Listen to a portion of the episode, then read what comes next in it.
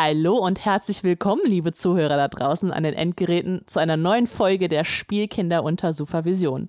Heute geht es um Buffy und zwar die sechste Staffel. Mit mir im Studio mein wundervoller Ehemann. Hallo Benny. Hallo.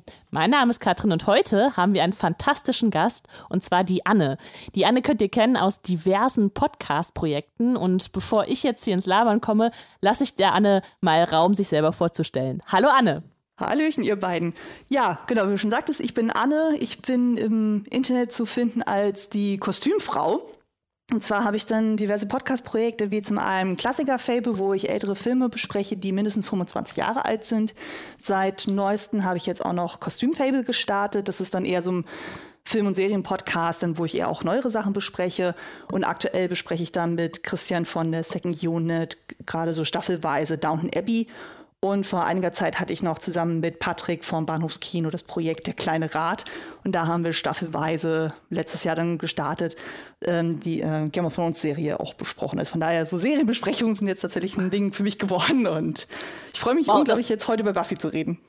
Ja, ja, wir freuen uns, dass du da bist und das ist echt krass, dass du so viele Projekte gleichzeitig da am Laufen hast. Also Respekt. Ich muss trotzdem mal nachfragen, wie kamst du auf die Idee, Filme auszuwählen, die älter als 25 Jahre sind? Ähm ähm, das kam daher, ich höre relativ viele Filmpodcasts und mein Eindruck war dann so, dass dann sehr viele sich vor allem auf die aktuellen Sachen stürzen. Also irgendwie gefühlt zehn Podcasts haben gleichzeitig über den aktuellen Mission Impossible oder Avengers oder sonst irgendwas gesprochen, wo mhm. man irgendwann sich so ein bisschen tot hört und ich denke, mh, hm, und gerade dann durch mein, ich glaube, das ist, äh, sagt der Nickname dann auch schon so, durch mein Studium im Kostümbild, habe ich dann auch so Stück für Stück auch mal so Kostümfilme oder auch ältere Filme dann für mich entdeckt. Und da habe ich halt für mich dann so die Linie gezogen, okay, 25, das ist ja quasi so eine große Dekade und das sind gezielt dann auch Filme, die ich ähm, mit großer Sicherheit nicht bewusst wahrgenommen habe vorher. Und da, gerade weil es ja da relativ wenige Podcasts gibt, die sich dann eher auf ältere Sachen auch spezialisieren. Also es gibt ja zum Beispiel Sachen wie die Wiederaufführung oder der Spätfilm oder ein Filmarchiv, die es dann durchaus so machen oder der Klassiker der Filmgeschichte. Und genau, da hatte ich mir halt eben vorgenommen, dass ich sage, ich nehme jeden Monat immer so ein festes Thema und bespreche dann mit wechselnden Gästen dann einzelne Filme. Und da ist ja innerhalb der letzten Monate ein ziemlich schönes Potpourri entstanden von Filmen, die ich aus meiner Kindheit noch kenne. Also sowas wie Mary Poppins oder Die Reise ins Labyrinth. Aber auch so cool. Sachen, die ich noch gar nicht kenne, wie zum Beispiel der Rosa Luxemburg-Film. Mhm. Ja, sagt mir auch nichts, ehrlich gesagt. Aber habt ihr dann äh, den Fokus dann, also oder nimmst du den Fokus dann auch auf Kostüme oder ähm, auf Kostümbild oder so? Oder, mm, äh, nicht bei Klassikerfilme. Bei Klassikerfilme, da ist es dann eher so, dass ich dann äh, für mich dann gesagt habe, mich interessiert unglaublich auch die Produktionsgeschichte dahinter, also mhm. dass ich gerade so diesen historischen Kontext dann auch noch ein bisschen aufgreife, weil mhm. ganz viele gehen ja doch sehr in den Analysepart dann schon direkt rein oder eigene Meinung und ähnlichen. Und mir ist aber eigentlich so das dahinter auch unglaublich wichtig, weil ich habe ja ein paar Jahre auch beim Film auch gearbeitet und finde es immer so schön, dann auch so ein paar Anekdoten dann rauszugreifen. Also da gibt es ja manchmal ja. so Sachen, wo man sich denkt, so, das kriegt man so als Otto Normaler überhaupt nicht mit, gerade bei älteren Filmen nicht. Ja. Und, ja. Cool. Ja, sehr, sehr cool. Also klingt auf jeden Fall sehr spannend. Und ich glaube, manche mögen es heiß. Ist das nächste Folge, stimmt das? Genau. Oder, ähm, genau, cool. das kommt dann oh, Ende cool. Juli dann bei mir in den Podcatcher rein. Der, der, ist immer noch ab 18 oder so, ne? Ist da nicht äh, irgendwie. Nee, der, ist, äh, der, war anfangs ab 18 in Deutschland und der ist dann irgendwann hm. runtergestuft worden auf 16. Aber selbst da denken wir auch schon so, äh, das ist auch ein bisschen hoch. Ja, ich glaube, also ich glaube, ich habe da mal mit zwölf gesehen und es hat mir nicht geschadet. Ich glaube, es, der Knackpunkt ist die Travestie dahinter dass, dass Männer sich als Frauen verkleiden? War, war das der Grund? Ich glaube ähm, schon, oder? Ja, zwei Sachen. Also zum einen die Sache dann so, dass da teilweise sehr viele sexuelle Anspielungen sind, die aber halt okay. halt sehr chiffriert sind. Aber da gibt es natürlich auch dann eben durch, diese, durch dieses Gangster-Milieu gibt es dann auch so ziemlich viel Gewalt. Aber okay. es wird zum einen immer weggeschnitten und du siehst so gut wie kein Blut. Also von daher. Ja. Okay. kann man es auch sehr eng sehen. Okay, ich dachte, ich dachte immer, das wäre diese Travestie-Sache, deswegen war ich, ja. war ich selber immer sehr geschockt. Okay, ähm, ja, bevor wir jetzt äh, mit Buffy durchstarten, frage ich einfach nur mal so in, ums Wohlbefinden in der Gruppe. Ich fange mal mit Benny an. Benny, wie geht's dir denn so? Ich habe extra darum gebeten, weil heute ist ein ganz besonderer Tag und ich wollte es einmal im Podcast, in unserer Podcast-Zeit festgehalten haben. Heute ist nämlich Start der Sommerferien und ich bin Lehrer. Uh. Und es ändert, ja, das, das Gefühl zwischen dem, was man als Jugendlicher hatte und als Lehrer, das ändert sich überhaupt nicht. Es ist wirklich wie Weihnachten, ein magischer Tag im Jahr. und ich wollte es einfach mal gesagt haben. Es ist so geil, das Gefühl von der Schule wegzugehen und zu denken, ich habe wieder Sommerferien. Und ähm, es ist unbeschreiblich, aber ich wollte es einmal festgehalten haben. Danke, dass du mich gefragt hast, Katrin. Wie geht's dir denn? Ja, äh, mir geht's auch ganz gut. Ähm, ich äh, schreibe, habe jetzt ähm, mein Sunnydale High School ähm, Notizbuch angefangen mit Buffy. Das äh, passt sehr schön und es ist, äh, es ist super cool. Wenn man das aufschlägt, dann ist quasi auf dieser Innenseite, auf dem Beschlag, steht dann sowas äh, wie ja schöne Sommerferien, stay sweet, um, ähm, have a awesome summer und sowas. Das ist total cool.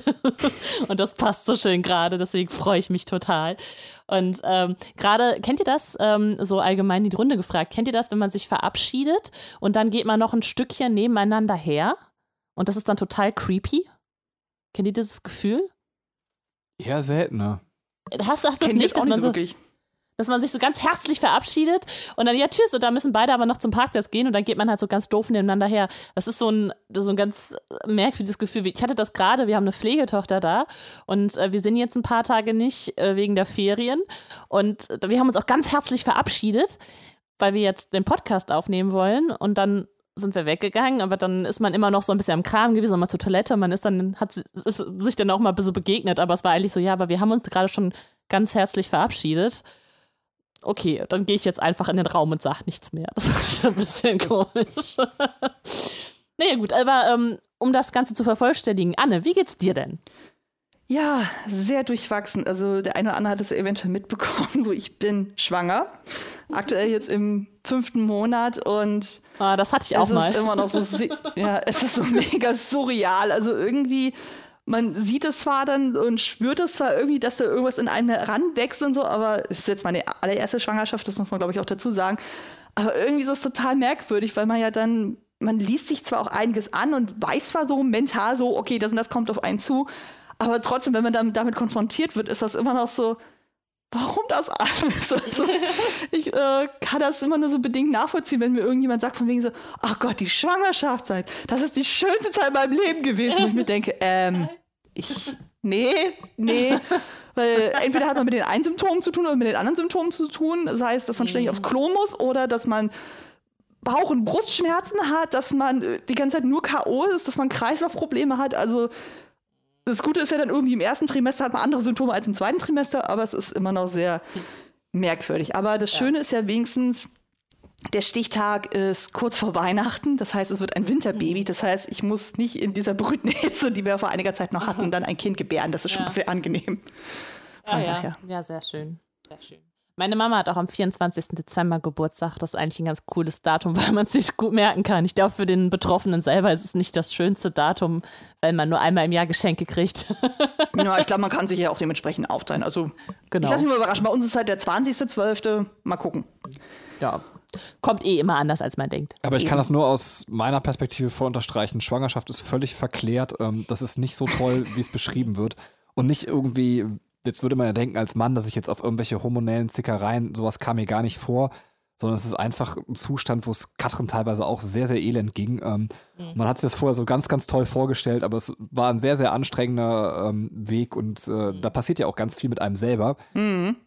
Auch als Familie von beiden Seiten. Also ich habe mir auch dann eben obwohl man eben plant und man möchte auch ein Kind haben, aber man fragt sich ja auch, ist man dieser Aufgabe gewachsen? Weil wenn man dann feststellt, ich bin dieser Aufgabe nicht gewachsen, ist es ja auch ähm, sehr, sehr schlecht, das Kind wieder loszuwerden. Also von daher ähm, ist schon eine krasse, herausfordernde Zeit, aber ähm, wir drücken dir die Daumen, dass danach alles gut ist. Ja, also mein Mann schlägt sich auch sehr, sehr tapfer und er kümmert sich auch sehr, sehr rührend um mich und na, das äh, Ding ist ja auch so, ich bin jetzt 32 und ich habe mich ja schon sehr bewusst dafür entschieden, dann jetzt nicht so früh mit dem äh, Thema Familienplanung anzufangen, weil ich musste mich auch erstmal mental so darauf vorbereiten. Und so nach meinem Geburtstag letzten Jahr hatte ich das Gefühl gehabt, so, okay, jetzt fühlt sich's richtig an, jetzt können wir mal das Thema angehen, weil vorher war einfach durch die lange Ausbildung und durch das Studium und Berufsleben so, hat das einfach überhaupt nicht zeitlich gepasst, wo ich das Gefühl hatte, nee, irgendwie und dann jetzt letztes Jahr hatte ich dann halt den Job gewechselt. Ich bin ja aus dem Filmbereich raus und habe jetzt ein Homeoffice-Job. Und mhm. da hatte ich auf einmal jetzt wirklich so ein Gefühl von Stabilität, wo ich sagen konnte, ja, jetzt fühle ich mich richtig bereit dazu. Ja, sehr schön. Und ich fühle mich jetzt bereit, die sechste Staffel Buffy zu podcasten. Yay! yeah! Und ähm, ich würde sagen, bevor wir wirklich äh, zur Einzelfolgenbesprechung gehen, äh, würde ich gerne mal so einen Gesamteindruck äh, von euch bekommen. Vielleicht, Anne, fangen wir da mit dir als Gast an. Wir ähm, machen oft, dass wir so eine Beurteilung machen auf einer Skala von 1 bis 10, wo 1 schlecht und 10 gut ist ähm, wo du die Staffel so einordnen würdest für dich. Musst du aber nicht, du kannst es auch einfach frei von der Leber weg sagen. Wie fandest du die Staffel? Ich muss sagen, dass ich die Staffel schon sehr, sehr mag. Also es gibt natürlich immer wieder so Hängerphasen, aber grundsätzlich, wenn ich dann so das mal so überblicke, also man muss, glaube ich, dazu sagen, ich kenne die Serie seit ich ein Teenager bin. Mhm. Also ich bin quasi mit der äh, Serie auch groß geworden, habe die jetzt auch schon zwei, drei Mal dann gesehen im, im Stück. Mhm. Und das ist wirklich einfach eine Serie, mit der ich sehr verb äh, verbunden bin. Und äh, die sechste Staffel ist tatsächlich eine von meinen drei liebsten Staffeln. Mhm. Also die würde ich wirklich ziemlich weit oben sehen. Es gibt natürlich so ein paar Themen, ich denke mal, darauf kommen wir dann in der Folgenbesprechung auch dazu. Die sind natürlich sehr kritisch und sehr schwierig, aber das Grundkonzept von dieser Staffel finde ich so unglaublich gut, wo es ja eben darum geht, erwachsen zu werden, Verantwortung zu übernehmen. Einfach wirklich diesen harten Cut dann zu machen, von wegen, okay, vorher war er eben mit der Schule und sowas und jetzt hat man wirklich so das Erwachsenenleben so und sich auch dementsprechend mit den Themen auseinanderzusetzen. Das fand ich schon sehr, sehr stark. Ja. Und ähm, gerade auch die Staffel hat so ein paar richtig, richtig gute Highlight-Folgen. Ja. Auf die kommen wir auch auf jeden Fall. Und, genau. Ja, also ich würde jetzt nicht sagen, das ist meine aller, allerliebste Staffel. Das ist, glaube ich, dann für mich eher die dritte. Ja. Ähm, aber die ist schon sehr, sehr hoch dabei. Zusammen okay. mit der zweiten, wenn ich mich richtig entsinne. Okay. Und bei Benny, wie sieht es bei dir aus? Ich kann das so vom Statement unterschreiben. Ich finde das äh, tatsächlich auch jetzt in der sechsten Staffel wieder, also vielleicht ganz kurz, um mich einzuordnen. Ich bin der einzige von uns, ähm, der tatsächlich jetzt gerade Buffy zum ersten Mal schaut. Ähm, ich durfte in der Kindheit nicht, ähm, oh. wegen Dämonen, bin halt sehr christlich aufgewachsen. Ähm, deswegen ist es halt mein erster Run und ähm, ich finde es sehr schön, dass Buffy jetzt wieder äh, zu den Wurzeln so ein bisschen zurückkehrt und zwar diese äh, Meta-Ebenen-Themen in, in, in, einfache, leichte Folgen zu verpacken. Teilweise leichte Folgen, teilweise auch sehr schwere Folgen. Und deswegen finde ich auch, dass es tatsächlich wieder eher so an, an, an Staffel 2 oder 3 erinnert und hatte deswegen sehr viel Freude. Ähm, insbesondere dazu möchte ich jetzt noch nicht zu viel sagen, falls äh, irgendjemand wirklich auch Staffel 6 noch nicht gesehen hat. Ähm, fand auch die Idee vom, vom Grundplot mit äh, also mit den Antagonisten, die gewählt wurden, fand ich sehr nett, weil es eben was Leichtes hat, aber wie es dann eben auch aufgebaut wurde, hat mir sehr gut gefallen. Ja, bitte. Ja, ich äh, stimme euch dabei hinzu. Es ist tatsächlich eine meiner Lieblingsstaffeln. Das ist äh, wie bei dir, Anne. Ich habe, glaube ich, diese Staffel auch direkt bei der Erstausstrahlung im Fernsehen verfolgt. Die Staffeln davor, meine ich, habe ich nur im, quasi in der Wiederholung gesehen. Und ähm, ich, ich mag einfach so ein bisschen dieses etwas Düstere an der, an der Staffel und dieses, ähm, ja, diese, diese, äh, diese Haltung, die Buffy an den Tag legt. Und äh, ja, mir gefallen die Themen halt auch sehr gut und ähm, ich finde es sehr schön, wenn du sagst, so, dass es jetzt um, äh, ums Erwachsenwerden geht. Ich meine, die haben da irgendwie vorher, die haben irgendwie so einen gewissen Cut gewählt, weil die eigentlich am College war, was so eine Verlängerung ja vom, äh, von der Highschool sein könnte und dass man jetzt sagt, okay, jetzt stellen wir Buffy mal vor anderen, äh, vor andere Herausforderungen die eben nicht wieder mit Schule oder schulischen Kontext zu tun haben. Ähm, sehr, sehr cool. Also mir gefällt die Staffel auch sehr gut. Ich würde sagen, es ist auch eine meiner Lieblingsstaffeln. Das äh, sind, glaube ich, sehr gute Voraussetzungen, um diese Staffel zu besprechen, denn wir können sie ein bisschen abfeiern. ähm, ich würde sagen, ich fange jetzt einfach mal mit der ersten Folge, beziehungsweise den ersten beiden Folgen an. Das ist eine Doppelfolge. Und ähm, Genau, ich fasse jetzt erstmal zusammen und dann können wir in die Besprechung ähm, der ersten Doppelfolge gehen. Also, die, äh, das, die, die äh, Staffel fängt damit an, dass die Clique jetzt nun auf eigene Faust die Vampire und Dämonen äh, bekämpft, mit Hilfe von dem Buffy-Bot, also dem ähm, äh, Roboter, den Warren erstellt hat und der eigentlich dieser Sexroboter von Spike war, ähm, aber auch Buffys Kräfte besitzt und deswegen denen die Arbeit erleichtert. Ähm, die Clique wird im Deutschen die Clique genannt, im Englischen ist es die Scooby Gang, also beide Begriffe sind, glaube ich, vertretbar. Äh, Giles entschließt sich nach England ähm, zurückzukehren und das tut er auch in dieser Folge. Ähm, bei Dawn ist es so, die ist halt sehr traurig über den Verlust von Buffy. Sie hat ja auch schon ihre Mutter verloren und jetzt ist äh, auch noch ihre Schwester tot. Und äh, man sieht ihr halt die Trauer an und äh, sie kuschelt sich zum Beispiel auch zum Buffy-Bot, um ähm, diese Nähe zu Buffy noch zu haben. Spike hält sein Versprechen, das er Buffy gegeben hat. Der passt sehr auf Dawn auf. Und ähm, die Situation ändert sich dann ein bisschen, als so, ich würde sagen, Rocker-Dämonen davon Wind kriegen, dass Buffy, also die richtige Buffy verschwunden ist. Die äh, Clique versucht das zu verheimlichen mit dem Buffy-Bot. Und äh, dann überfallen diese Rocker-Dämonen Sunnydale. Am gleichen Abend allerdings äh, will auch Willow mit, äh, mit ihren Freunden ein Ritual durchführen, um Buffy aus der vermuteten Hölle zu befreien und sie wieder ins Leben zu holen. Diese Rocker-Dämonen, die Sunnydale überfallen und sehr viel Zerstörung anrichten, ähm, unterbrechen dann äh, ja den, den Zauberspruch von Willow. Und die denken, die halten dann diesen, ähm, diese Wiederkehr für gescheitert. Das stimmt aber nicht. Buffy erwacht in ihrem Sarg, ist total verwirrt und äh, bekämpft aber dennoch die Dämonen und schlägt die zurück und landet dann letztendlich ähm, auf diesem Turm, der das, äh, den man am Finale der letzten Staffel gesehen hat.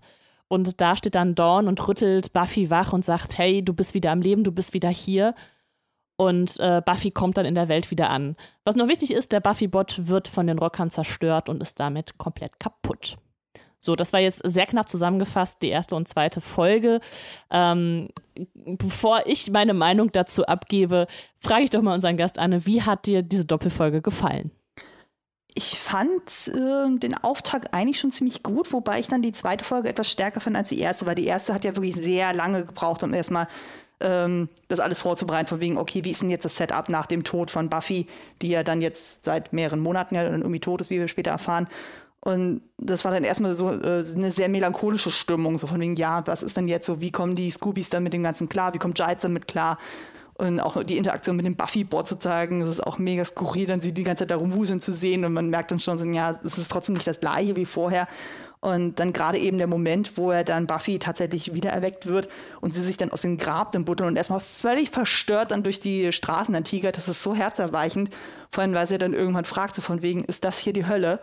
Und das ist einfach so, oh mein Gott, so, also das kann man sich überhaupt nicht ausmalen, wie das dann ist. Und so, dann, du wachst dann auf einmal in so einem engen, klaustrophobischen Sarg dann irgendwie auf und musst dich dann irgendwie in die Freiheit wieder buddeln. Und dann auch gerade eben der Moment, dann, wo Dawn sie ja dann findet, dann eben auf dem Turm, wo sie ja quasi eigentlich ihr Lebensende gefunden hatte zuvor. Mhm. Das ist schon sehr, sehr tragisch und auch so. Aber interessant ist dann auch vor allem so, wie die Folge dann ausgeht, wo er dann Dawn sie dann umarmt, von wegen so, oh, du bist wieder da, so. Aber man merkt dann schon, irgendwie Buffy ist nicht ganz so happy, wie man meinen könnte. Also sie wirkt doch sehr apathisch. Ja. ja. Äh, Benny, wie, wie, wie fandst du die Folge? Ich hätte eigentlich direkt schon auf dich gezeigt, weil tatsächlich kann ich mich da so anschließen. Also, okay. Okay. ich finde auch genau, dass das so vom Start her eben dieses, äh, also was ich unterstreichen möchte, dass es so ein bisschen langsam reinkam.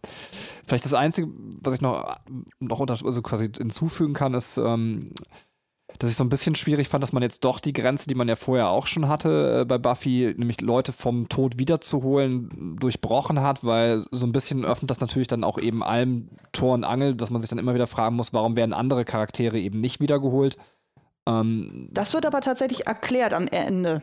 Ja, genau, tatsächlich. Später in der Staffel wird es zum Glück wirklich erklärt. Ähm, mhm. Ja, ähm, genau. Genau, ja, und also ich fand, also für, für meinen Geschmack hat sich das alles ein bisschen zu sehr gezogen, deswegen, ich fand den Auftakt nicht so gelungen. Ich ähm, hatte so ein Gefühl, dass ich, oh, das dauert jetzt aber Ewigkeiten, bis hier was passiert. Und deswegen, ähm, also gehört diese Folge definitiv nicht zu meinen Lieblingsfolgen, also ich fand sie echt nicht so gut. Ähm, wen ich allerdings gut fand in der Folge ist das äh, Spike, weil der auf einmal so sympathisch rüberkommt und er sich so liebevoll um Dawn kümmert. Und äh, man sieht ja auch noch, dass Willow immer mächtiger wird, also dass sie in Gedanken mit, mit den Freunden schon sprechen kann. Das tut sie auch am Ende der, äh, der fünften Staffel. Aber jetzt ist es so, so, sie steht dann da so und äh, bei der, bei der Jagd ganz am Anfang und kann halt äh, so alles überblicken und mit allen in Gedanken sprechen. Und wenn ich ja noch witzig fand, das muss ich auch noch erwähnen, ist Anja, die ja ähm, unbedingt allen von der Hochzeit erzählen will. Und als Buffy dann von den Toten auferweckt wurde, ist das Erste, was sie tun will, Buffy sagen, dass sie äh, und Sender heiraten wollen. und Sender sie ja möglicherweise noch davon abhalten kann, weil das wäre wirklich kein guter Augenblick gewesen. Ähm, ein paar Hintergrundinformationen habe ich noch zu der Folge. Ähm, nicht viele, aber ein paar. Als Giles tatsächlich geht, also ähm, der schleicht sich ja davon und äh, die äh, Clique hält ihn noch kurz am Flughafen auf und Tara gibt ihm so eine Art, ich weiß nicht, so ein kleines Monster und sagt dann so, Grr, Ark. Und das ist halt, äh, nach dem Abspann kommt das ja immer von der Mutant Enemy Productions, also dieses Logo von diesem, diesem kleinen Zombie, der macht ja immer dieses Geräusch. Fand ich ganz witzig, dass, äh, dass sie das dann halt so mit eingebaut haben. Ähm, Alison Hannigan fand die Szene ganz, ganz schwierig, als sie ähm, für, für das Ritual, um Buffy wiederzuholen, muss äh, Willow so ein Reh killen.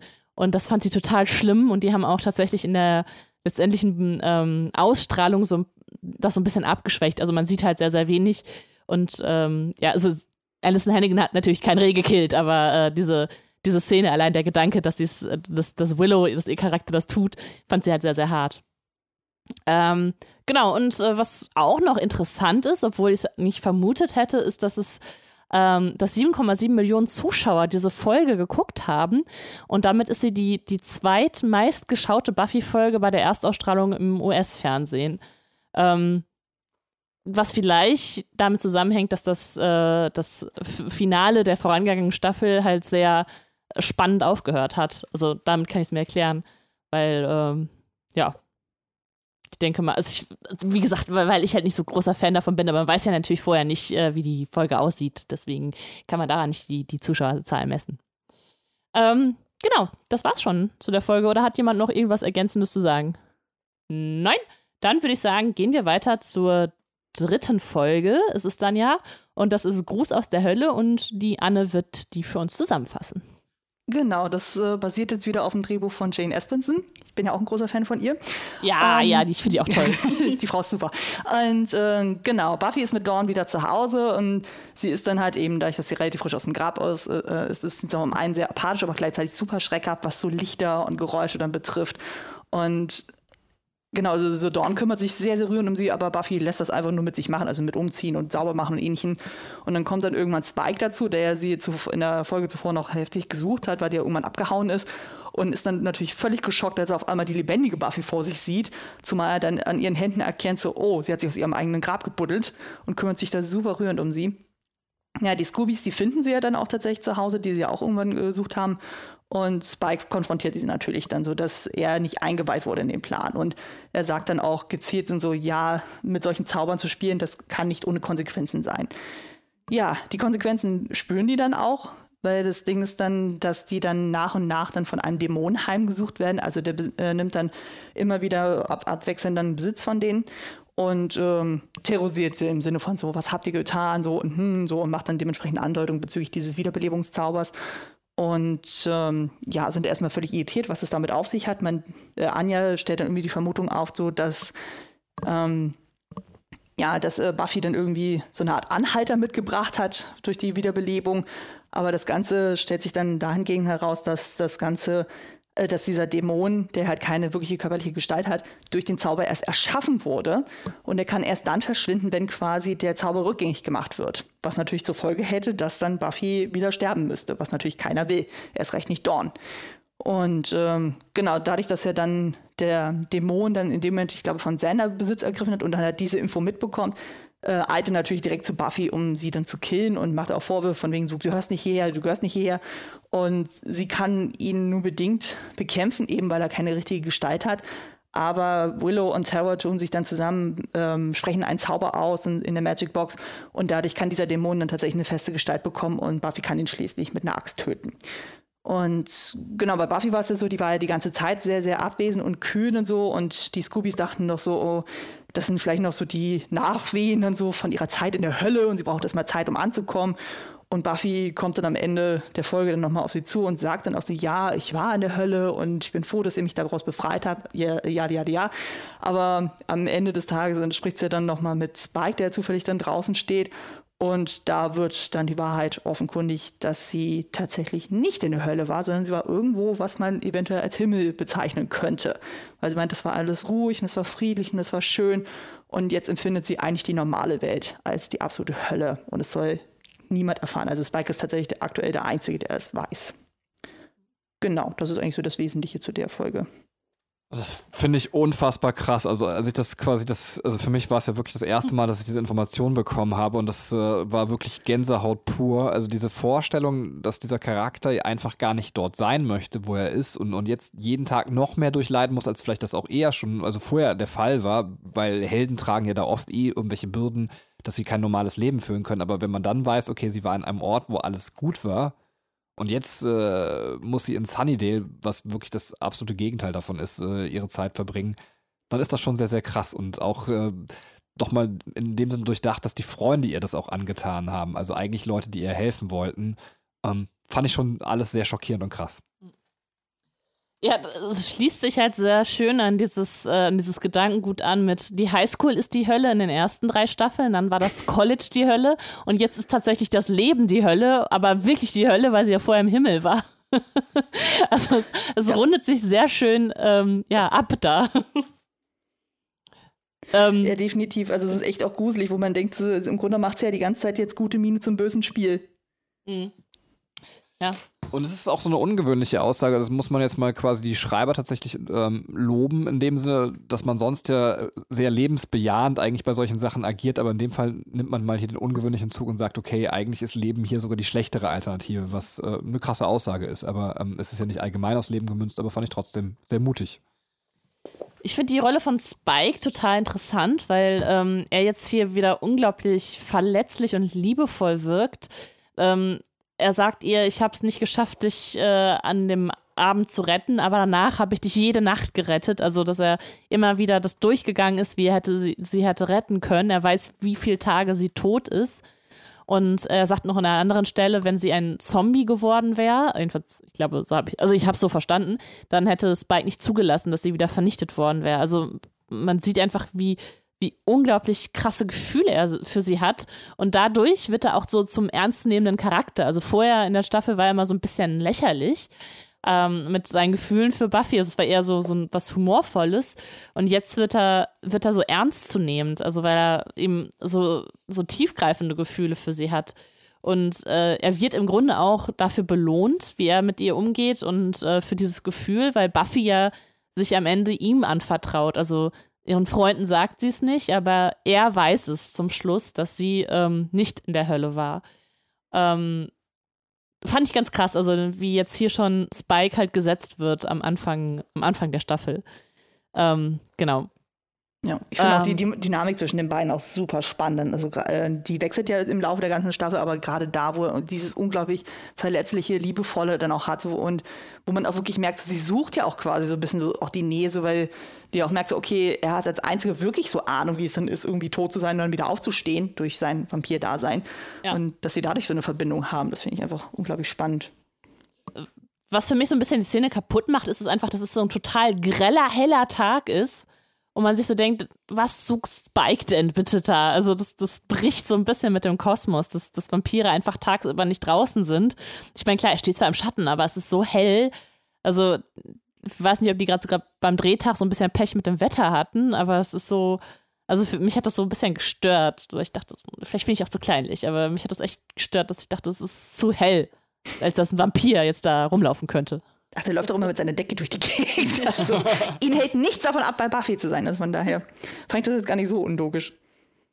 Ja, was ich mich bei Spike äh, gefragt habe, ob das nur funktioniert, weil es eben jetzt so viele Staffeln dazwischen sind, also oder ob man, also auch bei uns war jetzt der zeitliche Abstand beim Gucken dann doch relativ lang. Ähm, also ob man das Spike wirklich die Entwicklung über die Serie abkaufen würde, wenn man sie ganz schnell am Stück gucken würde. Also ähm, ich bin als Zuschauer völlig zufrieden damit, aber es interessiert mich eigentlich, ähm, weil er ja schon sehr, sehr böse ist, wenn er das erste Mal auftritt und, und bis zu diesem Punkt, wo man ihm diesen verletzlichen Typen abkauft, ob das eben tatsächlich geschickt so geschrieben ist, dass ich als Zuschauer da mitgehe oder ob es eben auch Zeit, äh, also einfach über die Folgen, man vergesslicher wird und dem Charakter das dann erlaubt. Ich bin mir nicht genau sicher. Hm. Also ich finde es irgendwie nachvollziehbar, also eben weil auch so viel Zeit vergeht dazwischen und ähm, diese Liebe ja auch wächst im Laufe der Zeit. Ja, und wir erfahren ja auch historisch so ein bisschen, wer er ist. Vielleicht liegt es auch daran, er ist ja eigentlich ein ganz netter Typ von seiner Herkunft. Ähm, kann sein. Stimmt. Ja, stimmt natürlich. Ja, aber ich glaube, ich würde tatsächlich nur mal auf ein paar Trivia-Sachen eingehen. Gerne. Ähm, was ich sehr spannend fand, es gibt ja dann eben die Szene, wo er dann unter anderem dann Anja dann besessen ist von diesem Dämon und dann anfängt so im Schlafzimmer dann sich das Gesicht aufzuschlitzen und völlig manisch zu lachen. Und das Interessante ist, dass äh, im britischen Fernsehen die Szene gekürzt wurde. Also man sieht dieses Aufschlitzen gar nicht, sondern man sieht sie nur manisch lachen und dann zu Boden fallen. Oh. Also da hat man sich quasi dann diese Schnitterei dann irgendwie erspart. Okay. Äh, ich kann es irgendwie nachvollziehen, weil, weil ich fand es sau unheimlich. Also so Buffy ist so, was Unheimlichkeit angeht, das nicht so hoch. Ich bin so eigentlich so ein etwas ängstlicherer Mensch und kann auch so Horrorfilme nicht gucken. Aber das fand ich schon krass unheimlich, wie sie so lacht und dann, oh, ihr Gesicht aufschlitzt. Uh, okay, also ja, kann ich vollkommen okay. Ja, genau, denn eben das, was ich ja vorhin schon sagte in der Inhaltsangabe, dass ähm, Buffy ja nicht will, dass niemand äh, etwas von dieser Himmelsgeschichte erfährt so und das wird ja dann in der Musical-Folge aufgelöst. Also im Grunde wird das ja schon angeteasert von wegen so, ja, soll niemand erfahren, äh, äh, Foreshadowing. Und ähm, interessant ist dann auch in Angel in der einen Folge in der vierten Staffel erwähnt ein Dämon, dass Buffy aus dem Himmel zurückgekehrt ist. Also sprich, da, selbst da wird das nochmal aufgegriffen. So von wegen, ja, es ist bisher noch nie jemand aus dem Paradies ausgekommen, äh, außer einmal eine, äh, eine Jägerin. Also direkter Hinweis darauf. Fand ich dann auch spannend. Hast du, hast du die Angel-Staffel gesehen? Hm, Staffel? Nee, nee. Okay. Das, ich war okay. nie so ein Angel-Fan. Ja, ja, geht mir auch so, geht mir auch so. Okay. Ich war ja immer eher so Team Spike, von daher. Hm. Absolut. Bin ich absolut bei dir. Auch, auch ähm, Riley fand ich nie so geil. Oh Gott, ja. ja. Auf den kommen wir ja auch noch zu sprechen. Oh, das kann ich voll verstehen. Ja, aber das wäre jetzt so von meiner Seite zu der Folge. Ja, dann hast du noch was, Katrin, sonst komme ich ja. zu Folge 4. Äh, Folge 4, ich glaube im Deutschen Geld und andere Sorgen. Wie war es im Englischen? Warte, Flooded, ist das korrekt? Oder, ähm? Ich ja. meine ja. Ja. Okay, und von wem ist die geschrieben? Das habt ihr eben auch noch so toll rausgesucht. Ich fühle mich richtig schlecht in meiner Folge. Ich habe nur bei meinen Folgen. Es ist auch eine, eine Jane Espenson-Folge, aber zusammen mit Douglas, Douglas, Douglas Petrie, der auch Regie geführt hat. Ach, ich danke dir, du bist wundervoll, Katrin. äh, in Buffys Haus äh, sind Rohrbrüche, also auch bei den Summers ist quasi nicht mehr alles ganz so frisch im Haus und äh, durch die Rohrbrüche ist der Keller vollkommen überflutet. Das Problem ist allerdings, äh, dass die Behandlungskosten der Mutter und auch der Tod von Buffy hat einiges an Geld verschlungen, so dass äh, Buffy schlichtweg einfach pleite ist. Ähm, ja, was macht Buffy? Sie geht zur Bank und versucht sich Geld zu leihen, wie jeder andere Mensch auch. Ähm, das klappt allerdings nicht so gut, weil sie nicht so viele Sicherheiten hat. Doch in dem Moment kommt ein Dämon die Tür rein und äh, Buffy prügelt heldenhaft den Dämonen aus der Bank, aber es bringt nichts, äh, sie kriegt trotzdem kein Geld geliehen.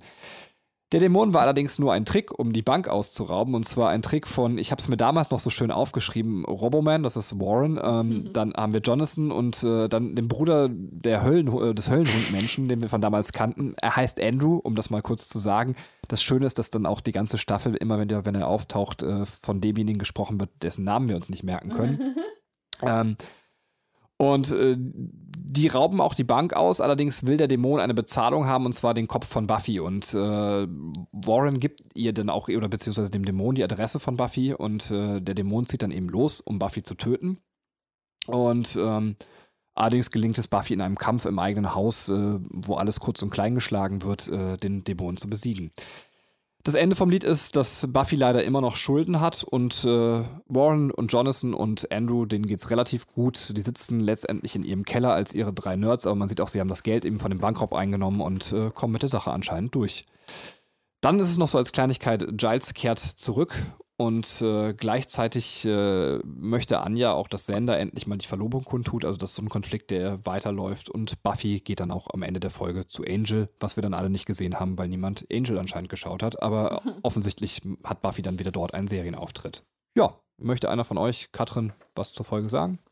Ja, gerne. Ähm, ich fand die ein bisschen mittelmäßig, die Folge, weil ich sie so eher als Lück Lückenfüller-Folge ähm, gesehen habe.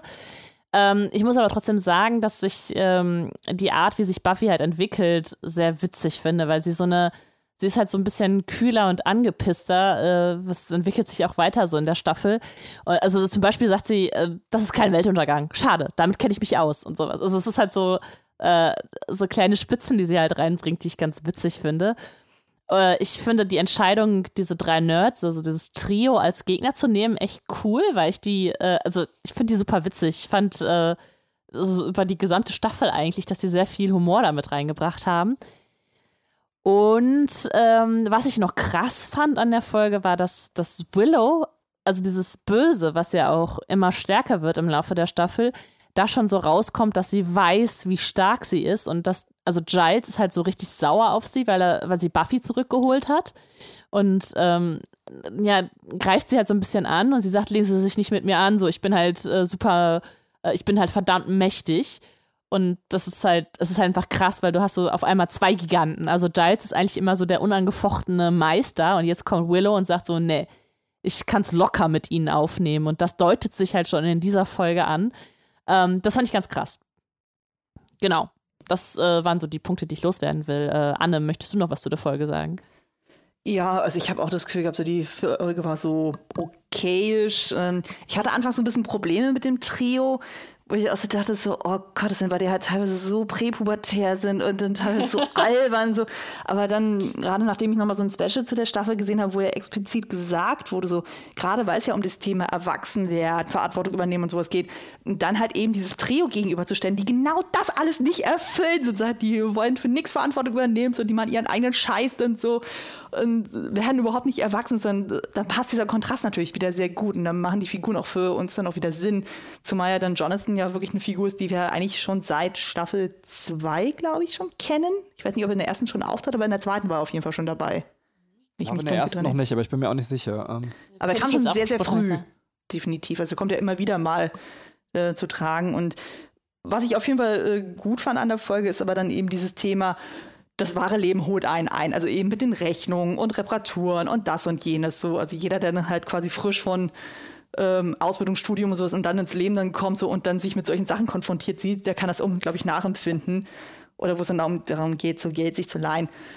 Das fand ich wiederum ganz äh, schlüssig auch so, aber ich fand dann den Bruch von Buffys Charakter irgendwie so ein bisschen merkwürdig, weil, wie gesagt, in der Folge zuvor war es ja noch so dieses sehr zurückhaltende, apathische dann und sehr reservierte. Und hier hatte man schon wie das Gefühl, also die versucht jetzt ein bisschen mehr mit Witz irgendwie zu arbeiten und auch so dieser Sprung von wegen, ja, ähm, wo ja dann Giles wieder da ist und wo es ja eben um dieses Thema Rechnung geht so und sie dann relativ egoistisch dann so meint vorhin so, ah ja, Giles, die kümmern sich ja schon um alles dann so. Ich meine, es passt zwar irgendwie auch wieder zu diesem Thema Erwachsenwerden, so von wegen, ja, er als erwachsene Figur, der kümmert sich schon um alles, so, der hat das Ganze im Blick. Aber dann, dass es sich so krass so da rauszieht, so, das fand ich dann irgendwie ein bisschen merkwürdig. Und was mich auch total irritiert hat, ist dann so, es heißt ja die ganze Zeit so, ja, Buffy ist quasi pleite.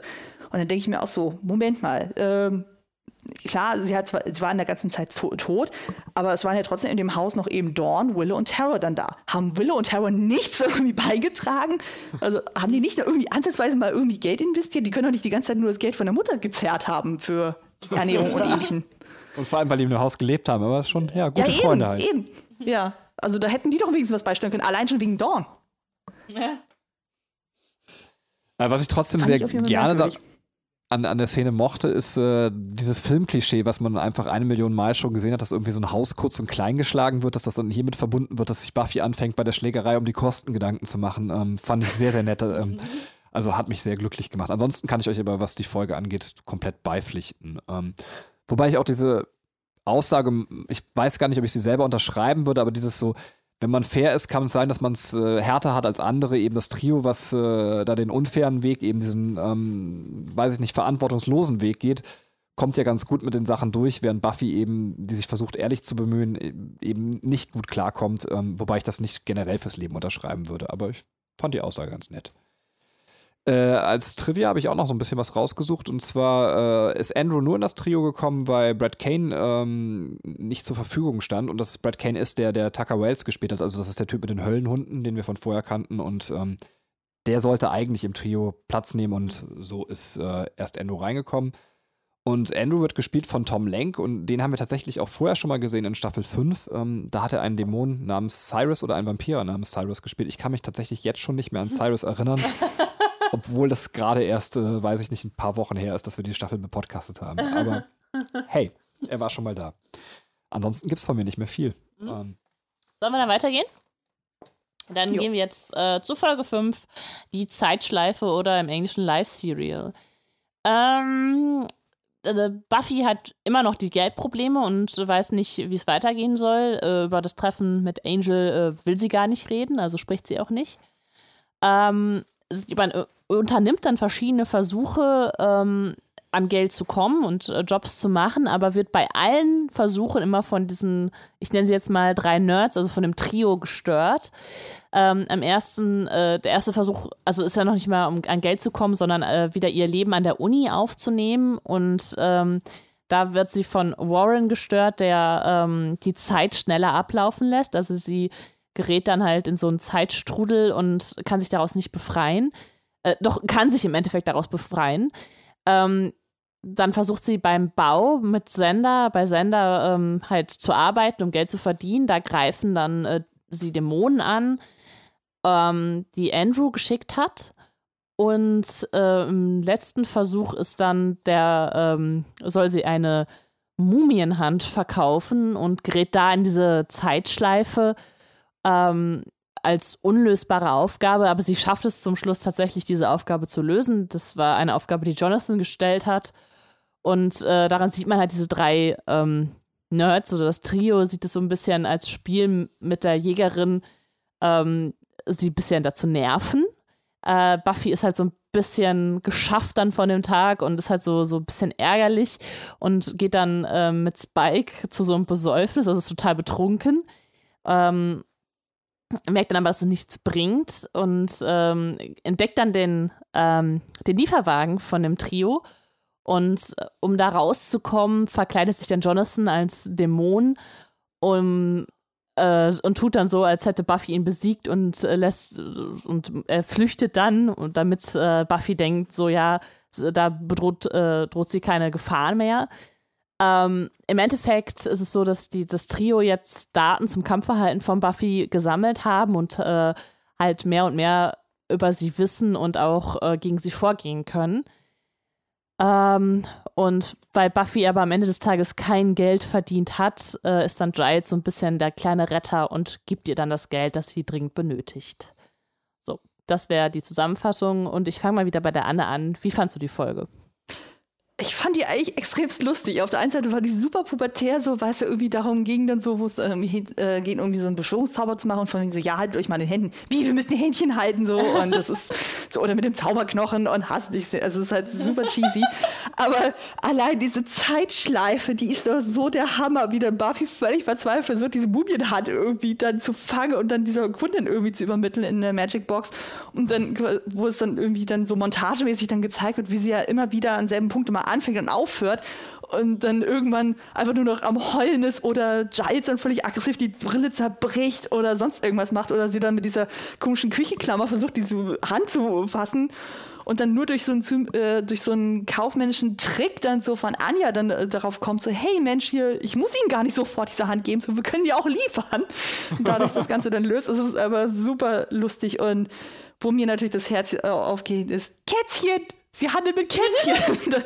das ist so schön. Also, wo Kätzchen sind, das ist immer gut. Das ist, äh, da geht bei mir das Herz auf. Ja. Penny, wie ist bei dir? Kann ich auch absolut wirklich wieder genauso unterstreichen. Ähm, ich hätte mir fast noch mehr Zeitschleife gewünscht, also dass äh, die ganze Folge eine Zeitschleife gewesen wäre. Also ich mag dieses untäglich grüßt das Murmeltier-Ding sowieso sehr, sehr gerne. Ähm, aber es hat mich auch in diesem kurzen Teil äh, sehr glücklich gemacht. Insbesondere, weil es vielleicht auch wir sind ja beim Erwachsenwerden auch nochmal widerspiegelt, dass so, so ein Alltag in einem Berufsleben, im geregelten Berufsleben sehr, sehr eintönig sein kann und, und dass es letztendlich irgendwie immer wieder um die gleichen Herausforderungen gehen kann. Ähm, was jetzt vielleicht nicht Kern der Folge und Aussage ist, aber trotzdem fand ich so als kleinen Nebenaspekt ganz nett. Und bei dir, Katrin? Ich mochte die Folge sehr, sehr gerne auch. Ähm, ich finde, ähm, ich finde es auch, also ich finde erstmal das Trio voll lustig. Ich finde dieses Vorpubertäre, das ich, trifft halt genau meinen Humor. Ich mag das, dass die sich so äh, über so Nerd-Sachen so ereifern können. Das hat schon so was Sheldon-eskes oder wenn man äh, im Kosmos der Spielkinder ist, eigentlich schon was Bacon-eskes. äh, weil äh, der sich auch, glaube ich, über sowas wunderbar aufregen kann.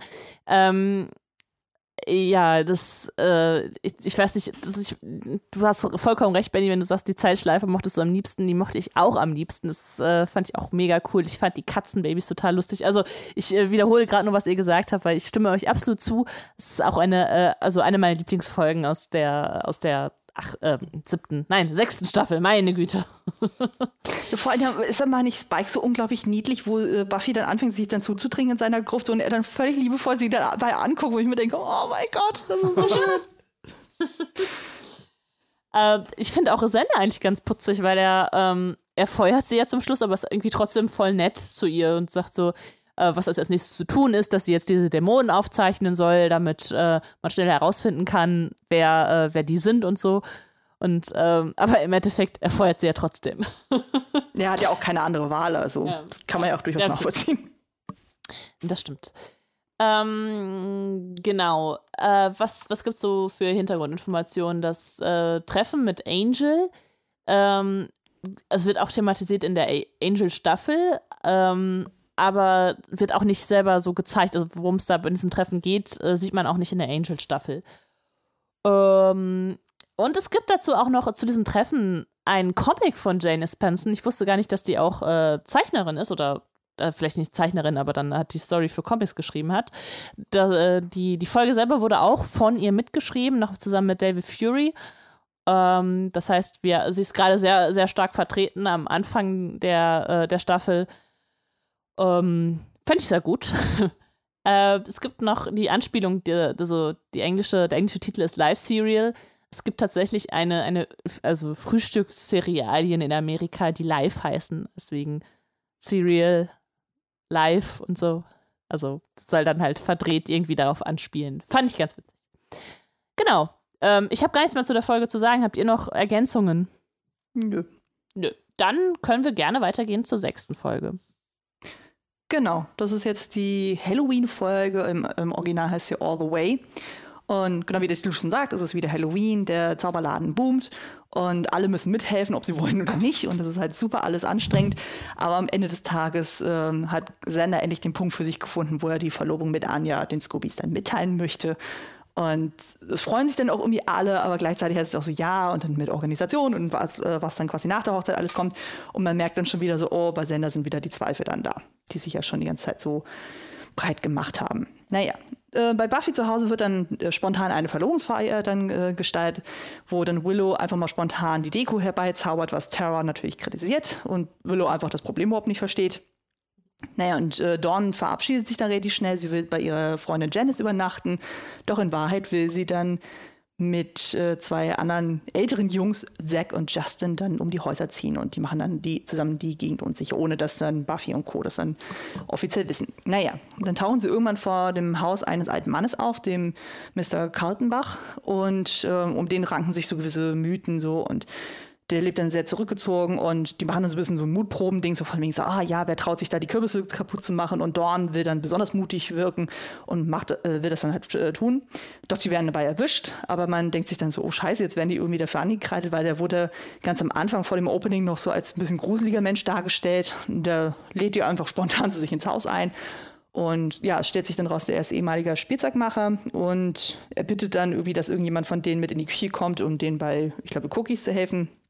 Naja, und einer der Jungs, Justin, der bietet sich dann halt an, der sagt, ja, ich komme mit. Ja, wie schon gesagt, so anfangs denkt man noch so, der alte Mann will irgendwas Böses.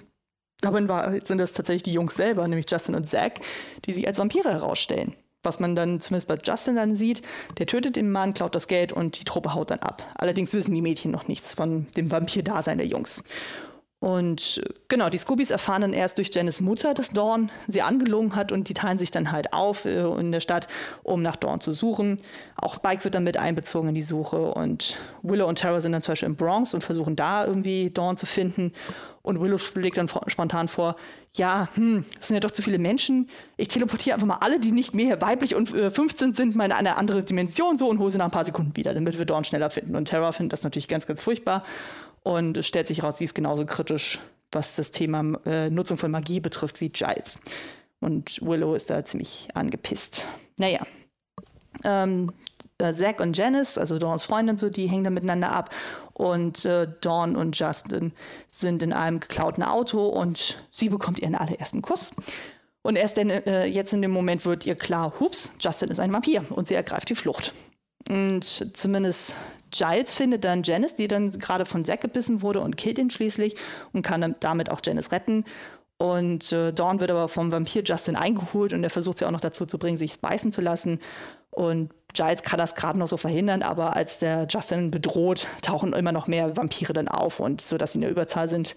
Aber zum Glück kommen ja dann Buffy und Spike noch dazu und bevor es da irgendwie zum Kampf kommt, streiten sich erstmal die beiden Schwestern darum, wie es dann ist, boah, Vampire zu daten. So von wegen so, ja, Buffy hat es doch genauso alles gemacht und dann heißt es dann, nein, das war was völlig anderes und überhaupt.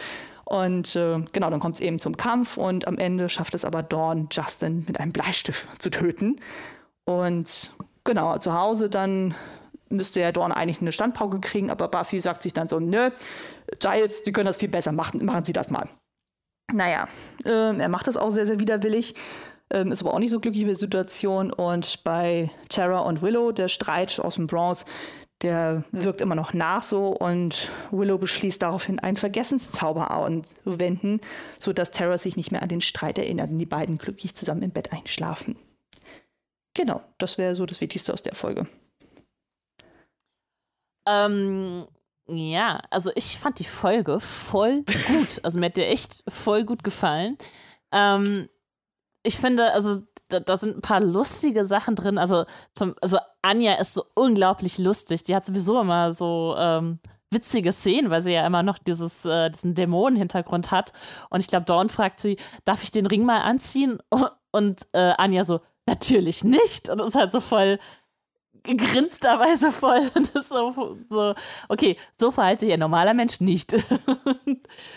ähm, die Folge aber an sich, finde ich, hat ähm, sehr viele Andeutungen für zukünftige Folgen. Also, du, du sagtest gerade schon eine, dass das Sender sich halt überfordert mit der Hochzeit fühlt.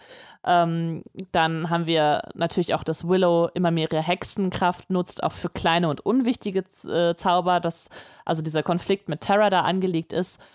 Und dass Spike halt auch immer mehr Teil der Scoobies wird. Also das, ähm, wir, wir, haben Waffen bei ihm, er ist Anlaufpunkt, äh, um Dawn zu suchen. Und die Gespräche mit ihm werden freundlicher. Also am Anfang trifft Buffy ihn halt im Keller vom, äh, von der Magic Box und sagt dann so, hm, früher war es leichter mit ihm zu sprechen, als er noch der Feind war. und äh, ja, das finde ich äh, ganz witzig, also dass da auch in dieser Folge sehr viel verankert ist. Ähm, bei dir, Benny? Ja, ich fand die Folge richtig, richtig gut. Also ich fand, das war tatsächlich wieder so eine Buffy-Folge, wie sie wirklich in den ersten Staffeln hätte auch stattfinden können. Also ich fand äh, tatsächlich, bin ich auch auf den ähm, Twist in der Folge reingefallen. Also ich habe irgendwie mm, dieses Klischee, dass der Mann böse ist, erstmal angenommen, war auch überrascht dann, als die beiden Jungs eben die Vampire waren. Aber ich, ich finde die Thematik, die ja nochmal so dahinter steht, das ist ja wieder so ein bisschen die, die Unschuld verlieren, erste Mal-Thematik schwebt so ein bisschen im, im Raum mit den beiden Jungs. Und es gibt halt diese Stelle, wo Dawn sich beißen lassen würde, obwohl sie weiß, dass er ein Vampir ist. Und sie ist sogar die Schwester der Jägerin. Das heißt, sie kennt die Gefahren wirklich absolut. Und, und trotzdem gibt es diesen einen Moment, ähm, wo sie so schwach wäre, dass sie es zulassen würde. Und, und das fand ich eigentlich ganz interessant dargestellt. Also dieses vielleicht auch, dass man in, in der Jugend äh, manchmal vielleicht auch an den Punkt gerät, wo man weiß, ich, ich begehe eine Dummheit, aber man ist schon, die Verführung der Dummheit ist so groß, dass man es dann eben äh, auf sich einprasseln lässt. Und das Schöne ist, das wird dann auch nochmal aufgelöst, weil sie ja dann beim zweiten Mal will er ihr wieder mit dieser Schmuse-Schnulzen-Nummer kommen.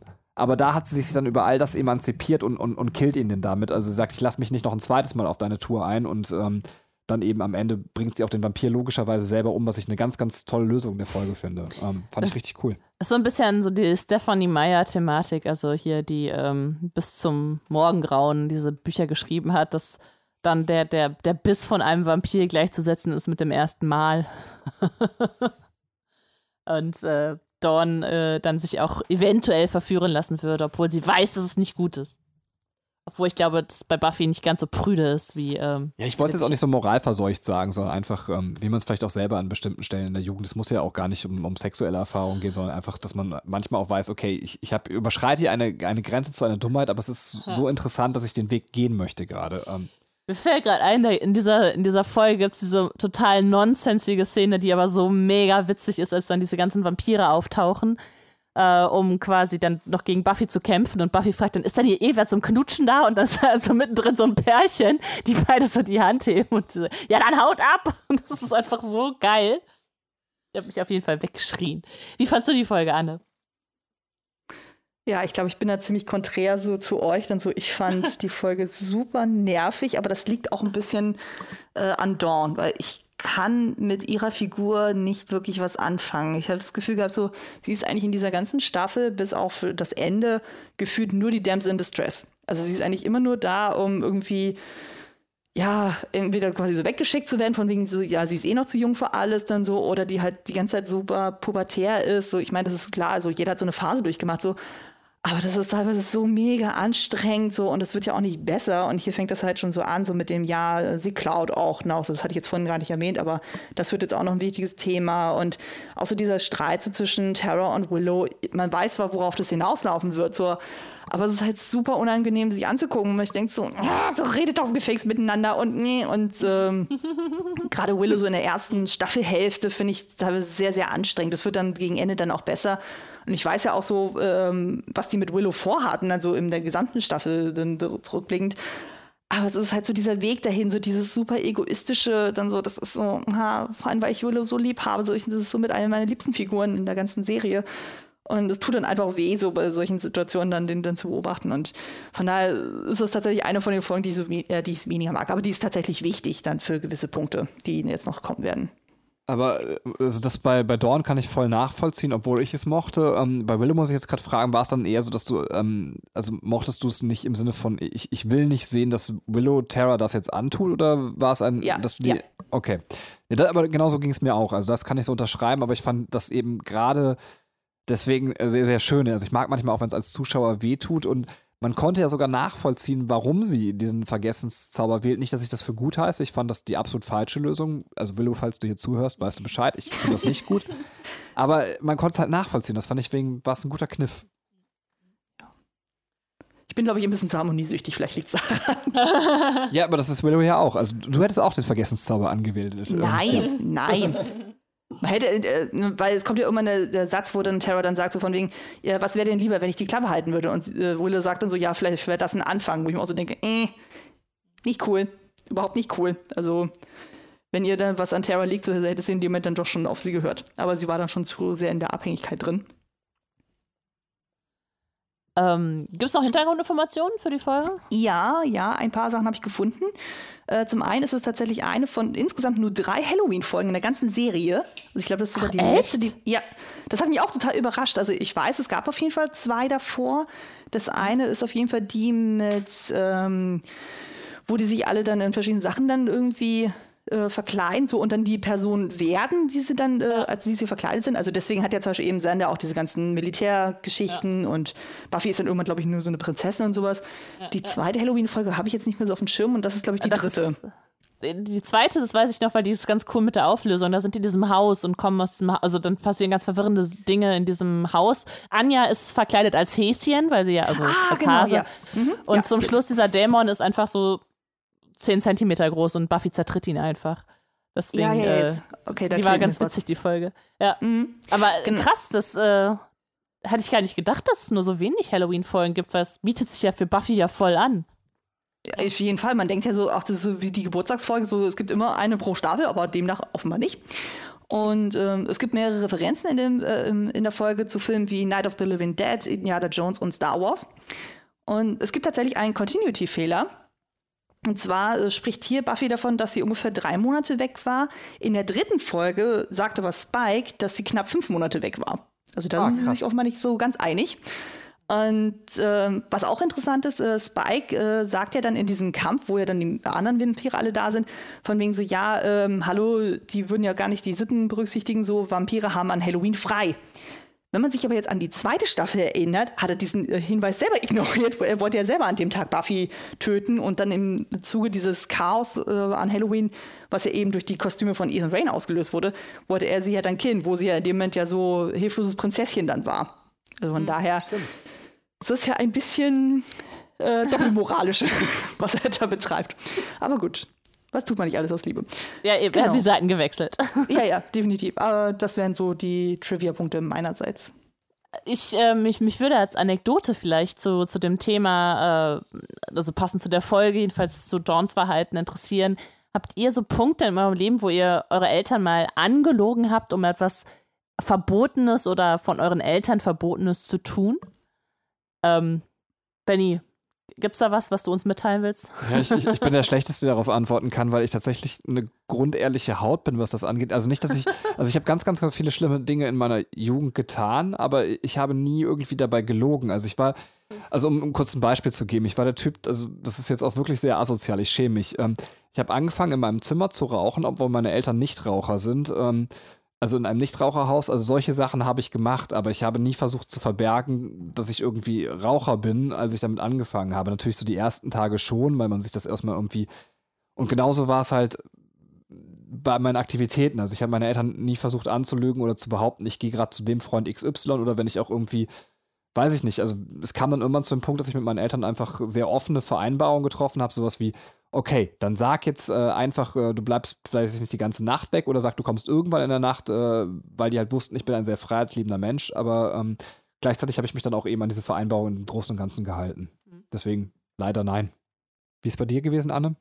Mm, auch nicht so wirklich. Also, so, was das Thema Rauchen betrifft, da hatte ich auch so eine Anekdote. Tatsächlich, da war ich irgendwie auf einer ähm, Schuldisco-Fall, das war irgendwie sechste Klasse, also eigentlich relativ harmlos, da haben mich meine Eltern auch hin und ab, äh, hingefahren und zurückgefahren. Und da hatte ich irgendwie das erste Mal tatsächlich so Kontakt so mit Rauchen und sowas. Und ich habe mich irgendwie so dusselig dabei angestellt und so, dass ich danach nie wieder irgendwas in der Richtung angerührt habe. Aber ich habe natürlich das versucht irgendwie zu kaschieren, habe dann irgendwie, ich weiß gar nicht mehr, was das war, ich hatte irgendwie auch so ein, so ein Sprühwasser bei mir, so habe ich das ganze so alle voll gesprüht, dass man ja nicht riechen würde. Aber ich dachte, oh so Gott, ich rieche jetzt, wäre ich gerade aus dem Douglas-Haus irgendwie rausgekommen. Aber ansonsten, Nee, also eigentlich nicht so wirklich, weil wenn es dann irgendwie darum ging, was ich so auf irgendwelche Partys zu gehen und sowas, ich wurde ja ständig immer irgendwo hin oder zurückgefahren, so weil wir immer ein bisschen abseits irgendwo gewohnt haben. Da hätte ich eigentlich gar nicht großartig was äh, vorliegen können. Und so die, Fa äh, die Phase, wo ich dann irgendwie mehr auf Partys unterwegs war und sowas, das war ja dann, da war ich schon von zu Hause ausgezogen. Also ich bin ja quasi in der Oberstufenzeit schon von zu Hause weggezogen. Und ähm, da hatte ich ja eher so diese exzessive Phase, da wo ich dann irgendwo auf irgendwelche Partys war, von wegen, yay! Und äh, ja, aber ansonsten, nee. Also nicht so in der krassen Form, wie Dorn das hier macht, so hatte ich das jetzt nicht. Ich glaube, dann war die Frage für uns gerade gar nicht so äh, relevant, weil auch bei mir, ich war auch immer so das liebe Mädchen. Obwohl meine Eltern, muss ich auch noch dazu sagen, die haben mich auch immer sehr viel machen lassen. Also ich hatte sehr viel Freiheiten ähm, zusammen mit meinem Bruder. Ähm, wir, wir, durften halt sehr viel. Mein, mein Vater hat immer so gesagt, lasse doch, lasse machen. Die müssen halt ihre Erfahrungen machen. Und ähm, ich habe auch meine Erfahrung gemacht, aber ich habe echt nie so wirklich was krass Verbotenes gemacht. Ich habe äh, jedenfalls in meiner Jugend nie geraucht. Ich fand Rauchen immer total doof. Ich fand auch Trinken total doof. Ich habe dann mit so 17, 18 angefangen, mal ein bisschen mehr zu trinken, aber halt auch immer im sicheren Rahmen, also jetzt nicht irgendwo auf Partys. Ähm, ich hatte tatsächlich dann noch mal im Studium eine krasse Auslebephase, wo ich das erste Mal nachgeholt habe, was ich dann quasi in meiner Jugend, wo ich so brav war, nicht gemacht habe. Aber ähm, also auch so, dass meine Eltern das dann nicht mitbekommen haben. Als ich noch zu Hause gewohnt habe, ich glaube, das Schlimmste, was ich mal gemacht habe, war mit 16 noch so bis 4 Uhr nachts draußen zu bleiben. Und wir waren sogar in der Bar, aber ich habe halt auch keinen Alkohol getrunken. ja, immerhin. Und ja, und dann, dann, noch bei einer Freundin übernachtet, ähm, also dass sie es auch noch gar nicht so mitgekriegt haben. Ja, das heißt, ähm, wir sind also alle äh, brave Lämpchen hier. ich glaube, ich war auch einfach zu introvertiert so als Jugendliche, von daher. Gut, Kam ich gar nicht auf den Gedanken. Ja, obwohl das, äh, man, manchmal sind das ja die schlimmsten. Ne? Das ist, äh, ich hatte einen, einen äh, in meiner Stufe, der war immer total ruhig und hat so im Unterricht nie was gesagt, auch so. Also, es war echt so wirklich äh, der, der introvertierte Typ par excellence. Und dann war die Abi-Feier oder so dieses, ähm, bevor, bevor die Zeugnisse gibt, da macht man ja die Nacht durch. Und da hat er sich so besoffen, und war auf einmal so total der redeselige Typ. Der hat sich daneben uns gesetzt und dann erzählt, wie man Zigaretten dreht und ähm, dass man nie ein Gasfeuerzeug benutzen soll, weil dann die Haut ganz schlecht wird und sowas. So, was? was ist denn mit dir passiert? Auf einmal ist er total explodiert. Also kann natürlich auch in die Richtung ausschlagen, ne, wenn man äh, introvertiert ist. Aber ich meine, hey, jetzt bist du sehr extrovertiert, weil du mit äh, uns hier podcastst und wir kennen uns gar nicht. Sehr gut, Anne, sehr gut. ich weiß nicht, ob ich das jetzt extrovertiert bezeichnen würde, aber ja. Sagen wir mal so, wenn ich mich so in vertrauten Gefilden dann bewege, also wie jetzt zum Beispiel eben die Podcast-Szene, so da bin ich relativ offen so, aber wenn es da um große Menschenmassen geht, so da denke ich mir so, nee, nee, ich bin immer die, die am so Rand steht und guckt erstmal und dann warte ich mhm. erstmal ab. Kann, kann, ich total nachvollziehen. In, in Gruppen komme ich nicht klar, gar nicht. Ja. Also und, und wenn ich im Einzelgespräch bin, komme ich eigentlich wunderbar sogar klar. Also es kommt ja, natürlich genau. auch auf die Themen an. Das, also wenn sich jetzt jemand mit mir über Autos unterhalten will, funktioniert nicht, habe ich keine Ahnung von. Aber ja, ähm, kann ich nachvollziehen. Soll ich jetzt schon zur nächsten Folge kommen? Ja. Ich habe so ein Ja. bisschen Angst, weil ähm, ausgerechnet ich habe die Folge 7 erwischt, äh, Once More with Feeling und bin der, der jetzt zum ersten Mal guckt. Ich versuche sie kurz zusammenzufassen. Ihr könnt mir nachher sagen, was ihr alles noch geil und wichtig findet und ähm, ergänzt dann einfach. Bei mir ist die Zusammenfassung sehr knapp geworden. Wir sind in Sunnydale und wie kann es eben anders sein? Äh, es ist äh, wieder ein Dämon da, der besondere Auswirkungen auf die Menschen hat und diesmal bringt der Dämon alle Personen zum Singen und Tanzen. Wir sind in einer Musical-Folge angekommen. Juhu. Und ich gehe mal davon aus, dass ihr alle riesige Fans seid. Ähm, Natürlich. und genau, der Dämon wurde durch ein Amulett gerufen, äh, welches vermutlich Dorn geklaut hat und, und Dorn soll eben auch dann die Braut von diesem Dämon werden. Ähm, und äh, es ist so, dass eben, ja, wie gesagt, Dorn wird dann entführt, weil sie eben ihren zukünftigen Ehegatten kennenlernen soll und beziehungsweise will er sie auch mit in die andere Dimension nehmen. Und dann sind wir auch schon fast beim Ende der Folge angekommen. Kommt heraus, dass gar nicht Dorn den Dämon gerufen hat, sondern Xander, der sich dachte, hm, singen und tanzen könnte eigentlich ganz lustig sein. Ähm, der Dämon ist etwas enttäuscht, verzichtet auf sein Eherecht und äh, zieht tatsächlich ähm, ohne seinen künftigen Ehegatten Xander wieder ab. Und äh, ja, das ist auch schon das Ende der Folge. Ähm, das war jetzt sehr grob zusammengefasst. Währenddessen passieren aber ein paar wichtige Reveals tatsächlich noch. Ähm, und zwar ist es so, äh, dass tatsächlich jetzt rauskommt, dass Willow Terror mit einem Zauber belegt hat. Das ist das Erste, was passiert. Zweitens singt Buffy, dass sie im Himmel war. Das heißt, ihre Freunde erfahren jetzt, äh, wie es um ihren Zustand steht. Und äh, Buffy und Spike knutschen am Ende der Folge miteinander rum. Ich habe mir aufgeschrieben, kommen miteinander zusammen. Oder, ja, so weit will ich noch nicht gehen. äh, ja, genau. Mir ist dann auch aufgefallen, dass hier auch, da kommt mein unschuldiges Weltbild nochmal raus. Die haben sich geküsst, die müssen jetzt auch ein Paar sein. Die müssen heiraten. Ähm, ja, Anne, bitte, als Gast darfst du zuerst über, der, also über die Folge schwärmen. Das finde ich aber toll. Das ist eine so fantastische Folge. Also ich bin ja auch grundsätzlich ein Musical-Fan, von daher war das nämlich so, sofort so, hat es bei mir äh, Tür und Tor geöffnet, wo ich dachte, oh mein Gott, ist das großartig. Und gerade wenn man sich da auch so ein bisschen mit dem ähm, Behind the Scenes dann irgendwie auseinandersetzt und wie die sich so nach und nach so in diese Folge so eingefügt haben, ist das einfach so fantastisch. Und ich finde, die machen alle einen großartigen Job. Also selbst die, die jetzt nicht so fit im Singen sind, die machen das irgendwie großartig. Und das passt einfach alles so unglaublich gut so miteinander und die Songs sind toll und ah, ja, ja, ich habe irgendwie meine Notizen habe ich nur Herzchen, Herzchen, Herzchen, Herzchen, Herzchen geschrieben. Und daher, ich glaube, damit ist alles Wichtige gesagt. Ich finde total erstaunlich, weil wir haben, wir gucken das ähm, auf Deutsch tatsächlich. Äh, Es ist ja gar Mach ich nicht mehr auch. so in Mode. Ähm, das ist, äh, das liegt aber irgendwie daran, dass, äh, dass ich es halt damals im Fernsehen natürlich auf Deutsch geschaut habe und es ganz komisch finde, das jetzt erstmal auf Englisch zu gucken. Deswegen war so, nee, das funktioniert für mich gerade nicht. Wir müssen das auf Deutsch gucken. Und äh, klar, bei den Liedern fällt dann halt, äh, das ist halt dann die Originalstimmen. Und da ist mir aufgefallen, dass Sarah Michelle Gellar hat echt eine hohe Stimme. Also die ist ja echt sehr, sehr piepsig. Mhm. Das äh, ist im Deutschen gar nicht so krass, finde ich. Ähm, ich, ich. Ich mag die Folge auch mega gern. Ich finde, also, es ist, äh, also erstmal, ich stimme dir komplett zu, Anne, bei allem, was du sagst. Ich finde, es halt auch unglaublich viel Witz noch dabei, dass, dass das Spike halt erstmal sagt, so ja, I hope that bi- bitch dies und dann sagt so, ah, ich glaube, ich gehe jetzt doch ihr besser helfen. Oder das, ja. Der Song ist aber auch wirklich, finde ich, der geilste Song der Folge. Walk Also, Through the Fire. Ja. ja es ist, das ist äh, echt, also den, den kann man sich auch so anhören. Ich glaube, am nächsten Tag habe ich den auch dann nochmal so fünfmal rauf und runter gehört. Der ganze Soundtrack ist einfach fantastisch. Ja, ja, das stimmt. Ähm, ich, ich liebe diese Szene. Ich, also, das ist mir, glaube ich, von früher gar nicht so bewusst gewesen, aber ähm, jetzt beim Rewatch, äh, dass das Terra hat ja diesen, diesen Song äh, Under Your Spell, was übrigens lustigerweise auch äh, eine Doppeldeutigkeit hat, weil sie ja wirklich von, ähm, von Willow auch verhext wurde, dass sie ähm, diesen Streit vergisst. Und ähm, ja, im, im Song sagt sie ja Your Spell, also das heißt dann ja, dass, dass sie quasi ähm, in, in Willow verliebt ist, also ne, das, äh, deswegen von ihr verzaubert wurde. Ähm, äh, dass sie dann so mitten in ihrem Lied, als sie so anfängt, so hoch zu singen und im Bett schwebt, also was ja schon so eine sexuelle Andeutung hat, so mittendrin unterbrochen wird, so ein harter Cut ist.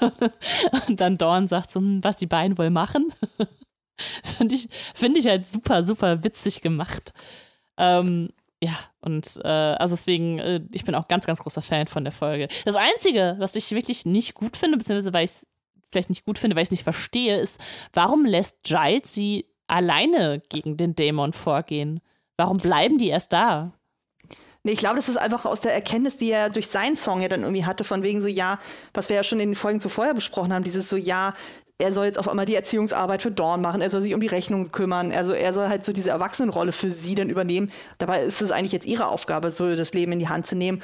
Und er dann merkt dann so, okay, wenn ich nicht weggehe oder wenn ich sie nicht machen lasse, dann wird sie immer nur abhängig von mir sein. Und ich glaube, das war für ihn dann so ein Moment, wo er gesagt, gezielt gesagt hat, so, nee, jetzt halte ich mich mal bewusst zurück, sie soll das jetzt mal alleine machen. Ja. Ich glaube, das okay. kommt eher daher. Okay, ja, gut. Äh, kann ich, ja, kann ich verstehen. Löst sich für mich jetzt besser auf. Ähm, Benny hat, glaube ich, noch nichts dazu gesagt. Ja. Genau, ich, ich habe also hab das wieder toll gesagt, aber ich habe noch so ein paar Kleinigkeiten. Ich mag die Intro-Szene sehr, sehr gerne. Also, dass äh, Buffy singend und flockend gleichzeitig äh, durchs Bild läuft, das finde ich einfach unfassbar schön. Ähm, muss mal gesagt sein. Und äh, dann eben auch so bestimmte Lieder, auch dieses Parkuhr-Duett ähm, ist fantastisch, fand ich auch ganz, ganz toll, dass man sowas. Was so am Rande davor kommt, weißt du? Genau. Ja, super geil. Ich glaube übrigens, das ist auch eine von den ähm, Drehbuchautoren, die man da sieht, äh, die da an der Parkuhr steht. Ähm. Ich glaube, das ist so äh, hier die Martin Oxen. Ja, genau. Ah, ja. Ich hatte den Namen wieder vergessen. Ah ja. Ähm, das, äh, ich habe mir aufgeschrieben, geiles Outro, aber ich weiß nicht mehr, was ich damit meine. Weiß das noch jemand? Also hat jemand.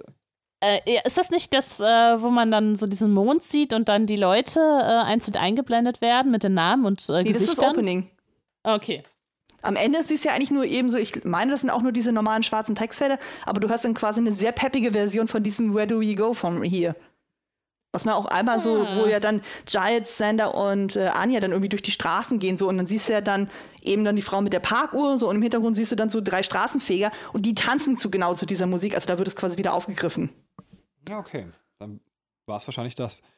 Äh, ich habe noch ein paar Kleinigkeiten, also generell von, von Trivia-Sachen so. Ähm, es ist, glaube ich, die einzige Folge, ich hoffe, das ist jetzt richtig, äh, die Joe Sweden in, in der Folge oder in der Staffel geschrieben hat selber und äh, auch gedreht hat. Ähm, auf jeden Fall, was aber definitiv richtig ist, äh, er wollte die ganze Zeit schon seit Staffel 1 eine Musical-Folge machen. Also es war ein Herzenswunsch von ihm.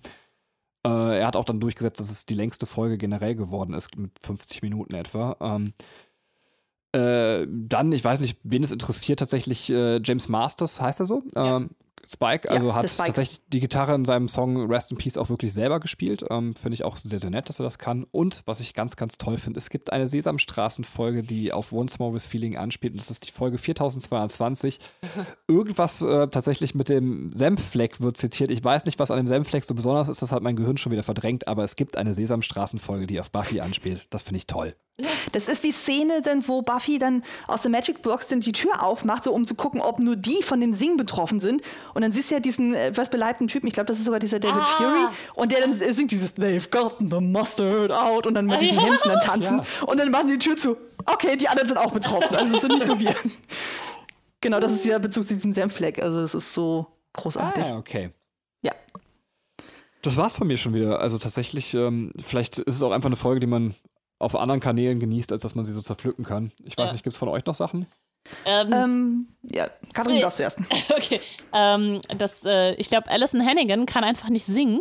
Ich meine, äh, also, weil sie hat jetzt wirklich keine großen Singparts. Ich glaube, sie singt bei ähm, Walk Through the Fire einmal kurz, äh, dass sie äh, jetzt äh, hier ein Lückenfüller ist mit ihrer Zeile und das war's. Und ich meine, es gibt bei How I Met Your Mother, wo sie auch mitspielt, auch so eine Musical-Folge, wo sie nicht singt oder nur so kurz auch wirklich so einen Einzeiler hat. Ja, sie hat auch tatsächlich äh, Sweden darum gebeten, so wenig wie möglich singen zu müssen. Also. Okay, okay. Ja, das wollte ich nur sagen. Anne, was hast du noch? Ja, äh, genau, daran wollte ich mich auch anschließen. Also man hört es ja auch einmal ganz kurz noch in I've Got a Theory, also was sie am Anfang dann singen, in ja, der Magic Box. Und bei hier Michelle Trachtenberg, also äh, Dawn, da ist es genau das Gleiche. Sie wollte auch so wenig wie möglich singen. Und sie hat dann eben darum gebeten, dann stattdessen eine Tanzeinlage zu machen, weil das kann sie wiederum sehr gut, was man ja auch dann in der, im Bronx dann sieht, wo sie ja dann von diesen Schergen dieses äh, Tanzdämons dann entführt wurde wo so eine richtig schöne Choreografie auch macht. Ich meine, die ist ja so mega grazil, das passt dann auch super. Und interessant war ja dann auch, dass ja ähm, hier Anthony Head, also Giles und eben James Masters, das waren ja so die beiden, so die mit als erstes dann auf dieses Musical-Ding so aufgesprungen sind, die gesagt haben, so, oh ja, unbedingt so. Und ich glaube sogar, dass Rest in Peace oder Under the Spare, das sind, glaube ich, die ersten Songs, die tatsächlich für die Folge entstanden sind. Und ähm, sehr, sehr spannend war auch so, dann gab es mal irgendwie, ich glaube auf dem einen ähm, DVD-Special, da gab es so ein Panel, wo dann auch die mal gefragt, so von wegen, ja, ähm, also Joss Whedon direkt so von wegen so, wer hat ihnen am meisten überrascht bei der ganzen Geschichte? Und dann hieß es dann so, naja, von Angie Head und James Masters, da wusste man ja, dass die singen können und performen können. Aber wer ihn am meisten überrascht hat, ist tatsächlich hier die Anja-Darstellerin. Weil das wusste er gar nicht, dass sie so gut singen kann. Und die macht ja da diese großartige so 30er, 40er Jahre Show-Einlage dann mit Sender, die ja auch auf irgendeinen alten Film dann irgendwie anspielen. Deswegen sehen die auch eher so ein bisschen retrohaft aus. Was aber eher damit zu tun hat, weil die einfach dieses sehr spezielle Haus dann irgendwie haben oder diese spezielle Wohnung und es passte einfach dann vom Setting her sehr gut. Also es war wirklich so, dass jeder Song auf die Figuren einzeln abgestimmt war. Also das ja. war dann schon so, dass es dann so ineinander irgendwie auch passte. Ja. Ja. Ich glaube, das ist so das Wichtigste von meiner Seite. Ich muss einmal erwähnen, sonst habe ich es, glaube ich, nie gesagt. Also Anja ist tatsächlich auch zu meinem, meiner Lieblingsfigur in der ganzen Serie geworden. Mhm. Und zweite Frage an Katrin, du hast gerade gesagt, die, diese Fellatio-Szene, war das in, in, der, also zwischen, also die Oralverkehrsszene quasi, war das in, in, äh, in, der Folge, ja, ne? Oder hast du? Ja. ja. Ich finde das wichtig, weil ähm, es wird später noch eine Folge kommen, äh, wo eben Joe Sweden oder beziehungsweise auch äh, die generell damit kritisiert wurden, wie mit Homosexualität umgegangen wird. Und ich finde ganz ehrlich, ähm, dass es gut gelöst ist, weil es weder, ähm, wir sehen hier eben weibliche Homosexualität, die weder eben plump dargestellt ist im Sinne von, sie soll nur aufreizen ähm, und, und trotzdem wird aber auch nicht verborgen, dass die beiden homosexuellen Charaktere eben Sexualität miteinander haben. Also ich finde es ehrlich gesagt sogar geschickt gelöst und kann dann auch zu späteren Zeitpunkt, dass dann eben von außen die Vorwürfe kamen, dass mit der Homosexualität nicht gut umgegangen wird, nicht nachvollziehen. Also ich spreche es deswegen nur an, weil ich später nochmal darauf zurückkommen möchte. Ähm, ja. Okay. Ich habe dazu auch noch einen Punkt, aber das komme ich dann zur Folge 9, so da in der Trivia, da gibt es nämlich auch einen Funfact dazu. Okay, gerne. Ähm. Machen wir aber erstmal mit Folge 8 weiter und zwar ist das Tabula Rasa. Und äh, da geht es darum, dass Spike ähm, bei einem Haifischdämon ähm, 40 Kätzchen ähm, ja, Schulden hat. Die soll er ihm geben. Ähm, es wird thematisiert, dass Giles äh, wieder zurück nach England will und ja, das, und auch so was auch noch ähm, in der Folge ist, ist, dass, ähm, dass die Scoobies erstmal davon geschockt sind, dass, dass Buffy äh, im Himmel war und nicht in der Hölle. Also das äh, wird da auch noch aufgearbeitet in der Folge. Tara ist kurz davor, Willow wegen zu viel Magie zu verlassen, weil Willow einfach die ganze Zeit zaubert. Und äh, Willow will mit ihr den Deal eingehen, eine Woche nicht zu zaubern ähm, bricht aber direkt ihr Ultimatum, indem sie einen Vergessenheitszauber auf Terra und Buffy anwendet. Das Ganze geht allerdings nach hinten los, weil auf einmal alle alles vergessen und im Zauberladen einschlafen und als sie dann erwachen, ähm, denken Anja und Giles, sie wären ein Paar. Spike denkt, sein Name ist Randy, weil er einen entsprechenden äh, Anzug anhat, wo halt ein, ein Randy drinsteht. Und äh, weil beide Engländer sind, Giles und Spike, äh, denkt dann Spike noch, dass er der Sohn von äh, Giles ist. Äh, Willow und Xander, ich glaube, Willow hat die Jacke von Xander an, deswegen glauben die beiden, sie sind ein Paar. Ähm, Buffy und Dawn sind sich sofort sympathisch, aber weil sie sich auch anziehen, kriegen sie halt daraus, dass die Schwestern sind. Und dann greifen die Vampire von diesem Haifisch-Typen an. Und alle sind geschockt, weil sie denken, Vampire!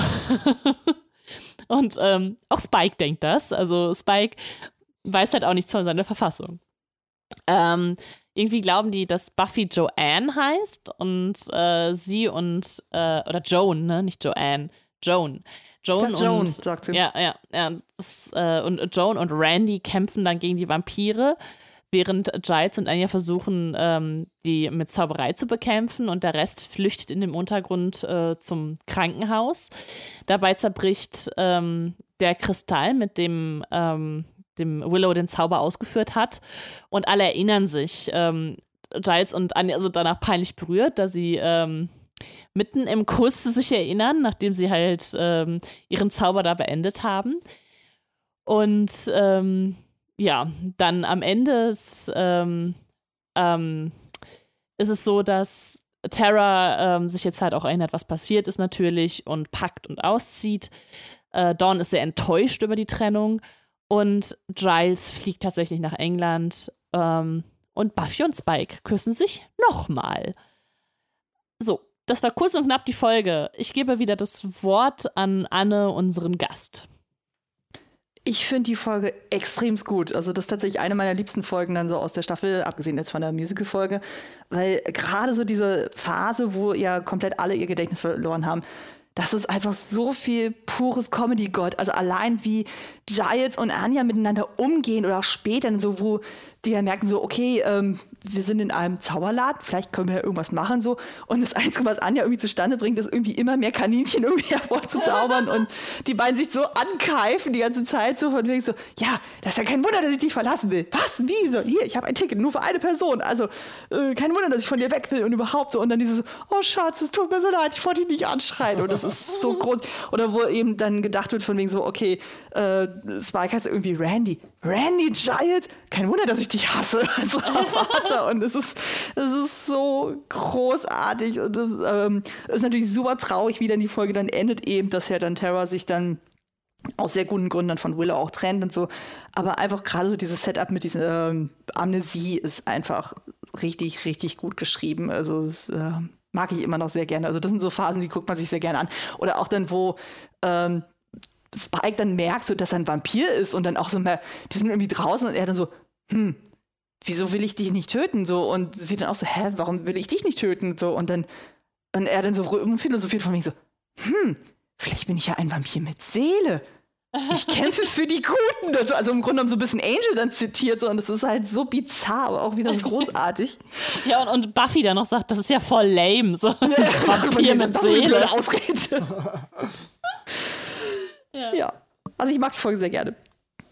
Ich fand es auch fantastisch tatsächlich. Also vielleicht noch so als, als kleine Anmerkung dann, dass ich es irgendwie schön fand, ähm, dass, dass man auch sieht, dass die Schreiber sich so viele Gedanken über ihre Figuren machen, dass sie nicht nur dann eben den Weg weiterzeichnen können, also wohin gehen meine Figuren, sondern was könnte sonst noch mit den Figuren sein und in der Welt von Buffy ist es dann eben halt auch möglich, mal auf Reset zu setzen und zu sagen, wir nehmen alle Voraussetzungen raus und, und der Zuschauer weiß, wo die Figuren sind und, und eben durch diese Amnesie werden sie einfach in eine neue Konstellation gebracht. Und das finde ich sehr, sehr cool. Das hatten wir ja eigentlich auch schon mal in der Folge mit der alternativen Realität. Ich äh, weiß nicht mehr, welche Staffel das war, aber ähm, wo das Paralleluniversum aufgemacht wurde. Ähm, wo Cordelia sich das gewünscht hat mit Ich wünsche, ja, Buffy genau. wäre nie gekommen. Ah. Genau. Und da hatte man ja auch schon mal, dass, dass die Figuren nochmal ein ganz anderes Setting und eine andere Konstellation gesetzt werden. Und sowas mag ich auch sehr, sehr gerne. Finde das toll, dass äh, man eben auch sieht, wie viel Zeit eben auch Schreiber mit, sich mit diesen Figuren quasi Gedanken machen und äh, damit auch spielen können. Finde ich toll.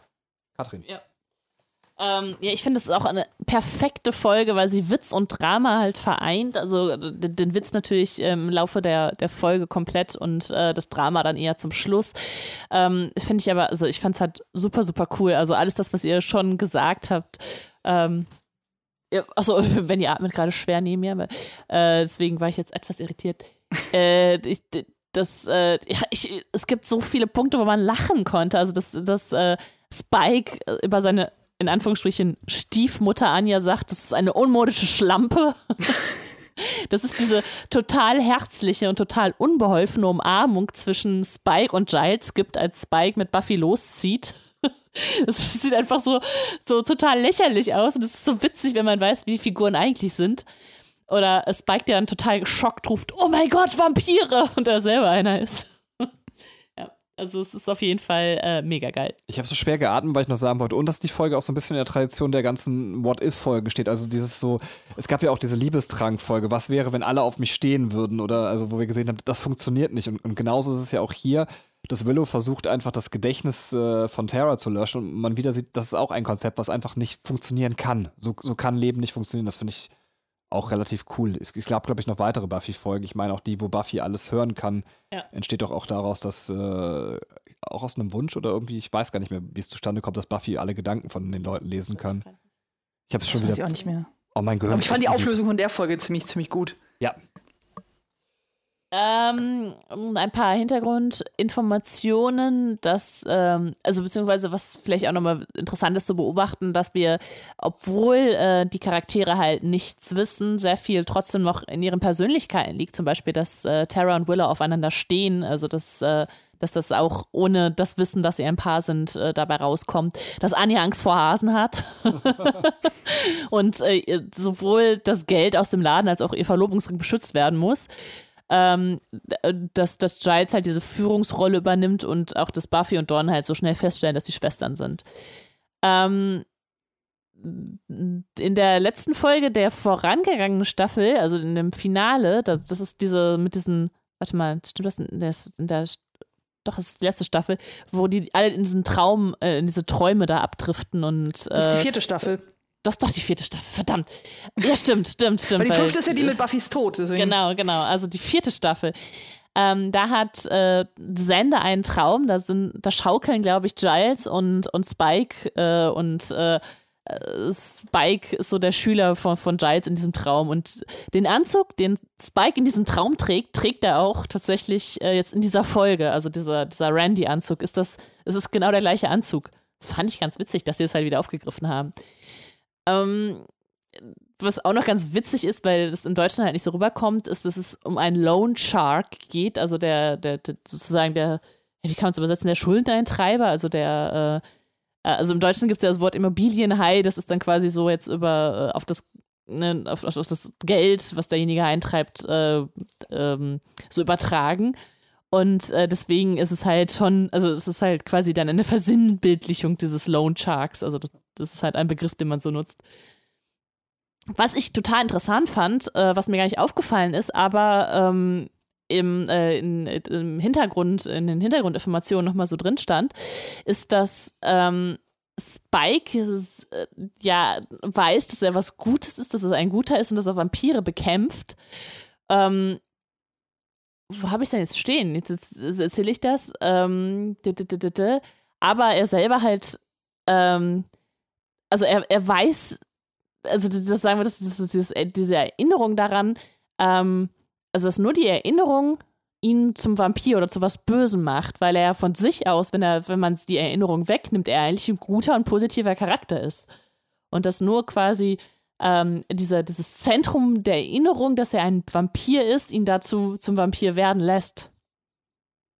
Wisst ihr, was ich meine? Ja, voll, aber ja. ist das dann nicht eigentlich ein Fehler der Serie? Also ich würde, also ich bin jetzt nicht mehr, also das wäre doch eigentlich, äh, also zumindest meiner Definition von Vampir würde das widersprechen. Also ah, Vielleicht ist es aber auch, weil er ähm, gut ist, weil er halt für Buffy gut sein will. Also, dass er das so in seiner Persönlichkeit verinnerlicht hat, dass es nicht mehr mit der Erinnerung zusammen, äh, dass es nicht mehr mit der Erinnerung zusammenhängt. Ja, das ist eh ne, also eine Frage, die ich mir bei der ganzen Staffel gestellt habe. Sie wird am Ende anders aufgelöst. Also ich mache jetzt keinen großen Spoiler zum Ende der Staffel, aber es ist ja, glaube ich, auch egal, weil wir eben alles zu dieser Staffel spoilern können ich habe mich die ganze Zeit gefragt, ob irgendwann der Chip von Spike zerstört wird und ähm, er dann trotzdem einfach gut bleibt. Also das war das, was ich mir so beim, also für mich ist ja das erste Mal gucken, dachte, so wird es wahrscheinlich aufgelöst werden, ähm, was jetzt dementsprechend würde, aber es gibt ja am Ende eine andere Lösung, wie ich jetzt festgestellt habe vor ein paar Tagen. Ja. okay. Ähm, nur noch eine Sache, die ich noch gerne erwähnen will, ist, dass, ähm, dass man hier Schwierigkeiten bei der Übersetzung hatte, weil vor allem im Gespräch zwischen Spike und Giles wird halt sehr viel mit dem britischen Englisch gespielt und dass äh, das gar nicht in der Übersetzung so rüberkommt. Ähm, und dass zum Beispiel, ähm, was halt auch ganz witzig ist, dass die geben sich ja halt alle so ein bisschen andere Namen und äh, Xander wird halt als Alex bezeichnet, weil er ja Alexander heißt und Xander halt eher die untypische Abkürzung ist. Ähm, das funktioniert im Französischen allerdings nicht, weil im Französischen wird er immer als Alex benannt in, äh, in der französischen Übersetzung. Ähm, fand ich ganz witzig. Genau, das wäre es dann tatsächlich mit meinen Hintergrundinformationen. Wenn ihr nichts mehr zu sagen habt, könnten wir direkt zur neunten Folge kommen. Ähm, ich würde noch eine Sache erwähnen, die fand ich erstaunlich. Also, in, wie ihr außen gucke ich das Ganze auf Deutsch, einfach so ein bisschen aus Nostalgiegründen. Und was mir aufgefallen ist, ist bei dem, bei diesem High-Dämon, also der quasi, wo Spike ja dann Schulden hat, so, ähm, habt ihr die Stimme erkannt? Zumindest kann ich mich jetzt nicht mehr daran erinnern. Benjamin Blümchen? Ja, genau. Benjamin Blümchen und äh, Mr. Scraps äh, ja, aus SpongeBob. Ja. Ich meine, das ist nämlich genau der, wo ich auch dachte, oh mein Gott, so das triggert gerade so hardcore, so eine Kindheitserinnerung. Fand ich irgendwie sehr charmant. Also ich finde sowieso generell, die deutschen Synchronstimmen sind eigentlich sehr, sehr, sehr hervorzuheben. Also ich meine, Spike mit David Nathan, das passt unglaublich gut ja. und auch die anderen das ist einfach sehr, sehr charmant. Kennst du, Anne, kennst du diese Szene, wo Mr. Wie heißt das? Krabs? Nicht Krabs, ne? Scraps? Äh, im Krankenhaus liegt und dann von, äh, von ich glaube, dem fliegenden Holländer oder so verfolgt wird. Ja, und er sagt, ja. mein, mein, Name ist nicht Mr. Scraps, ich heiße Benjamin. Benjamin Blümchen. Das ist ja, so genau, geil. Ja, genau, für die deutsche Synchro angepasst ja, haben, damit es Sinn macht. Das fand ich total geil. Nur kurz hier so als, äh, als kleine Info reingeschoben. Kleine Abschweifung. Genau. Ähm, ja, gut, dann Folge 9. Ja, genau. Alte Feinde, neue Freunde oder im Original Smashed. Genau. Ähm, Buffy hält Spike immer noch auf Abstand, trotz dieser ganzen Knutscherei-Geschichten, die ja in den letzten Folgen ja so stattfanden, was Spike nicht so ganz nachvollziehen kann, aber Buffy sagt irgendwie, nee, bleib mir vom Leib. Und äh, Willow leidet unter der Trennung von Terror, sieht aber offenbar nicht so ganz den Grund dafür ein, so und im Zuge dessen redet sie ja dann irgendwie mit Amy der Ratte. Wir erinnern uns ja, dritte Staffel. War ja auch dann die aus der ersten Staffel noch so die junge Frau, die dann halt mit ihnen aufs, äh, zur Schule gegangen ist und die auch eine Hexe als Mutter auch hatte. Und die ist dann irgendwann in der dritten Staffel, hat sie sich selber als eine Ratte verwandelt. Und äh, irgendwie kommt Wille auf den Trichter von wegen so, hey, ähm, ich bin doch jetzt so mega mächtig, warum versuche ich nicht einfach einen Zauber? Und dann wünscht sie sich quasi oder äh, zaubert sie sich einen Zauber her, damit sie äh, Ter äh, da ist schon Terror, Amy wieder zurückverwandeln kann. Und tatsächlich funktioniert das auch. Und die ist natürlich erstmal mega verstört, so von wegen so, oh mein Gott, wo bin ich denn? So, weil sie war ja quasi drei Jahre lang eine Ratte. Und ähm, genau, währenddessen ist das Trio auch mal wieder zu sehen. Wir haben sie ja ein paar Folgen ja lang nicht mehr ge zu Gesicht bekommen und die klauen aus einem Museum einen Diamanten und frieren den Wachmann mit einem Gefrierstrahl ein. Ganz, ganz cheesy. Und ähm, genau, zurück zu, äh, zu Willow sozusagen, die ähm, wird dann gerade von Buffy dann besucht, weil die möchte gerne mit ihr wegen Spike reden. Aber sie kommt nicht dazu, weil in dem Moment äh, dann auf einmal die menschlich gewordene Amy wieder da ist und dadurch wird dieses Gespräch dann abgewürgt. Und ähm, ja, Buffy will dann sich dann um diesen Diamantenraub dann kümmern oder zumindest dann äh, Recherche betreiben, weil sie dann durch Amy, die gerade auf Fernsehen geguckt hat, erzählt hat, so hey, da war übrigens was. Und im Zuge dessen trifft sie dann wieder auf Spike, so der will einfach nicht locker lassen. Und das führt dann so weit, dass sie dann völlig aggressiv ist und dann ihn schlagen äh, oder ihn schlägt. Und er schlägt dann im Affekt zurück und merkt dann auf einmal, huch, ich habe gar keine Schmerzen mehr, weil sonst war es immer so, wenn er irgendwie Menschen angreift, so dass er der Chip sofort reagiert und er dann Schmerzen hat. Aber bei Buffy funktioniert das auf einmal nicht. Er sagt es aber nicht. Er denkt sich so, oho, ich habe einen Trumpf im Ärmel. Und er denkt sich dann, oh super, der Chip ist kaputt, ich kann jetzt wieder normal als Vampir agieren. Und ähm, ja, sucht sich dann direkt das nächste Opfer, aber da funktioniert der Chip dann wieder einwandfrei. Und er denkt sich auch so, was zur Hölle geht hier vor? Und er findet dann irgendwie das Trio in ihrem Geheimversteck und sagt dann so: Hier, Jungs, ihr müsst mich jetzt mal untersuchen. Sagt mir, was mit dem Chip los ist. Und äh, die machen das dann unter Androhung von Gewalt dann auch. Und es stellt sich dann raus: Nee, der Chip ist völlig in Ordnung, da ist nichts irgendwie passiert. Und äh, ja, Spikes Schlussfolgerung: Es liegt nicht an ihm, sondern es liegt an Buffy, dass da irgendwas äh, kaputt ist. Und ähm, ja, genau. Dann gibt es eben noch so einen Nebentrakt so von wegen, ja, dass äh, Terra sich mit äh, Dawn dann trifft, so, also wie gesagt, die sind ja dann getrennt. Und äh, Amy nutzt dann die Gelegenheit mit Willow, so von wegen so, hey, lass uns doch um die Häuser ziehen, die gehen zusammen ins Bronx.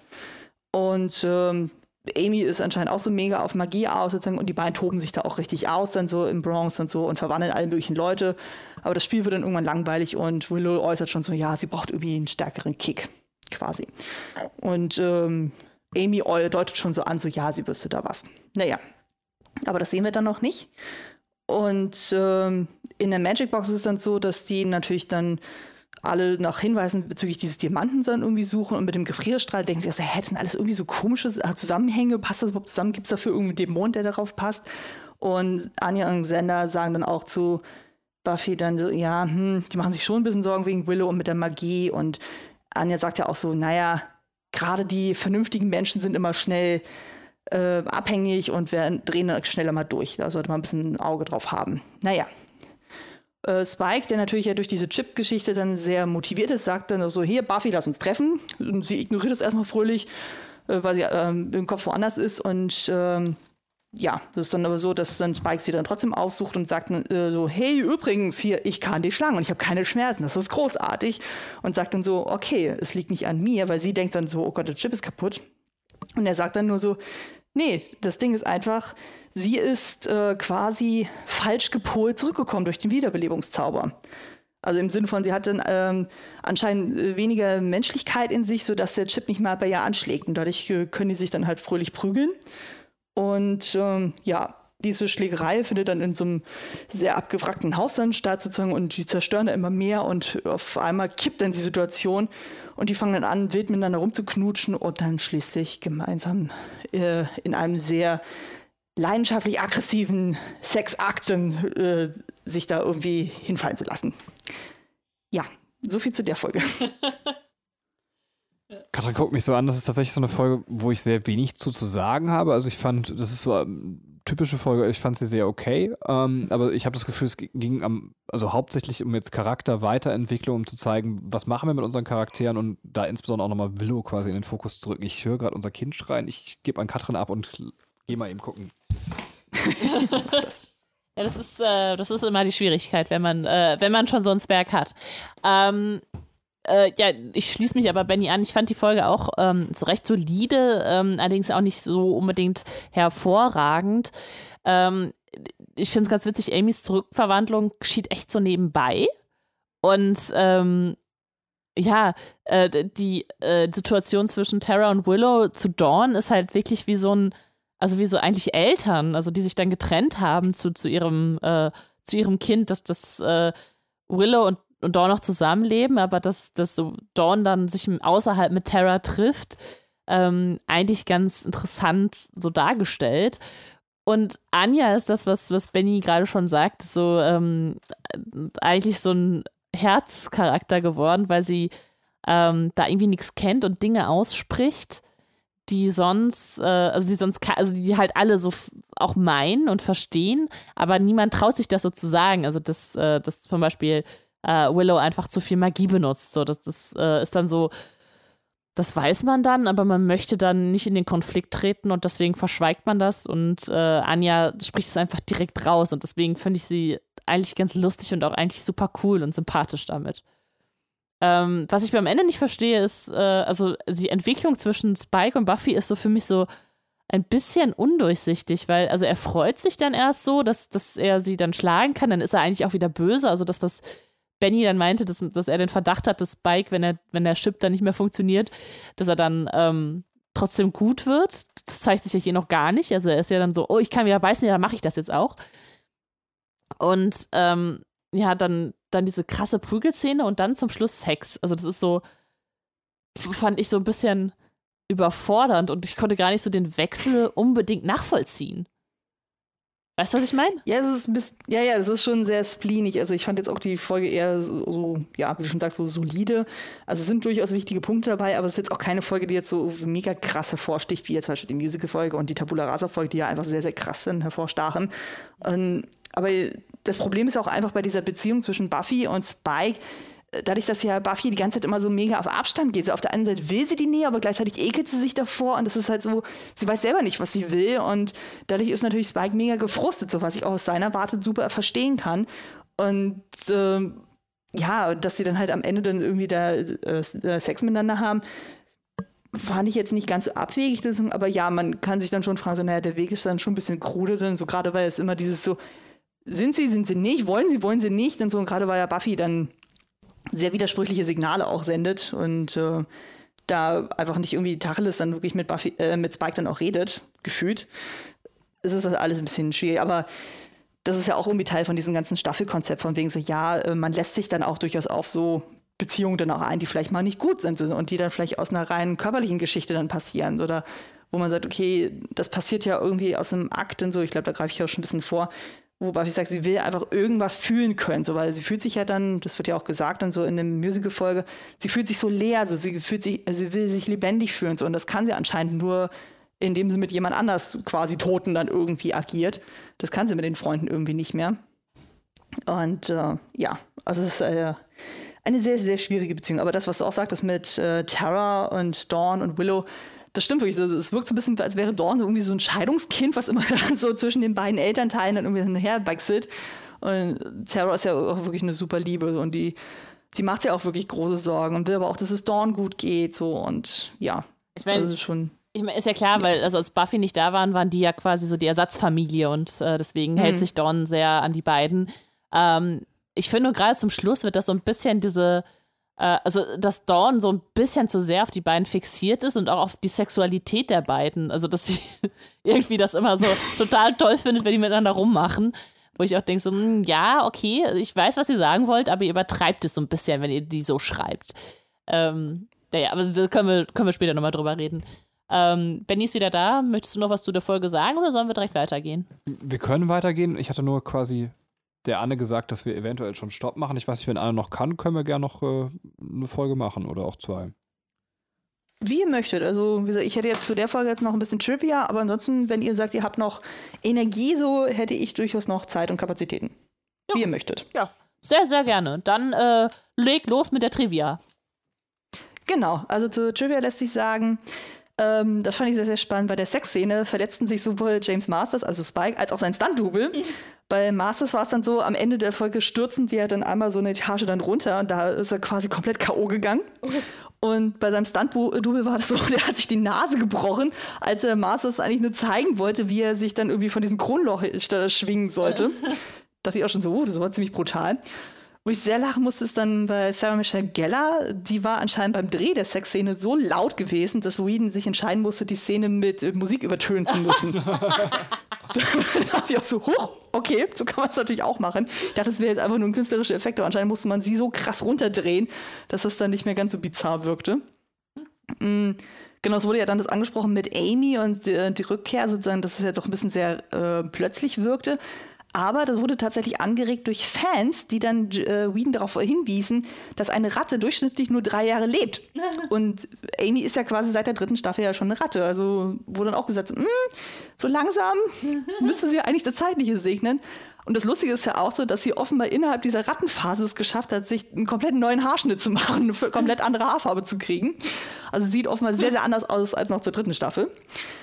Und ähm, genau, jetzt komme ich auf dieses Thema Homosex äh, Homosexualität nochmal zu sprechen, weil der Drehbuchautor dieser Folge, Greenberg, der hatte anfangs vorgeschlagen in der Szene, wo Willow und Amy in Bronx sind, da treffen die auf diese beiden äh, Männer, die ja sich sehr homophob gegenüber den beiden äußern. Und ähm, die werden ja dann irgendwie dazu verdammt, sodass sie ja dann in diesen Käfigen dann sind und dann so ein bisschen so Go-Go-Tänzerin-mäßig dann da die ganze Zeit tanzen müssen. Und der ursprüngliche Plan war eigentlich gewesen, dass die beiden so verzaubert werden, dass sie nicht aufhören können, miteinander rumzuknutschen. Und da hat Whedon gezielt gesagt, nein, das wollen wir nicht, weil er hat jetzt gezielt gesagt, er wollte nicht, dass ähm, man Küsse zwischen Männern, äh, zwischen zwei Männern oder zwei Frauen als Bestrafung inszeniert, geschweige denn, dass man sexuelle Orientierung mit so einem Fingerschnipp einfach wandelbar macht. Mhm. Also da hat er schon gezielt dann gesagt, so nee, also wenn wir schon eben gleichgeschlechtliche Liebe zeigen oder Anziehung, dann auch auf vernünftige Weise und nicht im Sinne eines äh, Zaubers oder einer Bestrafung. Fand ich sehr gut als Move. Mhm. Das wollte ich nur mal ergänzen, weil das ja eben noch Thema war. Ja, absolut, finde ich auch voll gut. Ja, also. finde ich auch, also ähm, zeigt halt seinen vernünftigen Umgang auch mit der Thematik. Also nicht, dass ja. äh, sowas kind Kindisches ist, zu sagen, der knutscht zwei Männer, sondern dass man sagt, okay, ja. wir, wir tragen auch Verantwortung dafür. Das krasse ist, mhm. man ist selber schon so gepolt, dass man irgendwie, ich dachte, du sagst jetzt, der wollte es nicht auf der Leinwand zeigen zu dem Zeitpunkt. Ich wollte gerade schon anfangen zu meckern und dann kam eben die positive Wendung. Auch hier sieht man nochmal, man selber ist schon immer auf das Negative eingestielt. Ähm, ja. Äh, ach so, sind wir schon mit der Trivia fertig oder? Ähm? Ja, ja, ich habe immer nur so zwei, drei Punkte rausgeschnitten. Das fand, waren jetzt so von meiner Seite aus die auch kein kritisches Schein, Ihr habt noch irgendwas, was ihr ergänzen möchtet. Du, Katrin? Nö. Es war auch kein kritisches So, es war eher ein Oh, da muss ich ja jetzt Folge 10 zusammenfassen. so von wegen, hoch, ich bin schon so dran. Wo ich mir noch nicht was mit dem Titel aufgeschrieben habe. Katrin, ich hoffe, du boxst mich mal wieder raus. Der Fluch der Zauberei oder Wrecked? Danke dir, du bist echt großartig. Ähm, ich habe mir aufgeschrieben, es sind zwei Stränge, aber wenn ich mir irgendwie gerade mal eine Zusammenfassung angucke, sehe ich eigentlich nur einen Strang. Also wahrscheinlich meine ich mit dem anderen Strang, dass Buffy und Spike haben mittlerweile ein Haus äh, in zwei gevögelt. Ähm, ja, man kann es, glaube ich, nicht anders sagen. Es ist leider so. Ähm, und danach fühlt sie sich auch schuldig und ist wieder abweisend zu ihm. Also diese problematische Beziehung, die er eben auch beschrieben hat, geht halt einfach weiter.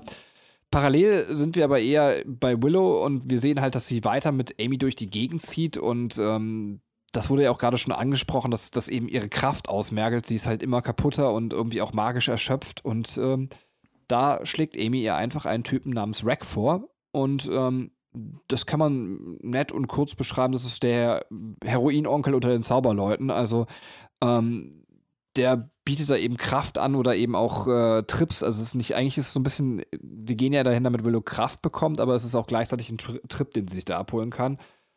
Und äh, nach dem ersten Schuss ist Willow auch direkt abhängig. Ähm, und äh, ja, sie will dann mit Dawn ins Kino gehen, ähm, lässt sich aber eben dann doch wieder hinreißen, nochmal bei Rack einen Besuch abzustatten. Und ähm, während Dawn im Vorzimmer wartet, äh, Willow verpasst natürlich das Kino und äh, kommt völlig angetörnt auch wieder zurück aus dem Zimmer von Rack und ähm, dann werden Dawn und Willow von einer Kreatur äh, verfolgt. Vermutlich ist das der Preis für den Rausch. Das ist so ein bisschen unklar, woher diese Kreatur kommt. Oder ich habe es einfach nicht gerafft. Ähm, auf jeden Fall ist da eben ein Dämon hinter denen her. Und Willow kommt dann auf die Idee, ein Auto zu nehmen bei der Flucht, ist aber völlig zugedröhnt und äh, setzt das Auto eben auch an die Wand und äh, verletzt Dawn dabei schwer. Also was heißt schwer? Ich glaube, Dawn bricht sich den Arm, aber für mich ist das eine schwere Verletzung. Ich habe noch nie was gebrochen. Ich finde das schlimm. Und ähm, dann ist es so, dass äh, Buffy und Spike tatsächlich noch rechtzeitig kommen. Die haben sich auf die Suche nach Dawn gemacht und äh, besiegen dann eben auch den Dämon und äh, ja, dann äh, holen sie quasi äh, Dawn von äh, Willow weg und sagen, okay, du musst der Magie abschwören und das macht Willow tatsächlich auch am Ende der Folge. Ähm, ja, und das war's. Ich habe noch so stehen, genau. Nee, ist egal. Ich streich's raus. Das war die schlechteste Zusammenfassung der Welt. Katrin, bitte rette mich raus. okay, ähm, was kann ich denn äh, sagen? Also, Dawn hängt nur mit den Freunden ihrer großen Schwester rum. Hat sie keine eigenen? Fragezeichen. Also, es fällt halt schon sehr auf, ähm, dass sie sich sehr an den Leuten orientiert. Klar, wenn das irgendwie so äh, ihr Familienersatz ist, ist das, äh, ist das klar. Allerdings sieht man, sieht man sie halt sehr wenig in ihrer Peer Group rumhängen. Also höchstens halt mit den Leuten da an Halloween, aber auch das hat sich ja irgendwie dann schnell erledigt. Ähm, was ich krass finde, ist, dass ähm, also dieses, dieses eindeutig Sex haben, das ist ja in der Staffel stärker als in den davor. Also jedenfalls irgendwie wird es härter dargestellt. Es gibt ja ich glaube, ähm, Spike greift am Anfang Buffy nochmal so unter den Rock und befingert sie und sagt dann noch sowas wie, ähm, es ist gut, eine Jägerin zu töten, aber besser eine zu ficken. Also ich weiß nicht, ob er ficken wirklich äh, komplett ausspricht, aber ähm, also es ist halt schon so, es ist so krass hart irgendwie. Also wisst ihr, es ist so hart ausgesprochen. Das ist, dass man sich so fragt, okay, die, die, äh, die, die Serie hat sehr viel an Unschuld verloren. Das ist halt so, krasser geworden. Ähm, ich meine, krass ist halt auch das, was mit Willow passiert.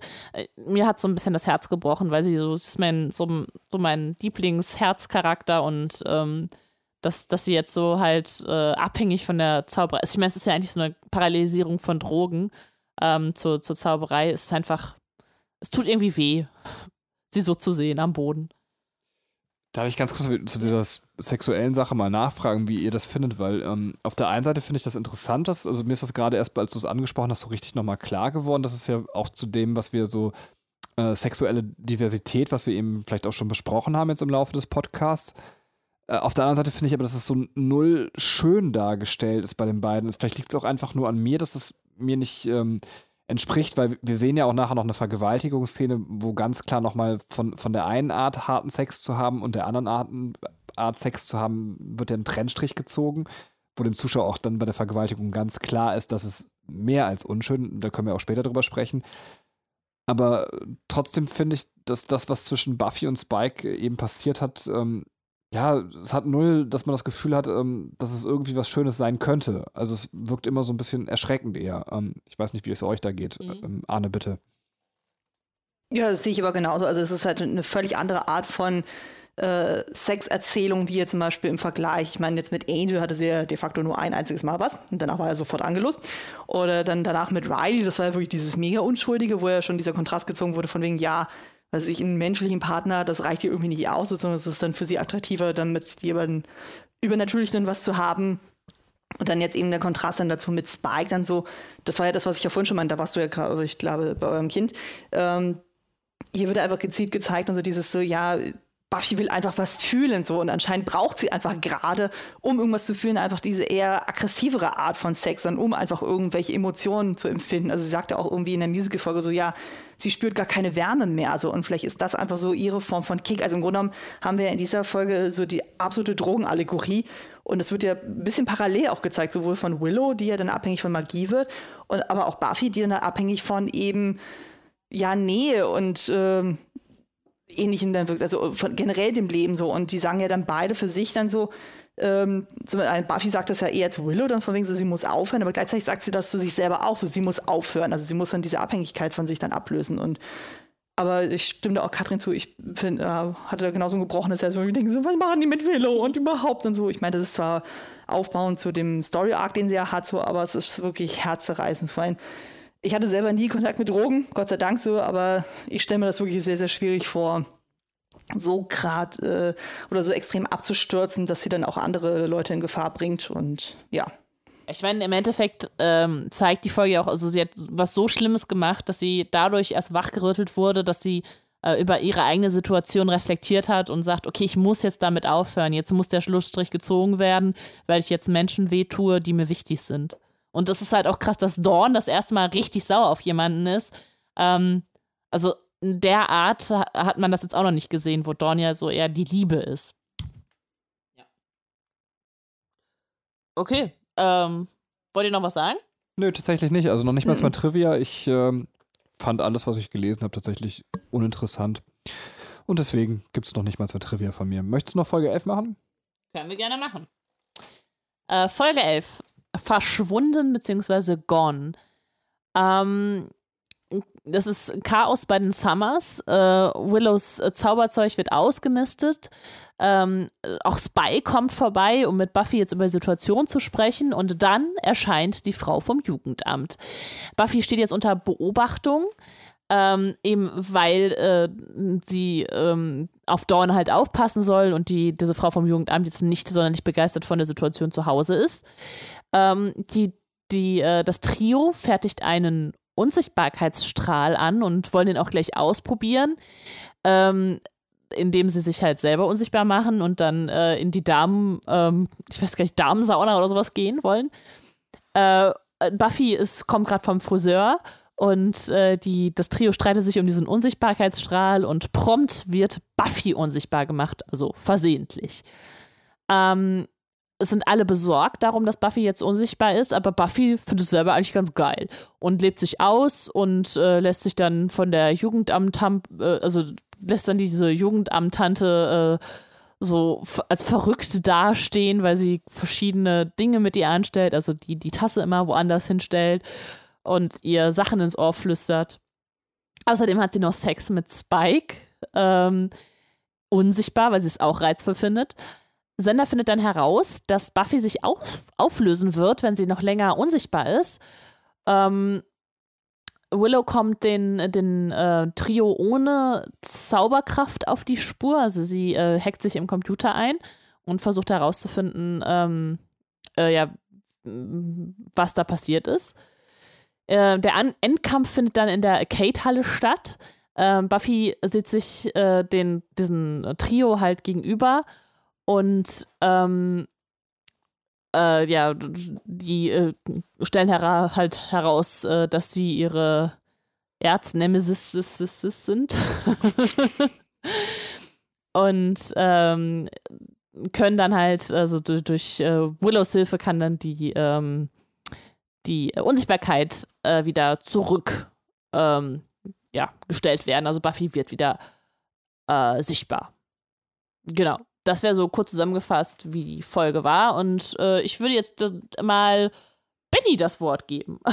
Benny möchte einfach nur einen Tipp an Anne richten, die ja eben schon gesagt hat, dass sie ähm, schwanger ist. Ähm, tatsächlich ist es so, ähm, ich weiß nicht, ob das nur bei uns in der Gegend ist, aber es könnte auch deutschlandweit so sein, dass das Jugendamt zu einem kommt, wenn man ein Kind hat. Und ähm, wir sind super unordentliche Menschen. Und als dann die Tante vom Jugendamt kam, oder die Frau vom Jugendamt, ich will das nicht so geringschätzig sagen, es ist ja schön, dass solche Leute kommen, äh, haben wir noch versucht aufzuräumen, weil wir irgendwie Panik hatten, jetzt könnte uns jemand unseren Sohn wegnehmen, wenn die unsere Wohnung sehen. Ähm, war total der nette Besuch mit der Frau, war alles super.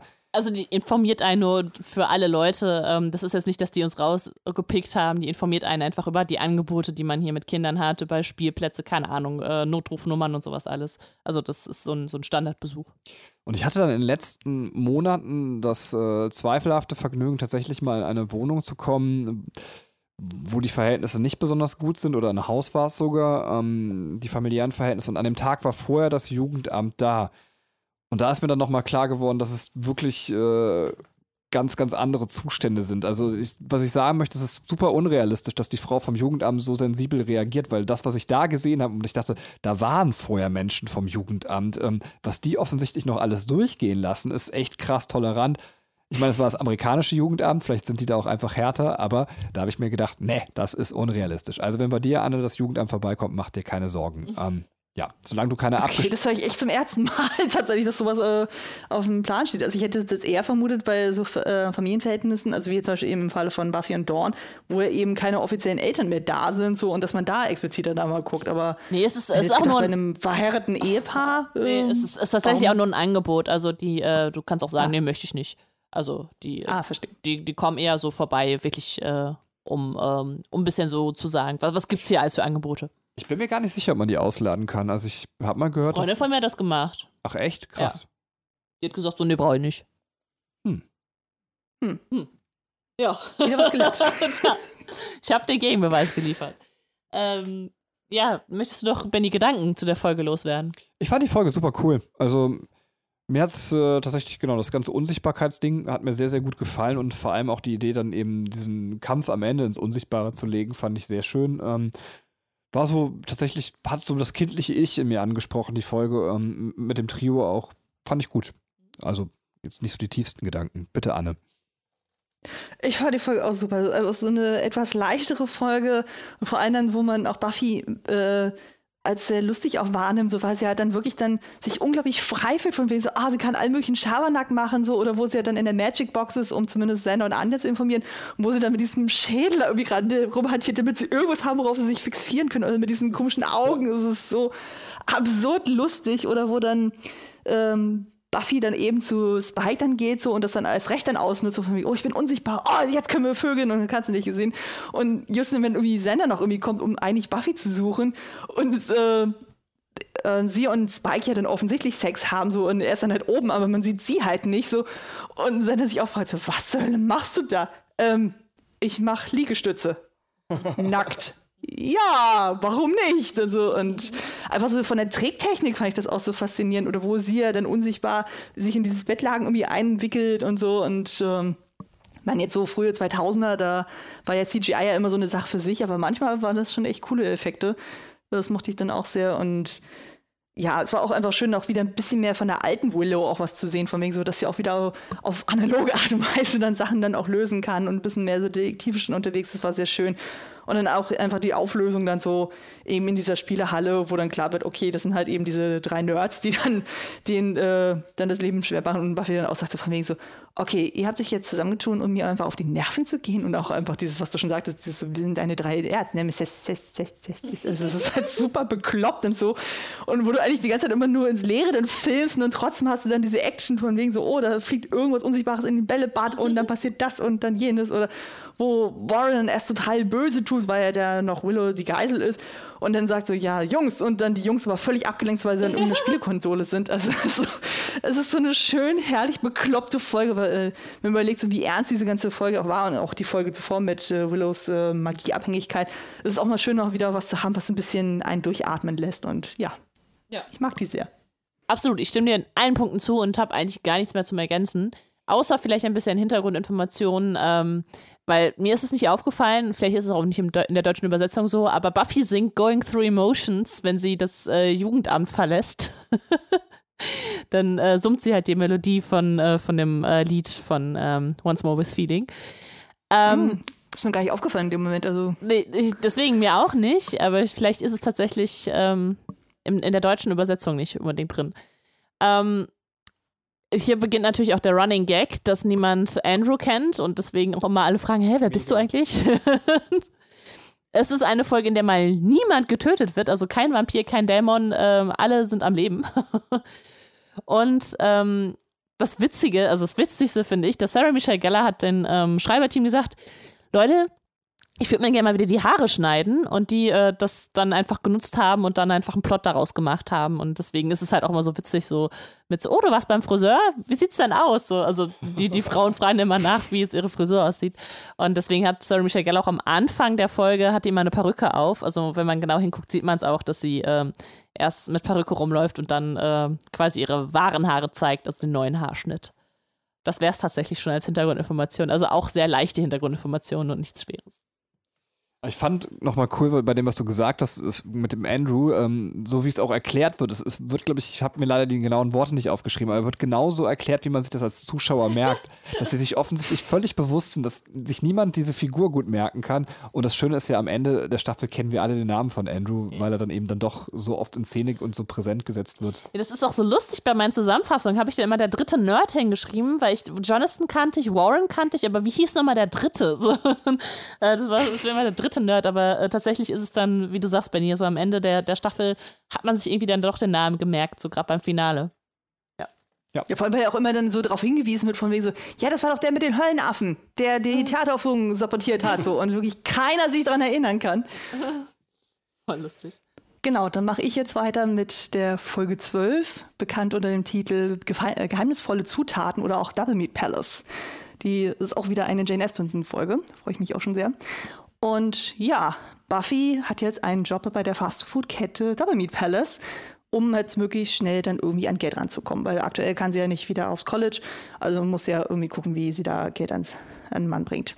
Naja, dann hat sie dann ihren ersten Arbeitstag und ihr Chef Manny zeigt ihr dann auch soweit alles und sie lernt auch die Kollegen dann kennen, so, aber die sind irgendwie eher ein bisschen zombiehaft äh, bei der Arbeit unterwegs, was sie schon ein bisschen skeptisch werden lässt. Und dann muss sie sich noch so ein Lehrvideo angucken über das Thema Fleischverarbeitung, was sie schon ziemlich verstört, aber mein gut, gehört halt dazu. Und ähm, dann wird ja auch noch so einer von diesen Double Meat Burger noch angedreht, so von wegen so, ja, ist das gefälligst? Und sie auch so, äh, nee, das Video war schon sehr anschaulich genug, muss das sein, aber es muss sie trotzdem machen. Und sie fragt dann auch irgendwie, weil dann immer so drauf gepocht wird, von wegen, ja, es gibt eine geheime Zutat für die Burger, aber sie kriegt keine wirkliche Verantwortung, äh, keine richtige Antwort darauf, so von wegen, ja, was ist denn jetzt die geheime Zutat? Das heißt immer nur, ja, das liegt an der Verarbeitung. Ja, was ist denn jetzt genau das? Ja, es liegt an der Verarbeitung. Naja. Und auch eine Recherche in der Pausezeit äh, bringt sie nicht so wirklich weiter. Naja, die kriegt dann auch noch Besuch von den Scoobies und Anja beschwert sich dann über Willis Entzugsphase, so weil dadurch an angeblich dann die Hochzeitsvorbereitungen so deutlich komplizierter sind. Vorher hätte sie ja einfach alles herzaubern können, aber jetzt müssen sie ja alles normal machen, was äh, schon ein bisschen arschig am Move ist, aber na gut. Naja, Spike taucht da auch nochmal auf und er sagt sogar explizit, oh Gottes Willen, so, du solltest hier nicht arbeiten, das ist nicht der richtige Job für dich, der wird dich noch irgendwie um, äh, umbringen. Naja, bisschen Foreshadowing. Und ähm, genau, dann auf einmal taucht einer der etwas netteren Kollegen nicht mehr auf. Der ist dann am Abend zuvor von jemandem im Hinterhof getötet worden, den er auch wiedererkannt hat. Wir kriegen aber noch nicht zu Gesicht, wer das war. Und am nächsten Tag, wo er halt eben nicht zur Arbeit auftaucht, so wundert sich niemand so wirklich darüber, weil irgendwie ständig dann Kollegen äh, neu angestellt werden, dann wieder abhauen, ohne irgendwie ein Wort dazu zu sagen. Naja, und durch den Personalmangel ist dann Buffy dann noch genötigt, eine Doppelschicht einzulegen. Also sprich, sie hat dann keinen 8-Stunden-Tag, sondern einen 16-Stunden-Tag, was auch nicht so geil ist. Und sie nutzt dann unter anderem einen ihrer Pausen, um mit ähm, Spike dann im Hinterhof Sex zu haben. Kann man ja machen. Naja, ähm, Senna und Anja haben dann währenddessen noch Besuch von der Rachedämonin Hellfreak und stellt sich raus, es ist eine Freundin von Anja und Senna sagt sich dann so, okay, ich lasse die Frau mal alleine, die können dann mal quatschen. Naja, und die beiden philosophieren über Anjas Beziehung zu Xander und Helfrek gewinnt so mehr oder weniger den Eindruck, dass Xander ähm, Anja eigentlich nur bevormundet und ihr die ganze Zeit immer so zurecht weiß, von wegen so, ja, das und das soll es nicht tun, das und das soll es nicht tun. Ähm, dann kriegt Willow auch nochmal Besuch von Amy und unter so einem fahrscheidigen Grund so besucht sie die auch so und fragt dann so, hey, wie läuft's denn mit dem Magieentzug? Aber anstatt ihr dann wirklich da zu helfen, so gibt Amy ihr dann nochmal so einen kleinen Magie-Kick den Willow aber nicht kontrollieren kann und sagt dann so von wegen, hey, doch so eine kleine Überraschung, so du hast jetzt heute quasi Geburtstag und Willow ist völlig fertig, so von wegen, um Gottes Willen, egal was ich anfasse, es geht um mir alles kaputt und ist damit etwas überfordert. Naja, dann kommt noch hinzu, dass dann Buffy bei der Arbeit bei einen menschlichen Finger auch noch findet im Fleisch und kriegt dann richtig Panik, weil sie dann den Chef damit konfrontiert. So von wegen so, hey, verarbeiten Sie wirklich Menschenfleisch im, äh, im Fleisch? Und er äh, schreitet das dann irgendwie ab so und sie stürmt daraufhin dann halt in den Essensbereich des Ladens und versucht dann die Menschen dann eben von dem Essen zu warnen und sie wird daraufhin auch gefeuert. Kann man ja auch verstehen. Naja, sie versucht dann halt einen dieser Burger dann mit den Scoobies zu untersuchen, um die Theorie mit dem Menschenfleisch äh, zu bestätigen. Doch Senna hat zuvor den Burger gegessen, ohne äh, dass sie ausreden konnte. Und kriegt dann erst Panik von mir, oh Gott, ich habe Menschenfleisch gegessen. Wir erinnern uns an Sweeney Todd. Aber naja, Willow soll das Ganze dann mit den Resten, die dann noch in der Verpackung drin sind, dann tatsächlich nochmal untersuchen. Das macht sie auch auf wissenschaftliche Art und Weise. Ganz oldschool Willow-like. Naja, Buffy sagt dann auch so nochmal, okay, ich breche da jetzt nochmal ein und will das nochmal alles analysieren. Und sie findet dann auch noch den blutig abgetrennten Fuß ihres Ex-Chefs. Und es stellt sich dann raus, dass dann einer der Stammkundinnen die Perückenlady dann den ähm, Kollegen und den Chef auf dem Gewissen hat. Und sie ist in Wirklichkeit ein Dämon, der quasi unter der Perücke versteckt. Das ist so ein bisschen, ja, so, wie erklärt man so ein bisschen, so ein bisschen schlangenhaft, alienhaft mäßig, also richtig creepy. Und ähm, die Masche ist dann irgendwie, dass der dieser Alien-Kopf dann irgendwie dann die Opfer dann immer beißt und damit dann betäubt und so und sie nach und nach dann halt auffrisst. Und während Buffy eben mit diesem Dämon und mit der Betäubung zu kämpfen hat, taucht dann Willow auch noch vor dem Laden auf und berichtet halt, von, was sie rausgefunden hat, nämlich, dass dieses Fleisch gar kein Menschenfleisch äh, beinhaltet, sondern verarbeitetes Gemüse und wundert sich dann, dass irgendwie Buffy nicht darauf reagiert so und kommt ihr dann letztendlich zu Hilfe und hackt dann dem Dämon den Kopf ab. Aber selbst das hilft noch nicht äh, hundertprozentig und sie schmeißt dann diesen dann in den Fleischwolf, was ziemlich eklig ist, aber es führt zum Ziel. Und genau, am nächsten Tag bringt, äh, kommt dann Amy dann nochmal vorbei bei Willow und will sich so ein paar Sachen leihen, aber Willow sagt dann explizit so, nee, das, was du mir da jetzt angetastet hast mit diesem Magiekick, das hat mir den, äh, den Entzug noch schwerer gemacht so und Amy soll ihr einfach aus dem Weg gehen, wenn sie eine gute Freundin sein möchte. Und Buffy will dann auch nochmal zum Double Meat Palace, will dann gerade ihre Arbeitsuniform zurückgeben und da trifft sie dann die neue Managerin. Und äh, Buffy spricht das ganz offen dann an, von wegen so, hey, ich weiß übrigens, was die geheime Zutat ist. Und die Managerin ist natürlich völlig geschockt, von wegen so, oh scheiße, die weiß quasi das große, große Geheimnis und ja, bitte da um äh, Geheimhaltung so. Und Buffy sagt dann so, okay, ich behalte das für mich, aber ich möchte gerne wieder bei euch arbeiten, weil sie braucht wirklich dringend das Geld. Und genau, das Ganze wird ja auch tatsächlich gewährt. Genau, das so viel zum Inhalt. Ich mochte die Folge echt gerne. Also ich fand die total witzig und äh, auch sehr spannend. Also weil man sich echt die ganze Zeit gefragt hat, so was läuft in diesem Laden schief. Und äh, dann kommt, also ich, man hat dann auch relativ schnell den Verdacht, dass es wirklich Menschenfleisch ist. Die Auflösung dann selber habe ich gar nicht kommen sehen. Ähm, ich ich habe noch nicht genau gerafft. Die haben ja gesagt, das ist nur pflanzliche Zutaten. Ich glaube, die Chefin sagt, dass noch Rinderfett ist noch drin, oder? Mhm, genau. Aber das heißt, das ist ja nicht dann nur pflanzlich. Und Rinderfett heißt das dann, da ist, also da ist dann doch quasi ein Abfallprodukt von Tieren dabei. Also also es ist, ist kein vegetarischer Burger, den die da verticken, ne? So habe ich es auch ja. verstanden. Also das, ist, das klang so ein bisschen so Tofu-mäßig und dann haben sie halt dieses Rinderfett noch drin, um einfach diesen Fleischgeschmack noch ein bisschen mehr zu verstärken. Okay, also es ist. Genau, Katrin, Hühnchen ist nicht vegan.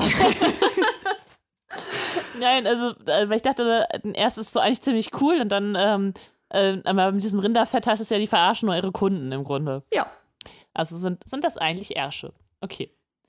Ähm, es ist aber nicht erklärt, warum die anderen ähm, Mitarbeiter äh, so abwesend sind oder so, so depressiv abwesend, oder? Also man mhm. denkt ja am Anfang, die, die stehen da irgendwie unter Drogen oder sowas. Das wird auch nicht so explizit erklärt, ne? Es ist eher so, dass man jetzt so Theorien darum schwingen kann, äh, was, was passiert.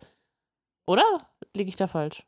Nee, nee, ist soweit dann richtig. Also ich hatte auch so einen Eindruck ja. gehabt, dass einfach nur dieses völlig apathische, okay, the same procedure as every day mäßige ja. und Buffy verfällt ja auch so ein bisschen so in diese Lethargie, so von wegen so, okay, schon wieder Burger wenden, schon wieder das machen, schon wieder das jenes machen. Also das kann irgendwann okay. ziemlich eintönig sein. Okay, gut, dann ist das so, dass, dass quasi die, die Arbeit ein bisschen die Seele raubt, so mhm. als, ähm, okay. Gut, dann, dann habe ich, das, hab ich das verstanden.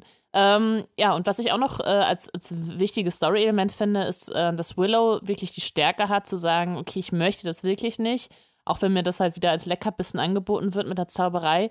Ähm, ich trenne mich jetzt auch von einer Freundin, ähm, weil ich merke, das tut mir nicht gut. Und ähm, das ist eigentlich ziemlich, ziemlich krass, so das, das zu zeigen und das zu sehen, weil, ähm, weil sie damit halt sehr viel Persönlichkeit und Charakter auch zeigt. Und das ähm, finde ich halt sehr stark an Willow. Das hat mir sehr gut gefallen. Das waren so meine ersten Eindrücke. Benny, was hast du zu der Folge? Du hast das schon wieder ziemlich gut und krass abgegrast, dass mir gar nicht so viel übrig bleibt, außer dass ich auch nochmal sagen muss, ähm, dass ich äh, dieser Wendung auf den Leim gegangen bin. Also, dass ich das auch sehr schön fand. Ähm, du hast jetzt klar so ein bisschen erklärt, dass das auch ein bisschen konstruiert ist, dadurch, dass die Mitarbeiter sehr abwesend wirken, fällt man eher auch auf diese Wendung rein. Aber trotzdem ist es, dass man direkt im Kopf hat, okay, der Burgerkonzern muss böse sein und ähm, Deswegen glaube ich auch, dass da wird Menschenfleisch verarbeitet und am Ende stellt man fest, okay, ist gar nicht so. Ähm, das Einzige, was ich noch ergänzen würde, ist, äh, das könnte eins zu eins auch eine Doctor Who-Folge sein, für die Leute, die Doctor Who gucken. Ähm, ich finde, halt, stimmt, dass ja. sie absolut genau, Doctor Who-Charme hat. Ja. Anne, bitte. Ja, ach, es ist so eine schräge Folge, aber irgendwie ist die auch mega lustig. Ich weiß gar nicht, warum die damals so unglaublich schlecht wegkam. Also, da gibt es bei weitem schlechtere Folgen. So, die ist halt einfach ein bisschen überspitzt dargestellt. Und äh, für mich ist es auch so, ich habe ja tatsächlich eine Zeit lang auch mal bei McDonalds gearbeitet. Von daher habe ich natürlich nochmal einen ganz anderen Bezug ah. zu Fastfood-Ketten und da arbeiten und jobmäßig. Also von daher aber, also ich meine, hier ist es wirklich sehr überspitzt und so. Also so schlimm hatte ich das bei mir bei weitem nicht, aber das war schon. Ich, ich wollte gerade fragen, wie, wie war das denn? Also ist das, würdest du sagen, ist es eklig, in so einem Laden zu arbeiten oder ist es, äh, ist es schon, ja, also dass man sagt, ja, okay, das ist äh, einfach wirklich äh, Systemgastronomie, heißt es, glaube ich, ne? Und es geht alles mit rechten Dingen zu.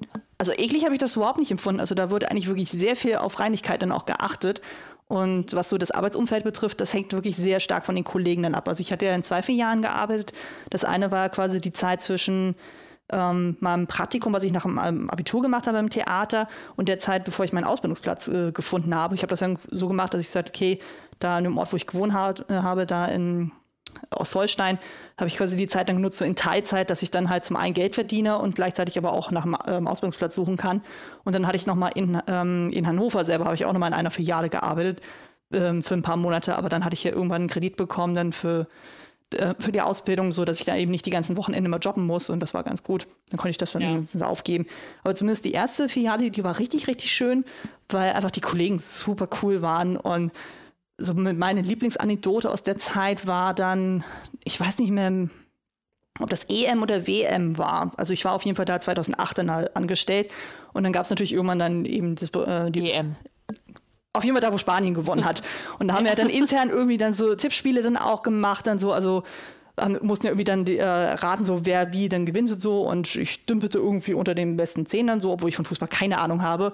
Und dann am Finaltag war es halt so lustig, weil dann wirklich in dem Laden fast nichts los war. Und dann haben wir gesagt, gut, ähm, wenn dann eh so gut wie keine Kundschaft ist, so, dann tigern wir einmal zum Mac-Café, holen uns alle dann irgendwie so einen Mango-Shake und so, setzen uns auch vor dem Fernseher in dem Essensbereich und gucken dann dieses Tippspiel. Und immer wenn da mal ein Kunde, dann kam, sind wir schnell mal nach hinten getigert, in die, äh, hinter die Kasse, haben das so gemacht und dann sind wir wieder zurückgetigert. Und an dem Abend habe ich sogar geschafft, ich war ja eine von den ganz wenigen, die auf Spanien getippt hat und bin damit äh, dann prompt Zweite geworden beim Tippspiel. Das war großartig. Cool. Also. Ich, das, ähm, ich, ich weiß, dass es es muss eine EM gewesen sein, weil ich habe 2006 äh, Abi gemacht. Ja.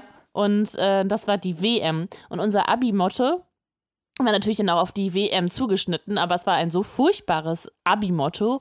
Es hieß Abi-M, also wie WM. oh Gott, 13 ja. zu 0, wir sind die Sieger. Aber Abi-M, es war ganz furchtbar. Also ich fand es ganz schrecklich. Und das stand dann halt überall drauf, so auf den Shirts und so. Naja, zu, zu Bürgersachen habe ich tatsächlich auch eine Anekdote zu erzählen. Ähm, zwar ist es leider jetzt so eine Klischee-Anekdote, aber ich, ich war wirklich persönlich dabei und äh, habe es erlebt. Ähm, von daher ist es wirklich auch wahr. Äh, und zwar waren wir bei Kentucky Fried Chicken. Ähm, das war so zu, auch zu Abi-Zeiten tatsächlich. Und ein Freund von mir hatte dann schon so einen gedrosselten Motorradführerschein. Das war diese, also dieses typische Abi-Gefühl, so jetzt kann man endlich äh, mobilisiert fahren und dann fährt man natürlich immer irgendwie in irgendwelchen Freistunden oder Mittagspausen zu einer irgendeiner Burgerbrutze und quasi schlägt sich den Magen voll. Na, auf jeden Fall hat er sich da so einen schicken Burger bestellt und hat dann auf ein riesiges, das war wirklich groß, das war so wie, weiß ich nicht, wenn man drei, zwei Euro Stücke aneinander legt, so von der Größe her, blaues Stück Plastik innerhalb des Fleisches gebissen. Mhm. Wir waren auch total schockiert, wie einfach in das Fleisch so ein, so ein großes blaues Stück Plastik reinkommt. Naja, er ist dann nach vorne gegangen und äh, hat sich höflich beschwert. Ich äh, stand daneben und jemand, ja, es tut uns sehr leid, äh, Sie können einen neuen Burger haben. Und dann einfach nur gesagt so, danke, das möchte ich vielleicht nicht, können Sie das vielleicht verstehen? Und ähm, naja, das war's dann auch. Er hat sein Geld nicht zurückbekommen, das wow. war's. Oh. Aber hey. Das ist aber nicht sehr kulant. Nee, ich möchte aber auch bis heute wissen, wie ist das Plastik da reingekommen? Aber gut, ähm, naja. Also das Einzige, was ich tatsächlich mal erlebt habe, so, das kann ich mir aber nur so halbwegs erklären, ähm, war dann, das war auch in einer McDonalds-Filiale, so da hatten wir dann immer diese fertig abgepackten ähm, Packungen von Pommes und in einer von denen war so eine richtig fette Hornisse drin, die ein, mit eingefroren war. Also die muss uns schon im Prozess dann schon irgendwie da reingeflutscht sein. Wow. Aber wir haben es noch rechtzeitig ja. gesehen, deswegen haben wir die ganze Packung einfach weggeschmissen und gesagt, okay, das können wir ja nicht in das Bratfett irgendwie reinkippen. Wobei das auch generell beides nicht irgendwie gegen die Läden spricht. Fehler passieren Nein. immer und überall. Ne? Eben. Also ist das halt kann so. ja, wie gesagt, in der Firma, wo dann die Pommes dann irgendwie hergestellt werden, auch automatisch gewesen sein, dass da irgendein Insekt da reingeflogen ist. Also das kann man da denen überhaupt nicht vorwerfen. Nee, wir hatten auch mal tatsächlich eine Anekdote, das war auch richtig übel, das war im Sommer und da gab es ja diese Coupon-Aktion. Äh, Und da war auch noch das Problem, dass just an dem Tag die ganzen Getränkeautomaten ausgefallen sind. Oh Sprich, nein. sprich, wir mussten alles irgendwie dann mit O-Saft und Milchshakes überbrücken und es war super stressig. und irgendwie habe ich es an dem Tag auch noch geschafft, mir dann äh, irgendwie so Fett, äh, also heißes Fett dann über die Hand zu kippen, weil ich ja irgendwie die Pommes dann irgendwie umschütten wollte. Und es tat Schweineweh und ich bin dann völlig heulend wieder zur Kasse getigert. Ich so, hey, was kann ich, äh, was kann ich für Sie halt tun? So. Und die waren auch völlig geschockt von mir. Ich so, was macht die Frau da? Dann so, aber ich konnte in dem Moment auch nicht einfach weggehen, weil einfach in dem Moment Rush Hour war, also halt mittags. Aber das war zum Glück nur eine von ganz gruseligen Anekdoten. und so, aber Oh Mann. ja, aber das ging dann Gerade wenigstens. heißes Fett ist so scheiße. Ja, das tat richtig weh. Ähm, äh, wir hatten, wir hatten einmal, also ich habe ich hab, äh, tatsächlich nie bei McDonalds gearbeitet, obwohl das ist eigentlich so ein super Klischee-Studenten-Schülerjob, ne? Also ich glaube, äh, man kommt da sehr leicht an den Job, ne? Und kann Mhm. da, ähm, glaube ich, ganz gut dann auch noch äh, se- sein Taschengeld aufstocken, wenn man jetzt Schüler ist.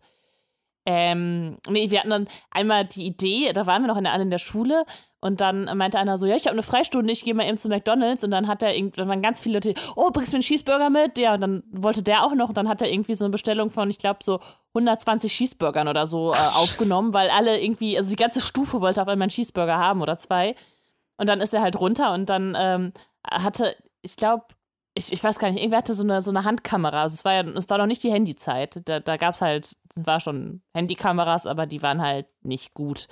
Und äh, für irgendein Schulprojekt eine Kamera und dann so, ey, film das, film das, das ist voll lustig. Ne?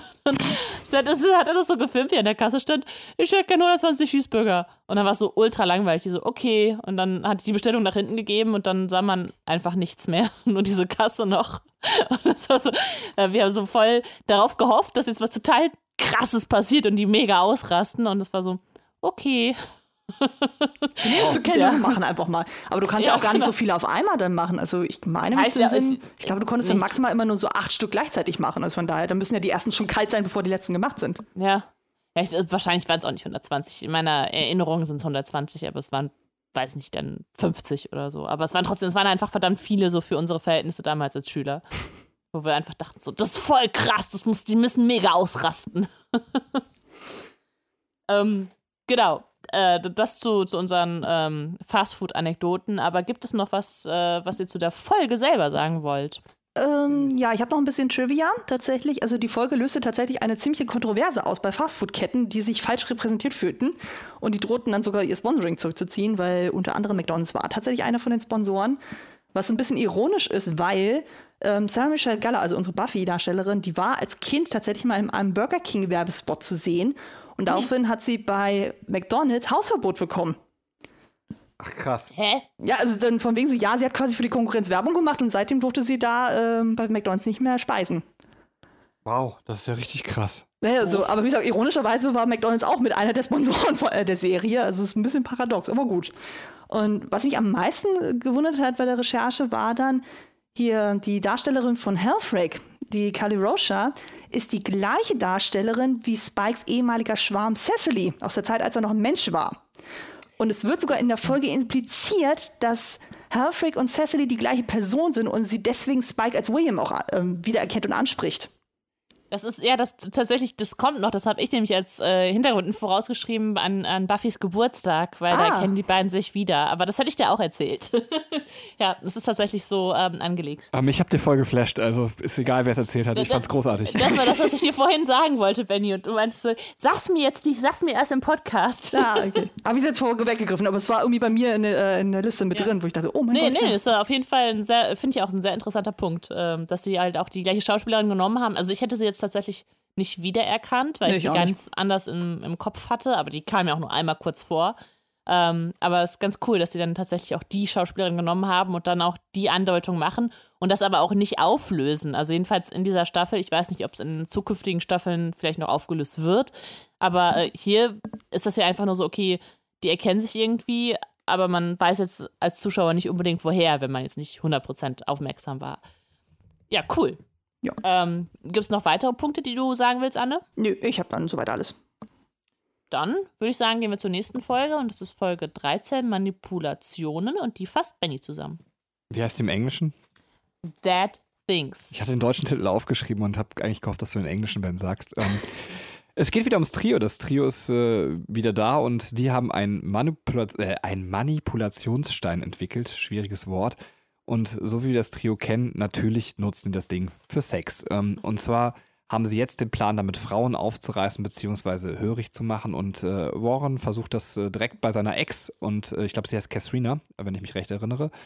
Und äh, die schnappen die halt in der Bar auf und es klappt tatsächlich, dieser Stein wirkt und äh, sie nehmen die mit nach Hause. Das ist auch alles so ein bisschen schmierig, finde ich, äh, wo er sagt, okay, ich vergnüge mich jetzt mit ihr, danach könnt ihr dann auch Spaß mit ihr haben. Allerdings ist es so, dass die Wirkung des Steins mittendrin aufhört und äh, sie sich ziemlich angeekelt fühlt und flüchten will.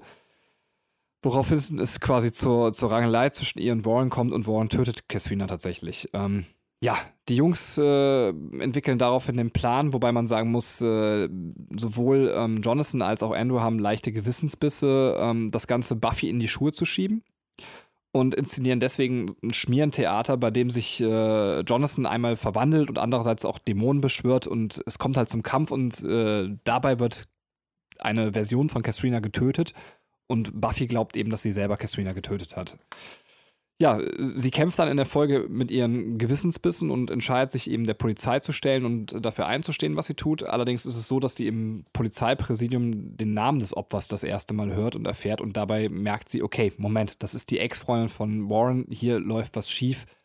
Wahrscheinlich wollte mir das Trio diese ganze Sache einfach nur in die Schuhe schieben.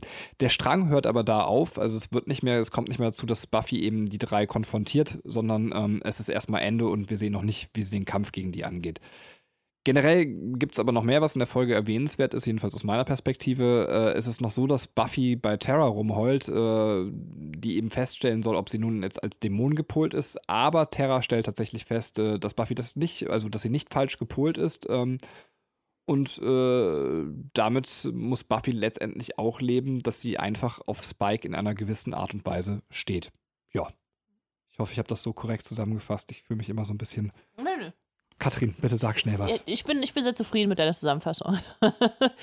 ich ähm, ich fand die Folge ganz gut. Also, ja, sagen wir mal, ja, sie hat also viele Schwächen. Also, ich mag erstmal dieses ähm, Zeitverschiebungen, dieses Verwirrungen, das fand ich eigentlich ganz cool. Allerdings finde ich, war das jetzt nicht gut aufgelöst. Also, es war halt nur so ein ganz kurzer Part da drin und ähm, ja, das, das fand ich jetzt nicht ganz so stark. Ich fand aber die, äh, den Verlauf ganz interessant, was nämlich jetzt mit Warren passiert und äh, die Idee, äh, des Trios, äh, was sie quasi mit dieser Leiche anfangen soll. Also ich, ich finde, es passiert halt sehr viel in der Folge. Ähm, die, der einzige Punkt, der mich so wirklich gestört hat, ist, dass ähm, wir hatten das ja schon mal, dass eine Jägerin versehentlich einen Menschen tötet, also keinen Dämon, sondern einen Menschen. Und das ist ähm, als Faith ähm, ja den äh, Lakaien da vom Bürgermeister tötet. Ist da nicht davor schon noch mal sowas in der zweiten Staffel, glaube ich, dann mit äh, Ted? Mit dem Freund ja, von ihrer Mutter? Genau, genau, aber also bei, äh, das, das, stimmt, obwohl Ted sich dann herausstellt, ist er gar nicht, ist er gar kein Mensch. Hm. Ähm, ich weiß gar nicht, wie sich das, äh, wie das da äh, weiter äh, verarbeitet wurde, aber bei, ähm, bei dieser Geschichte mit Faith ist es ja so, dass Giles ganz klar sagt, okay, ähm, den Job, den Jägerinnen machen, da kann es vorkommen, dass sowas passiert und wir haben da auch Vorgehensweisen, wir informieren den Rat und das wird halt geregelt. Also das ist, äh, du stehst nicht alleine damit, dass du jetzt da äh, einen Mord begangen hast, sondern es ist halt im, im Rahmen deiner Arbeit ist es einfach ein kalkulierbares Risiko. Also es ist ein Risiko, was da ist, äh, was halt passieren kann. Und Buffy ist jetzt natürlich komplett alleine damit. Also ähm, sie, ich finde, sie hätte da sich an Giles, der ist ja nicht komplett aus der Welt, der ist ja, kann ja noch mit denen in Kontakt treten, dass man sagt, okay, sie führt immer noch die Arbeit als Jägerin aus, also muss sie halt auch diesen Schutz bekommen, ähm, dass, dass sie, ne, dass sie da in ihrer Arbeit, wenn sie jemanden tötet oder keinen Dämon tötet, sondern Menschen tötet, dass sie da auch wirklich Schutz erhält. Das fand ich so ein bisschen doof, dass das, ähm, dass sie jetzt sagt, so, ja, ich muss jetzt zur Polizei, Polizei ich muss mich jetzt stellen, dass ich da einen Mord begangen habe, weil so de facto war es ja nicht. Auch, ja.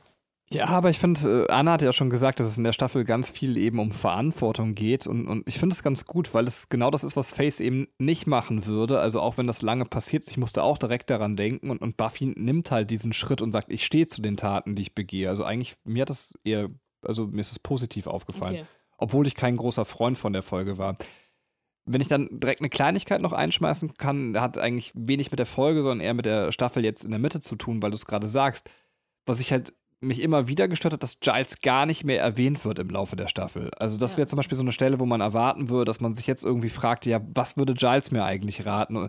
Und dass er so komplett aus dieser Staffel irgendwie, ja, als wenn er nie da gewesen wäre, irgendwie behandelt wird, ähm, finde ich irritierend. Das spitzt sich dann später bei der Hochzeitsfolge, finde ich, noch mehr zu, weil da müsste er eigentlich eingeladen sein. Ähm, das war was, was mich bei der Folge, also oder bei der ganzen Staffel immer wieder so ein bisschen gestört hat. Das wurde aber, aber tatsächlich mal erklärt dann so. Ich glaube, oh. das war auch im Rahmen eines Panels, wo dann explizit gesagt wurde, sie wollen ihn nicht ständig also auf den Silbertabletten präsentieren, also im Sinne von ihn erwähnen, um einfach nicht die Fans die ganze Zeit daran zu erinnern, so von wegen so, wisst ihr noch, Giants, der war noch da und überhaupt und so. Also, dass man eher die Konzentration dann wieder auf die Scoobies dann irgendwie lenkt und nicht ständig daran erinnert, was dann in der äh, Serie eigentlich fehlt. Aber ja, mir geht es ja auch so, ich mag Giles unglaublich gerne und der fehlt einfach irgendwann. Ich weiß gar nicht so, ob ihr das eventuell wisst, ob dann einfach in der Zeit irgendwie ähm, Anthony Hatton zu viele Sperrtage irgendwie hatte, dass er gar nicht so sehr zur Verfügung stand dann so, oder ob er absichtlich da rausgeschrieben wurde. Keine Ahnung. Weil es gibt ja, also er war ja auch auf Bühnen und sowas ja auch tätig. Vielleicht war er einfach zeitlich dazu begrenzt verfügbar? Also ich weiß es tatsächlich nicht, aber ich habe genau gehofft, bei der Recherche auf diese Information zu stoßen, habe sie aber leider nirgendwo gelesen, weil das könnte ich mir einfach auch vorstellen. Oder es hat eben mit dem Ende zu tun, allerdings auch da wäre es jetzt nicht nötig gewesen. Ne? Ähm, mhm. Ja. Genau, ich wollte ja auch sagen, wir haben uns halt das gleiche gefragt, aber ähm, tatsächlich wissen wir es einfach nicht. Ja. ja. Anne, möchtest du noch was zu der Folge generell sagen? Ähm, ja, also ich tue mich mit der Folge tatsächlich ziemlich schwer. Also gerade mit diesem, ja, wir machen uns Frauen äh, hörig so und machen sie zu Sexsklavinnen, so, das ist so, mega cringy. Ich meine, es passt zwar zu dem Trio, die ja einfach super pubertär sind und dann sagen so, ey, super, wir nutzen die magische Macht dann so, um Frauen flach zu legen, so und einfach dieses so, okay, wir haben dann eine so, erst genügt sich so quasi der Stärkere aus der Truppe und dann dürfen die anderen auch mal ran. Oder auch so denkst, oh, ich meine, es wird zwar durch Katrina auch wirklich angesprochen, auch gesagt, also, hey Leute, das ist scheiße, was ihr macht, das ist Vergewaltigung de facto.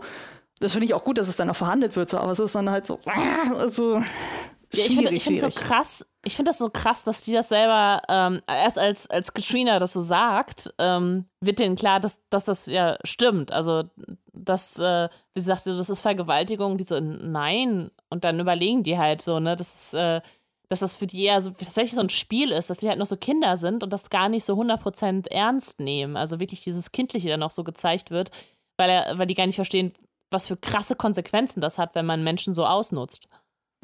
Deswegen, da kommt ja auch wieder dieses Thema Verantwortung übernehmen ja, dann auch wieder genau. mit rein. Und das ist wirklich so eine äh, Exemplarfolge, wo wirklich gezeigt wird, okay, wie unglaublich unreif die eigentlich alle sind. Also selbst Warren dann. Äh. Ich, ja, ich habe noch eine äh, unreife Frage, weil an, an, de an der Stelle habe ich mich gefragt, ob Sander einfach unfassbar dick geworden ist. Der.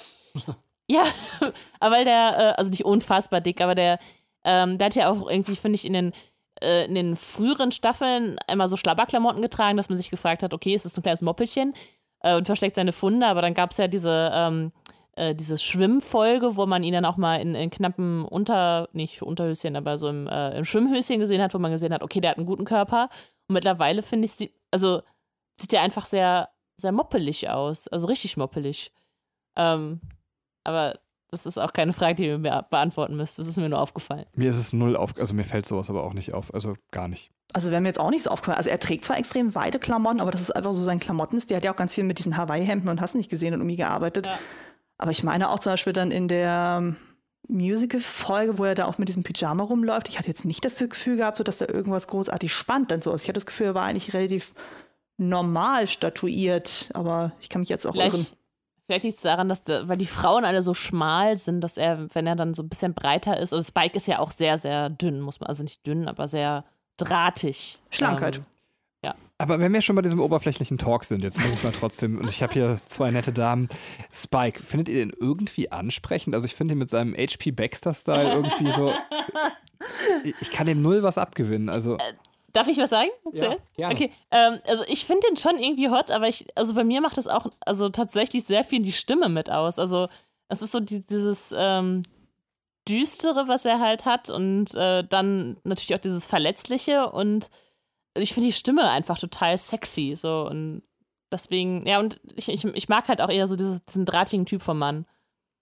Das, deswegen finde ich ihn sexy. Wie ist es bei dir, Anne? Ähm, also ich finde ihn auch schon extrem attraktiv, aber es wäre jetzt auch nicht mein Beuteschema in dem mhm. Sinne. Also, ich meine, das sehe ich ja an meinem Mann, der ist ja eher so ein großer, so Wikinger-Typ, das, das geht völlig in eine andere Richtung. Aber es wäre so beim James Masters so, den würde man jetzt auch nicht von der Bettkante schubsen. Also das, der hat einfach so viel Sexappeal tatsächlich, einfach durch seine Art dann so. Und zum einen, auf der einen Seite hat er wirklich dieses mega düstere, so Bad Boy-artige, aber gleichzeitig dieses unglaublich liebevolle und dann wie er wirklich wie so ein Dackel dann gucken kann. Und dann so, oh mein Gott, ich nehme dich in den Arm, es ist alles gut. Also das verkörpert für mich irgendwie beides. Also von daher ist er ja. auch so eine unglaublich spannende Figur, wohingegen bei äh, Angel hat das irgendwie nicht funktioniert, bei Riley erst recht nicht. Nee. Aber bei, ähm, bei Spike, das, da verstehe ich die Anziehung auf jeden Fall. Mhm. Ja, ja, geht mir ganz genauso, ja. Wir verstehen uns sehr gut. Na gut. Äh, Trivia habe ich tatsächlich zu der Folge keine interessante gefunden, sodass wir da auch schon wieder springen können zu Folge 14. Es sei denn, ihr habt noch quasi was zu sagen. Nö. Ich, äh, ich will einfach hier ein paar äh, Nerd-Kosmen zusammenführen. Ich finde, das ist so voll das One Piece-Motiv von Buffy, dass sie quasi mit jemandem zusammen ist, den sie eigentlich bekämpft. Das ist halt auch, also es kommt oft in One Piece vor. Ich lese gerade One Piece, ich bin gerade mittendrin, also äh, spoilert mich bitte nicht.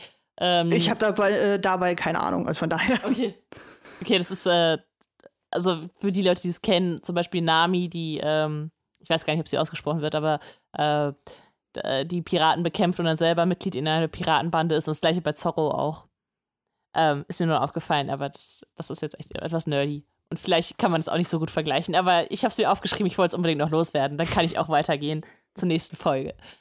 Die nächste Folge ist ein verfluchter Geburtstag oder Older and Far Away. Ähm, es geht natürlich um Buffys Geburtstag äh, und ihre Geburtstagsfeier. Und Anja und Xander bringen den Verkupplungsfreund ähm, mit. Äh, ich glaube, er heißt Richard? Richard? Richard, Richard, Richard, Richard. Richard. Äh, Tara kommt auch zu der Feier, natürlich ist wohl auch da. Ähm, Spike taucht dann auch auf mit, ich glaube, er ist Clem, das ist dieser, ähm, dieser Dämon mit dieser, äh, mit dieser Haut, die so herunterhängt. Und ähm, Dons Geschenk, also Don ja, will halt immer so ein bisschen ähm, Aufmerksamkeit haben und sie, äh, sie, schenkt halt Buffy eine teure Lederjacke. Es geht allerdings ein bisschen unter, äh, weil dann ähm, von Sender selbst äh, gebastelter neuer ähm, neue Truhe für Waffen äh, vorgestellt wird. Also Dawn fühlt sich halt an vielen Stellen so ein bisschen missachtet und hat dann den Wunsch, dass endlich mal alle da bleiben, weil Buffy ist ständig weg und ja, sie fühlt sich halt so ein bisschen alleingelassen und hat dann halt ähm, einer Vertrauenslehrerin diesen Wunsch gegenüber geäußert. Blöd nur, dass die Vertrauenslehrerin dieser Rachedämon Helfrick war, also die Freundin von, äh, von Anja, und natürlich ähm, den Wunsch von Dawn berücksichtigt und jetzt alle in diesem Haus eingesperrt sind und ja, dann auch da bleiben und nicht weggehen können. Es gibt dann verschiedene Befreiungsversuche, ähm, die aber alle fehlschlagen und ähm, auch eine Besch dann zufällig die, äh, ein Dämon heraufbeschworen wird, äh, der vorher gegen Buffy gekämpft hat. Der, das Schwert von diesem Dämon ist halt im Haus und durch dieses Schwert taucht dieser Dämon wieder auf und kämpft dann halt mit Buffy.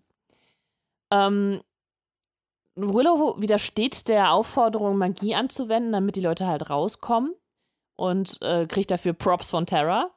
Ähm, Dawn und Buffy sprechen sich äh, tatsächlich dann endlich mal aus und äh, Anja in ihrer, ihrem Wahn dann wirklich endlich da rauszukommen, entdeckt äh, Dawns geklauten äh, Schmuck. Also jetzt kommt halt daraus, dass Dawn diese ähm, ähm, Kleptomanie hat. Dawn wird auch zur Rede gestellt und Anja kriegt dann heraus, dass das Halfrick hinter dem Ganzen steckt. Und ähm, genau dann, äh, jetzt bin ich in meinen Notizen voll durcheinander. Ähm, ähm, der, der, der, der Freund Richard wird auch noch von dem Schwertdämon äh, verletzt.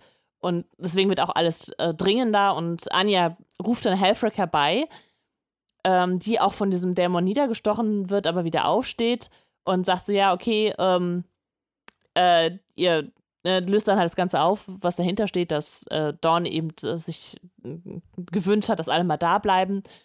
Und ja, äh, dann stellt Helfrick, Helfrick fest, dass sie gar nicht wegkommt, eben aufgrund dieses Fluchs, dass Dawn halt sich gewünscht hat, ähm, dass alle da bleiben. Und dann sagt sie, ja gut, dann ist es jetzt aufgehoben. Und deswegen ähm, hebt sie dann den Flug, Fluch auf und alle können wieder das Haus verlassen. Ähm, was natürlich, äh, was ich jetzt gerade bei der Zusammenfassung ein bisschen überschlagen habe, ist, dass äh, das natürlich die Angst ist, wenn Helfrick stirbt, nur sie kann diesen Fluch auch aufheben. Ähm, aber äh, deswegen ist es so ein kurzer Moment, dass man denkt, oh nein, jetzt müssen alle für immer da bleiben, aber sie steht halt wieder auf und äh, dadurch löst sich das Ganze. So, etwas unbeholfen die Zusammenfassung, aber ich hoffe, ihr konntet etwas folgen. Anne, wie fandst du die Folge? Ich fand sie okay. Also, es ist auch wieder, was ich ja zu der Halloween-Folge auch meinte, so mit Dawn. So. Also, ich fand sie in dieser Folge so unglaublich nervig.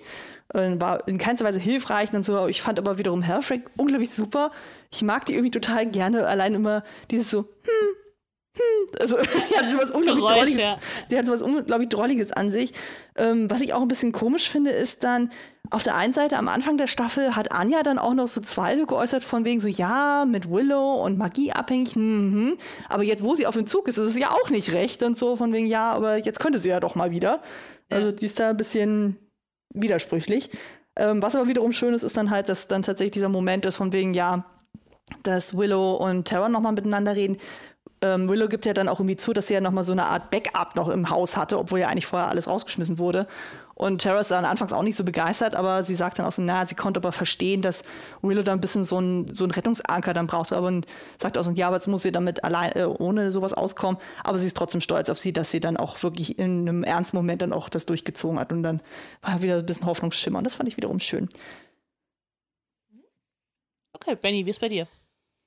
Ähm, ich hatte meine Probleme mit der Folge. Es liegt aber an einem Einzelaspekt. Also generell finde ich erstmal, ich möchte den Gedanken der Folge honorieren. Also ich finde wieder, dass es so ein, dieser, das, was ich schon mal hier auch in dem Podcast gesagt habe, äh, so, so eine What-If-Folge ist. Also dieses so, jeder kennt so einen Moment im Leben, wo man sagt, ach, könnten wir jetzt nicht ewig hier so bleiben und, und dann sieht man halt, okay, nee, das würde so nicht funktionieren. Und, und von dem Ansatz her finde ich das gut tatsächlich, das mag jetzt sehr kleinlich sein. Ähm, ich hoffe, ihr nehmt mir das nicht übel. Vielleicht kann Anne, ich, die hat mir ja schon heute ein paar Mal widersprochen. Ähm, ich hoffe auch, dass du mir jetzt gleich widersprechen wirst und mir das erklärst vielleicht. Ähm, dieser Jaja Bings-Verschnitt, ähm, ich kann das nicht verstehen. Der kommt so plötzlich, zumindest war mir nicht bewusst, dass der überhaupt existiert. Er kommt auf diese Party angeschleift. Niemand fragt, woher der eigentlich kommt. Ähm, das ist ein Dämon. Wir haben bisher keine guten Erfahrungen mit Dämonen in, in der Serie gemacht.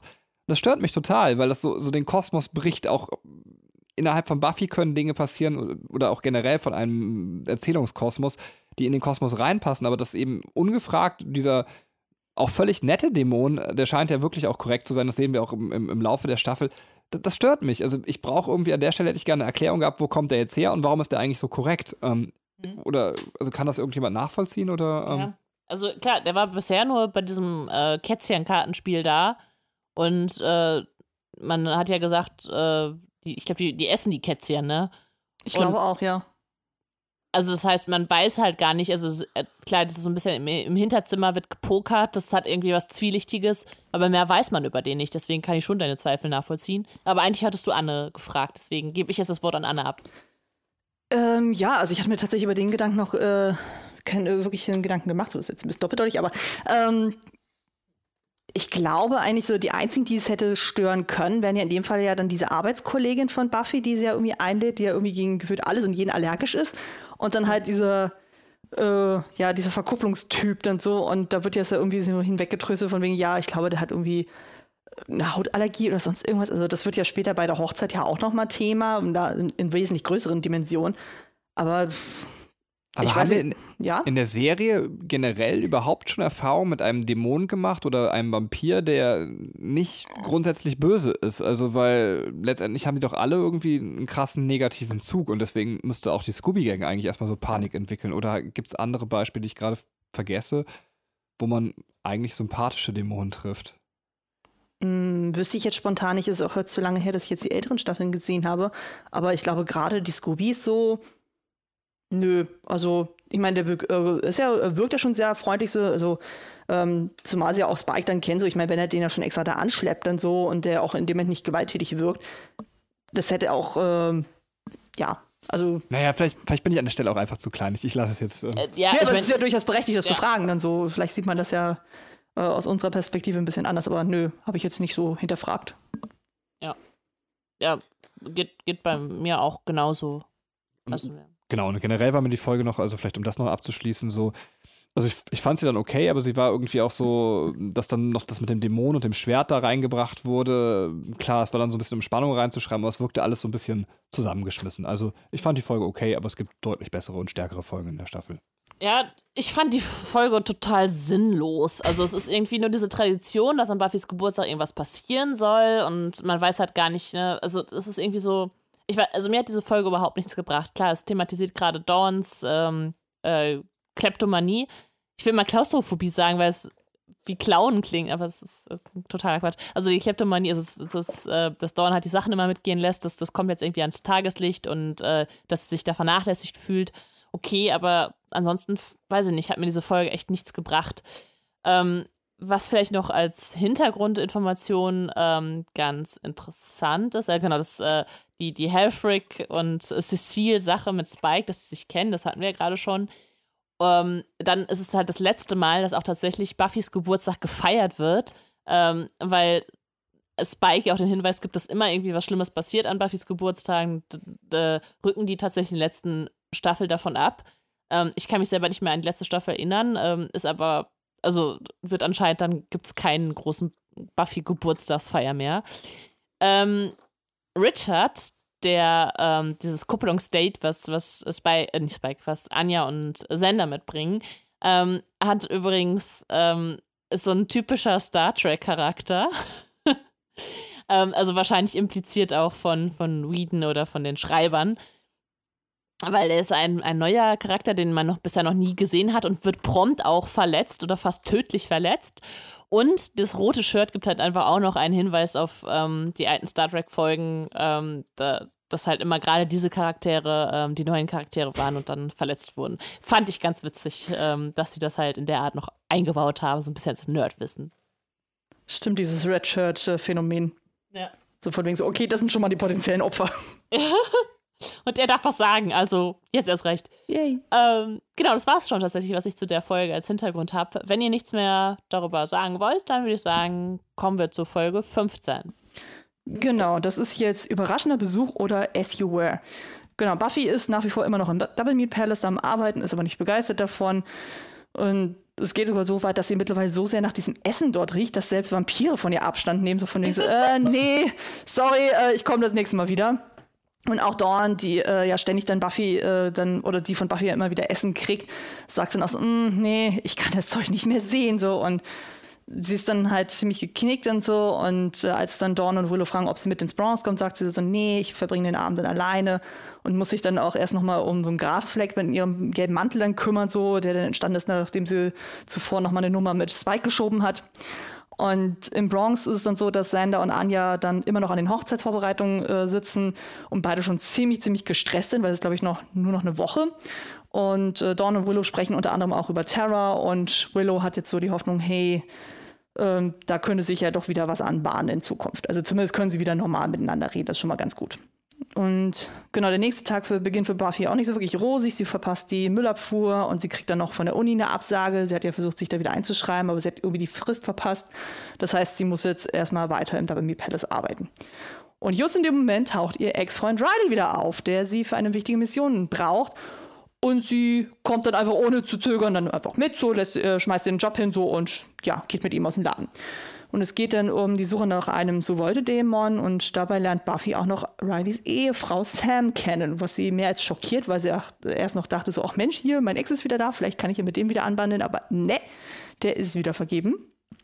Und ähm, genau, sie finden dann eben diesen besagten Dämon und es kommt zum Kampf und dabei tötet Buffy den Dämon und das war allerdings der Fehler, weil sie brauchten den Dämon tatsächlich lebendig, um das Nest mit den Eiern zu finden.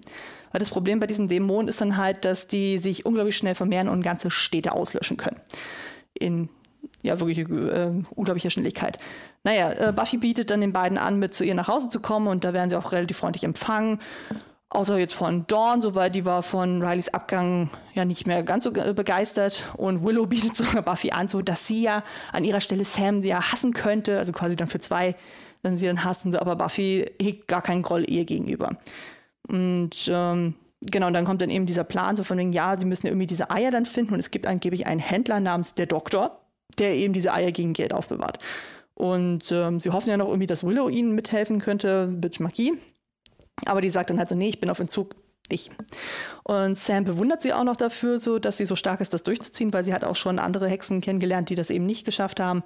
Willow kommentiert das nicht, aber sie nimmt das zur Kenntnis. Und genau, Riley ähm, sagt dann so, hey, lass uns so aufteilen wegen der Suche. Die, ähm, er sucht nach dem Doktor und die beiden Frauen sollen nach dem Nest suchen. Und Sam und Buffy unterhalten sich dann unter anderem eben um Riley und wie er damals mit der Trennung von Buffy umgegangen ist oder wie lange es da wirklich gedauert hat, bis er wirklich von ihr wegkam. Und Buffy schlägt dann halt vor, dass sie sich aufteilen und sie geht dann halt zu Spike.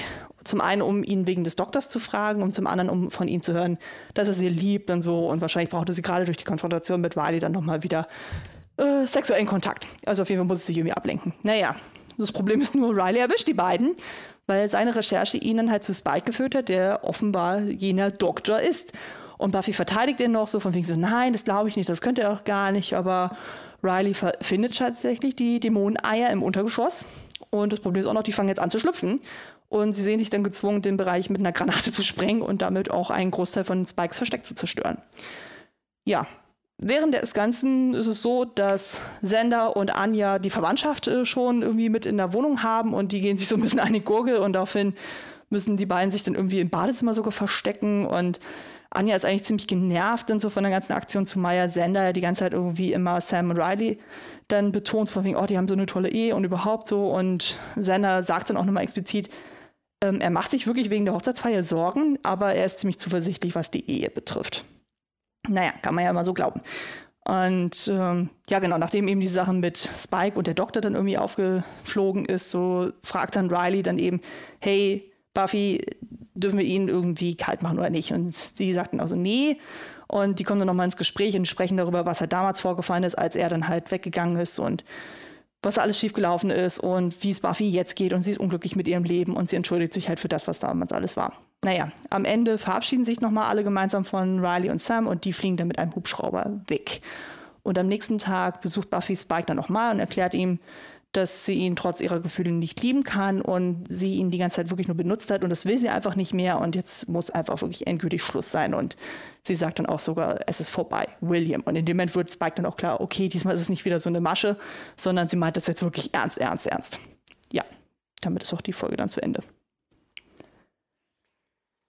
Ich habe gar nicht so viel zu der Folge zu sagen. Also ich schmeiß mich mal einfach rein, aber ich, ich finde die Folge so ein bisschen cheesy. Also ich, ähm, wenn es am Ende so eine Traumsequenz wäre, also irgendwas, was Buffy geträumt hätte, dann hätte ich diese Folge gut verstehen können. Aber es passieren, du hast es ja auch sehr schön in deiner ähm, Zusammenfassung, zumindest habe ich das, wollte ich das vielleicht raushören, mhm. aber sowas wie, dass sie einfach ihren Job direkt verlässt, also das sind so Kleinigkeiten, bis hin zu diesem Ende mit dem Hubschrauber.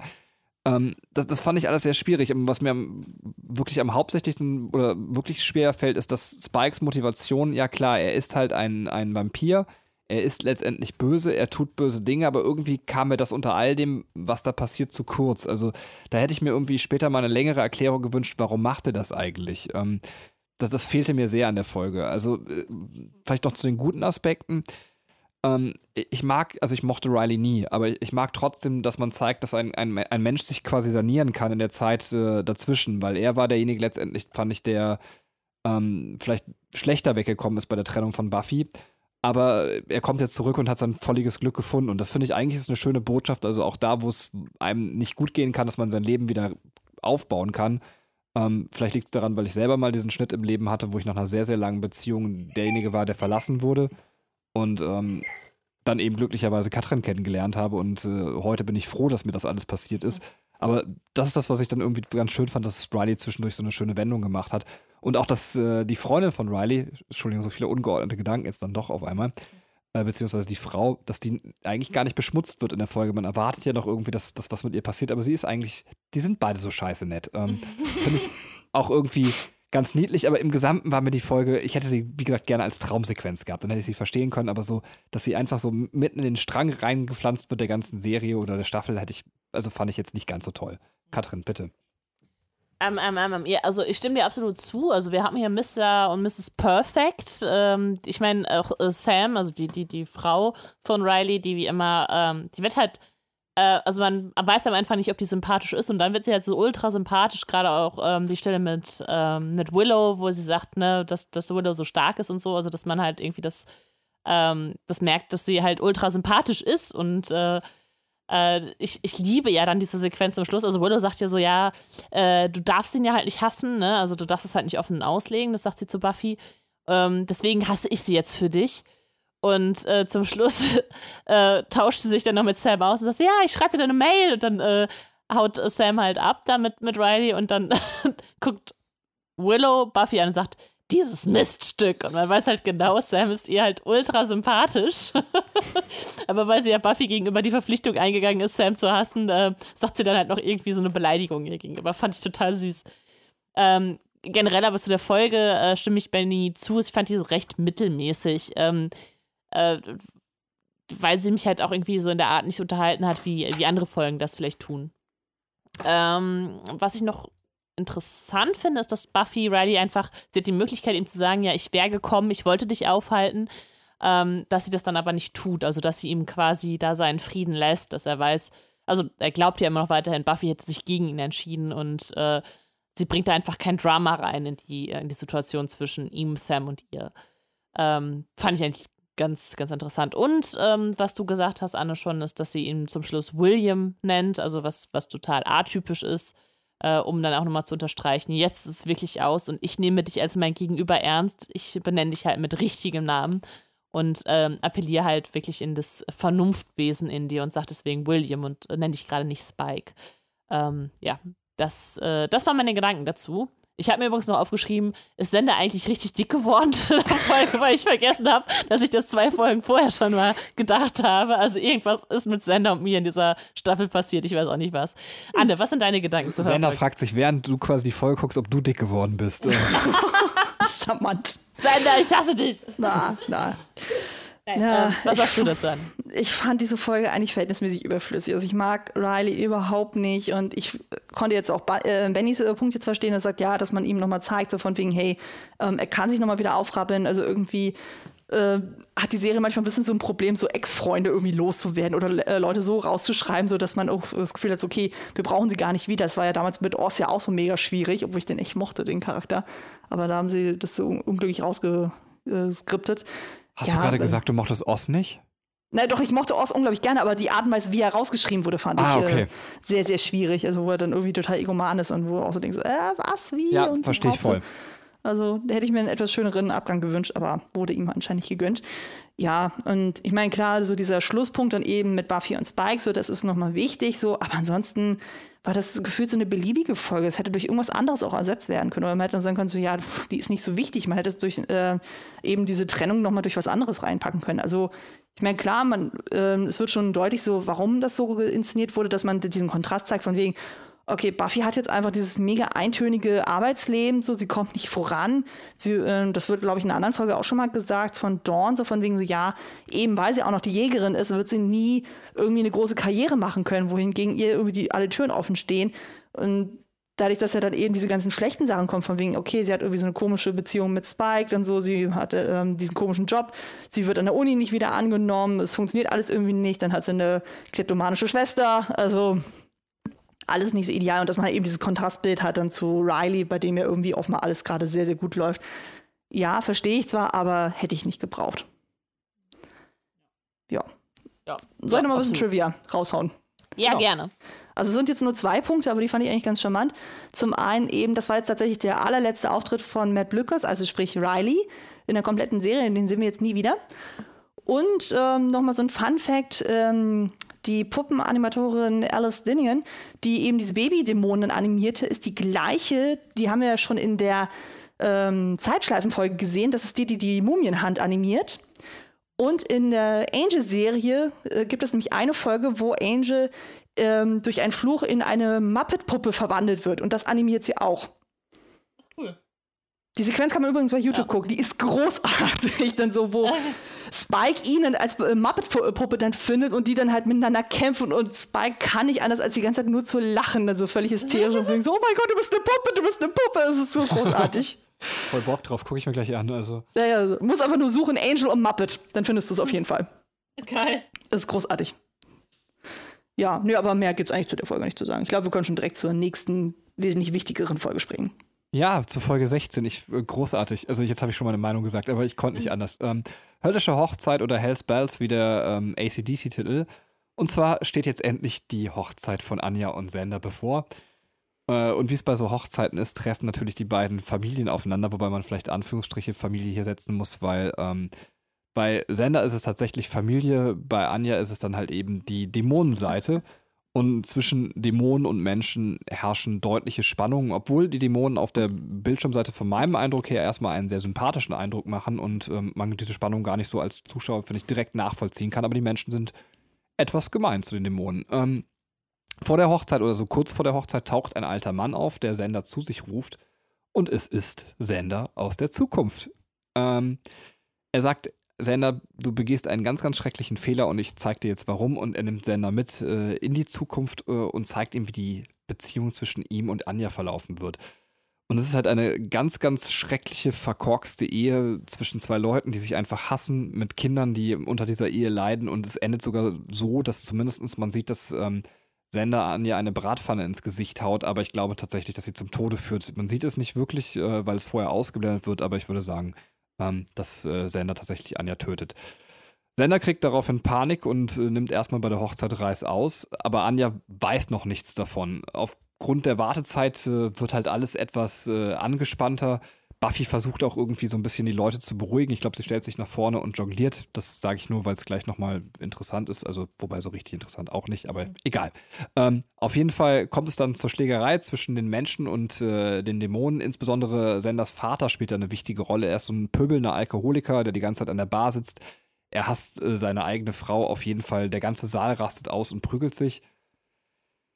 Naja, und äh, Jetzt habe ich das gleiche Problem wie Katrin. Ich versuche meine mhm. Notizen parallel zu lesen, während ich zusammenfasse. Ähm, äh, ach genau, und schließlich stellt sich aber raus, dass es gar nicht äh, Sender aus der Zukunft war, sondern eigentlich nur ein alter Feind von ähm, Anja, den Anja als Mensch damals, beziehungsweise als Rachedämon, hat sie diesen Menschen eben Schlimmes angetan und der wollte sich jetzt an Anja rächen. Ja, äh, Sender erfährt das und man könnte jetzt meinen, er ändert seine Meinung, aber der wieder zurückkommende Sender bleibt trotzdem bei seiner Entscheidung und sagt, er kann diese Ehe gerade nicht angehen und äh, verlässt Anja trotzdem, was er vermutlich mit Blick auf seine beiden Eltern tut. Ja, so viel dazu. Ähm, Anne, wie fandest du die Folge? Oh Gott, das ist so herzzerreißend, also gerade im Hinblick auf Anja, so, die er sich wirklich mega auf diese Hochzeit gefreut hat und wo man sich auch so denkt, so, boah, Sender, Sender, Sender, warum hast du nicht früher mit ihr geredet? Also ich meine, die ganzen Zweifel waren ja eigentlich schon seit Beginn der Staffel offensichtlich. Und irgendwie haben die es beide nicht auf die Reihe gekriegt, einfach mal darüber zu reden. So von wegen so, hey, waren wir vielleicht doch ein bisschen zu vorschnell, so äh, wollen wir nicht lieber noch mal ein bisschen warten? So, aber nein, die mussten ja unbedingt das alles so durchziehen und gerade im Hinblick so auf die Konfrontation zwischen Familie und Freunden, also gerade vor allem Senders Vater, das ist ja wirklich so ein Arsch, dann so, das, das ja, man kann es quasi sagen, rassistisch, rückig gegenüber allen und jeden. Und ja, es ist einfach ziemlich, ziemlich heftig. Also es ist auf jeden Fall eine sehr, sehr starke Folge, auch äh, von allen Beteiligten auch und auch so die Motivation von diesem ähm, verfluchten Opfer dann von Anjanka versteht man absolut so, was er damit vorhat so, und auch die Konsequenz dessen. Aber es ist schon, es ist jetzt so eine Folge, die man jetzt nicht unbedingt jedes Mal immer gucken möchte, sozusagen, aber die ist auf jeden Fall sehr, sehr wichtig. Also die ist schon gut gemacht, aber wie gesagt, halt auch super traurig. Katrin? Ich fand die Folge auch gut, allerdings, ähm, ich verstehe Sender einfach nicht. Weißt du, so, es ist einfach, also es ist halt ähm, nicht, dass es, äh, dass ich es innerhalb der Serie nicht verstehe, sondern ich verstehe es halt emotional nicht. Weißt du, so, ich denke mir, ach Junge, das muss doch jetzt nicht sein. Weißt du, so ein Gefühl ist das. So, warum handelt er so? Warum macht er das so? Also warum gerade da? Ähm, und äh, ja, deswegen ist es so, es, hinterlässt, wie du sagst, schon richtig sagst, eine, es lässt hinter so ein, so ein ungutes Gefühl, dass man so denkt, so, äh, nee, finde ich, finde ich einfach nicht gut. Ähm, es hat eigentlich so einen recht typischen Plot von äh, kalte Füße kriegen. Also ich meine, ich glaube, das sieht man halt auch in sämtlichen äh, Filmen, es das ja, ne, dass man dann irgendwie Reis ausnimmt, bevor man dann äh, doch heiratet und das Happy End kommt. Aber hier kommt einfach nicht das Happy End. Ähm, ich weiß noch, dass wir, als wir die Folge geguckt haben, Benny halt auch dachte, es kommt noch zum Happy End und dann total geschockt war, dass es dann nicht eingetreten ist. Ähm, ich wusste ja, was passiert, aber ich wusste nicht mehr, warum das so kommt. Ähm, ja, wa warum er sich dann tatsächlich dagegen ent äh, entscheidet. Ja, entscheidet. Ähm, was ich noch ganz äh, interessant finde, ist, dass äh, die Situation zwischen Spike und Buffy, weil Spike mit auf der Hochzeit bei Tageslicht ähm, wieder auftaucht und hat halt ein Date dabei und ähm, die beiden sind halt so, ja, wir sind also halt wie so frisch getrennte, obwohl man sich eigentlich noch liebt, äh, ist man jetzt nicht mehr zusammen. Ähm, und Spike dann auch, ich finde das so geil, dass er dann sagt so, ja, ähm, dass er dann mit ihr nach Hause geht und ich weiß, glaube ich, mit ihr schläft oder so. Er sagt, ja, ich bin halt der Böse, also werde ich es wahrscheinlich machen. und sich dann auf diesen Status quasi äh, bezieht.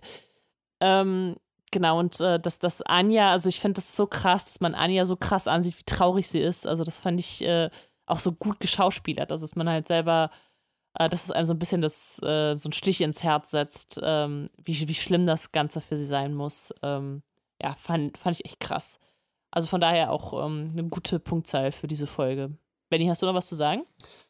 Ihr habt das meiste gesagt. Also mir geht es auch so, dass ich Sender sehr schwer verstehen kann, weil ich finde, ähm, Anja ist absolute Traumfrau, muss man tatsächlich mal so sagen. Ähm, ich ich finde ihr Gelübde so süß tatsächlich, wenn sie irgendwie sagt so, ähm, sie hat irgendwie, Sender, du hast mich erkannt. Ich finde, das, das sind so schöne Worte, die sie da wählt. Und dann aber auch wieder gleichzeitig, finde ich, mit ihren, die hat ja dann irgendwie noch so Sexsprüche quasi in ihrem Gelübde drin. Also sie, sie ist einfach eine unglaublich liebevolle Frau, die ihren Mann unfassbar liebt, äh, trotzdem auch nicht, äh, also sie ist einfach unfassbar versaut also eigentlich so das Idealbild, was man zumindest, was ich mir als Frau wünschen kann. Ich meine, Entschuldigung, das klingt jetzt so, Katrin, du bist die perfekte Frau, das weißt du, ne?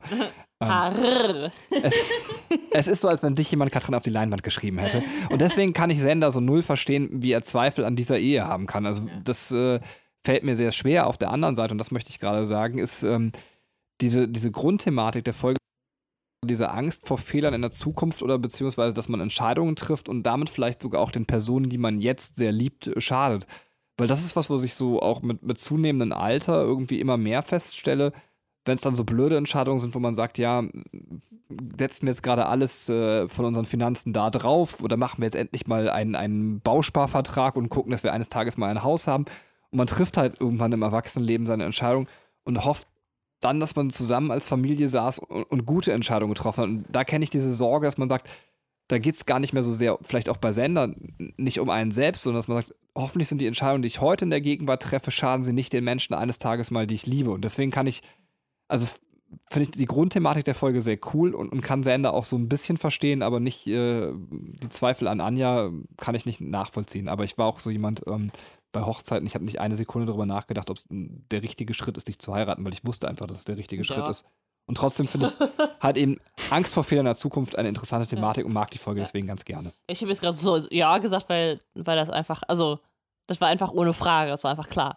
Ähm, was, was ich nochmal als Motiv gerade aufgreifen will, das fällt mir gerade nochmal ein, dass, ähm, dass die, die Dämonen eigentlich die netteren Menschen sind in der Folge. Also, dass die Menschen einfach alle ätzend sind also die gezeigt werden und die Dämonen eigentlich so recht nett sind. So diese eine, ähm, der dann irgendwelche, weiß ich nicht, eh, so, ne, die, die alle irgendwie von der Haut her komisch aussehen und dann die Leute, die dann äh, wiederum die anderen drauf ansprechen. So, ne, das ist, äh, und auch hier die Entscheidung ist ja, der Mensch entscheidet sich gegen die Ehe, während der Dämon oder Ex-Dämon äh, sagt, ähm, ich liebe dich, also äh, unglaublich und ich will dich heiraten. Ne? Das ist äh, eigentlich ganz interessant. Ey, das ist ein bisschen so ein Del Toro-Ding irgendwie. So, das macht er auch immer so in seinen äh, Filmen und so, wo es ja immer darum geht, so im Grunde genommen sind die Monster eigentlich äh, die liebenswürdigeren ja. Kreaturen, so als die Menschen selber. Ja, ja.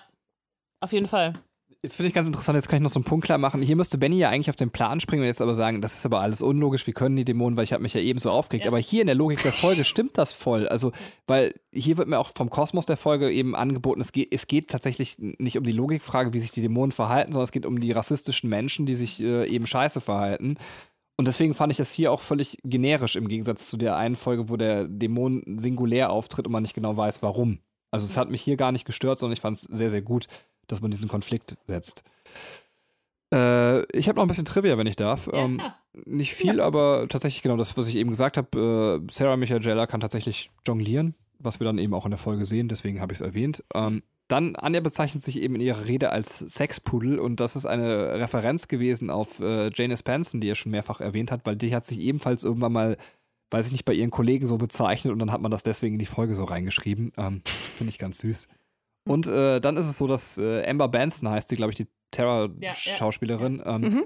Ist, wie heißt die? Anja Emma Clofield? Heißt die so? Ja, ne? Ja. Ist auf jeden Fall Emma Clofield ja. ständig auf das Kleid getreten, weil sie immer so ein bisschen unbeholfen war. Ähm, mhm. Ja, das war so das Problem beim Drehen. Nichts spektakulär. Ist aber auch schwierig bei so einem Kleid mit so einer langen Schleppe. Ich finde sowieso Schleppen bei Kleidern so total unpraktisch. Ja, also nichts Spektakuläres, aber das war's so von der Trivia. Zu Folge. Können weitergehen. Gut. Können weitergehen jo. zu Folge 17. 17. Und diese Folge heißt Zwei Welten oder Normal Again. Ähm, Buffy ähm, ist jetzt auf der Suche nach dem Trio und kommt tatsächlich auch bei dem Haus an, das die äh, drei jetzt besetzen. Und um sich selbst zu schützen, hetzen sie einen Dämonen auf sie, der sie irgendwie mit so einer Nadel aus seinem Arm sticht. Und ähm, ein Gift in sie einlässt, das bewirkt, dass sie in einer Parallelwelt erwacht, ähm, in der sie in einer Nervenheilanstalt ist und ähm, sich Sunnydale und ihr Jägerdasein ähm, und die Freunde und alles, was halt so damit zu tun hat, nur ausgedacht hat. Ähm, Im Laufe der Folge switcht sie immer wieder zwischen dieser Parallelwelt und der Realität, in Anführungsstrichen, hin und her, also dem, was sie kennt und das, was neu ist. Und ähm, ja, es kommt dann halt heraus, in dieser Parallelwelt ist dann halt, ähm, ist die Zeit halt vor Sunnydale und Joyce und der Vater von, von Buffy sind noch zusammen und sind auch am Leben. Es gibt keine Dawn zum Beispiel. Und Buffy erzählt dann Willow, dass sie tatsächlich, äh, nachdem sie ihr ähm, den ersten Vampirangriff überstanden hat, in eine Klinik gekommen ist, ähm, weil die Eltern halt gedacht haben, mit Buffy stimmt was nicht. Sie wurde dann aber nach ein paar Wochen entlassen und ähm, dann haben sich die Eltern getrennt, sie ist nach Sunnydale gekommen ähm, die Erklärungen in dieser Parallelwelt sind für Buffy aber so nachvollziehbar, dass sie dann immer mehr zweifelt und im Endeffekt auf dem Arzt hört, der sagt, ähm, wer das los, was dich am meisten da in dieser Welt hält, und das sind deine Freunde. Also ähm, fesselt sie ihre Freunde oder ähm, ja, versteckt sie dann auch im Keller und will ähm, äh, diesen, diesen Dämon auch auf sie hetzen. Ähm, und äh, switcht dann auch teilweise wieder zurück in die Parallelwelt, in der ihre Mutter ähm, sie halt anspricht und sagt, Buffy sei jetzt stark, du musst jetzt stark sein. Und äh, irgendwie dadurch findet sie wieder den Weg zurück und entscheidet sich tatsächlich für Sunnydale und ihre Freunde und ähm, ja, bekämpft den Dämon und ihre Freunde sind ähm, also sind ihr dann und Familie sind ihr so wichtig, dass sie sagt, okay, ich bleibe in Sunnydale und verabschiedet sich sozusagen von dieser Parallelwelt. Weiteres, was noch wichtig ist, was passiert, ist, dass Sender, der ja nach der Hochzeit verschwunden ist, zurückkehrt. Aber Anja ist nicht mehr da. Also Anja ist jetzt äh, verschwunden. Äh, Willow will Tara daten, sieht sie aber mit einer anderen Frau und deswegen spricht sie sie nicht an. Und Spike stellt Buffy vor einem Ultimatum. Entweder sie sagt ihren Freunden jetzt, dass die beiden eine Affäre hatten, oder er tut es. Ähm, was noch passiert ist, dass Jonathan gerade von den anderen beiden ähm, immer mehr so aus diesem Trio ausgegliedert wird und Andrew und Warren halt selber eigene Pläne schmieden und äh, Jonathan so ein bisschen mobben, würde ich sagen. Also er ist unter den Außenseitern jetzt auf einmal der Außenseiter geworden. Ähm, das zu der Folge. Wer will anfangen? Anne, möchtest du was zu dieser Folge loswerden? Ich finde die extrem, extrem, extrem gut. Ja. Also einfach so dieses ganze Konzept, ich meine, das äh, gibt es ja anscheinend in anderen Serien auch, so, wo du das Gefühl hast, okay, das ist so eine Parallelwelt und dann wird das eine dann von dem anderen erklärt. So. Aber ich finde einfach so dieses Grundkonzept und die Art und Weise, wie dann gewisse Sachen erklärt werden, von wegen, okay, dass dann Buffy tot war, dass sie Gefühl hat, sie war irgendwo, wo es hell war, wo es schön war. So.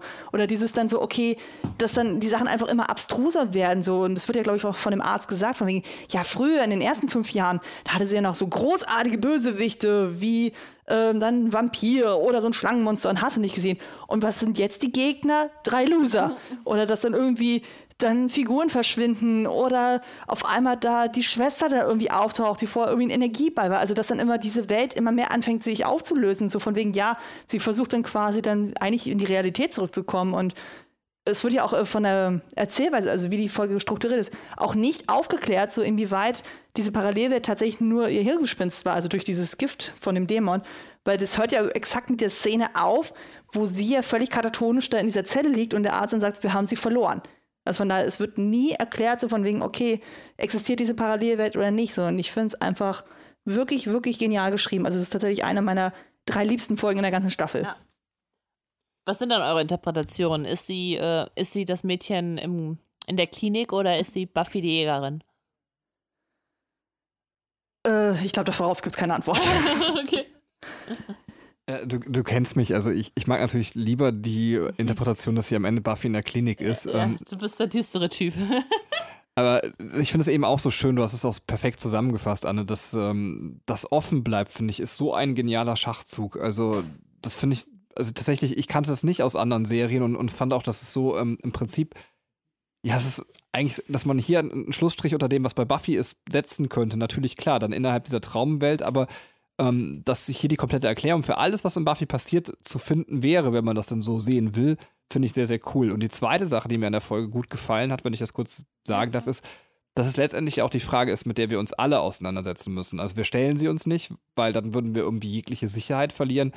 Aber niemand sagt mir zum Beispiel, dass ich nicht irgendwo an einem Punkt in meinem Leben verrückt geworden bin, glaube, dass ich hier einen Podcast mit Menschen aufnehme und ich stattdessen irgendwo gerade in einer Zelle liege oder auf einer Parkbank im Drogenrausch, letztendlich hat niemand von uns die Gewissheit, dass wir das leben, was wir leben, wirklich leben. Und das finde ich äh, auch nochmal cool, dass äh, die Folge genau diese Sache verarbeitet, äh, sei es jetzt in Sunnydale oder eben was uns angeht. Es lohnt sich nicht, diese Frage zu stellen, glaube ich. Also ich wollte niemanden verunsichern, aber ähm, es ist ja so. Ähm, bitte, Katrin.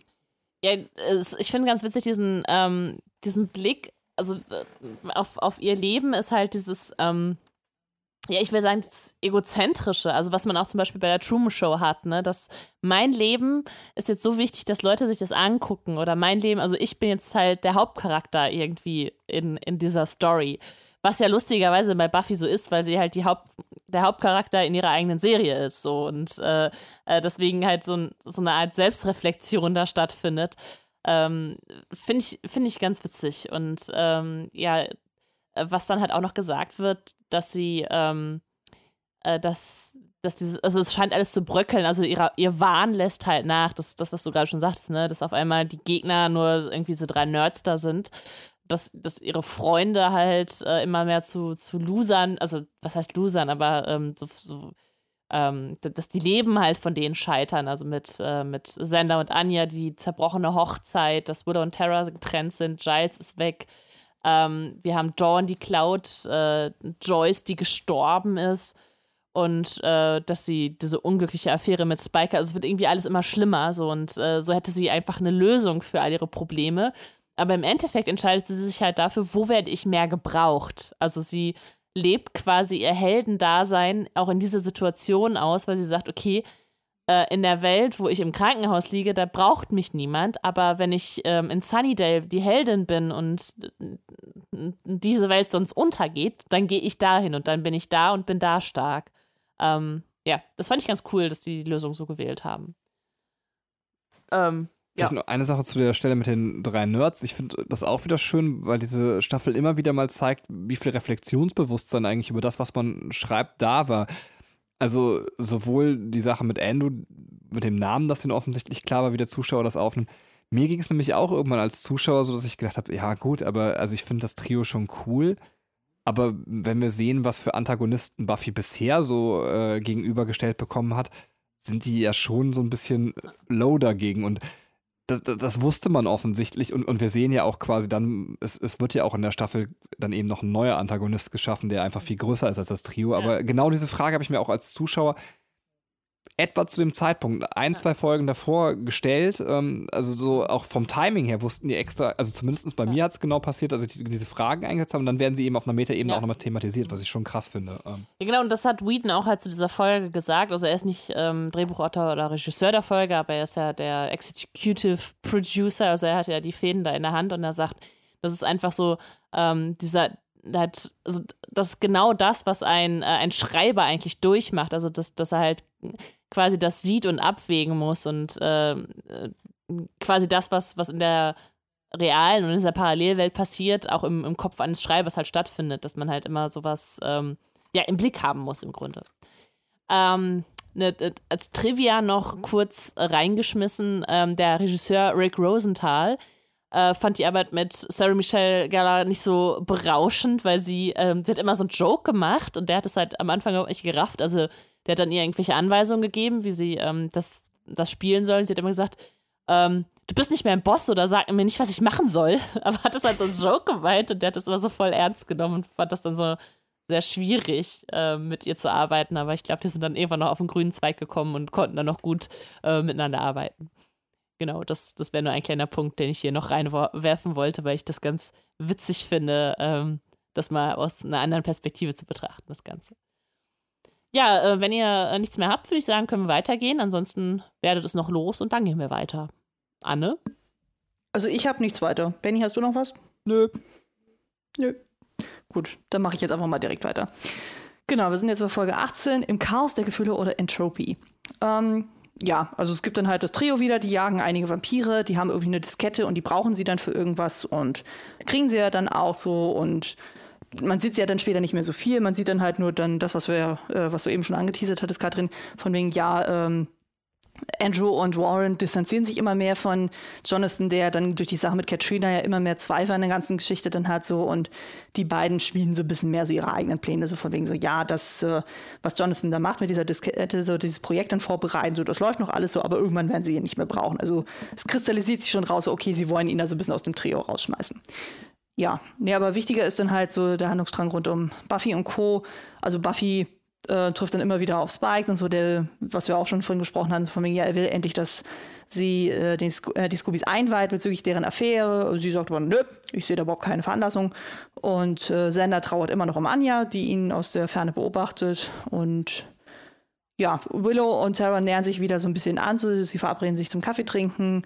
Und äh, Buffy, die ja ein sehr, sehr schlechtes Gewissen hat von dem, was ja in der Folge zuvor passiert ist, da mit der Psychiatrie, wo sie auch ihre Schwester angegriffen hat, ähm, versucht sie jetzt irgendwie da wieder so ein Schwesternding durchzuziehen und die machen so eine Shopping-Tour, was ein bisschen schwierig ist, weil Dawn in so vielen Läden geklaut hat, dass sie fast überall Hausverbot hat. Aber Buffy sagt sich dann so, nee, wir kriegen das irgendwie auf die Reihe, wir äh, schaukeln das schon. Ja, ähm, äh, Sender taucht dann halt irgendwann abends dann wieder zu Hause dann auf, so und da trifft er wieder auf Anja, die ist dann irgendwie da wieder aufgeschlagen.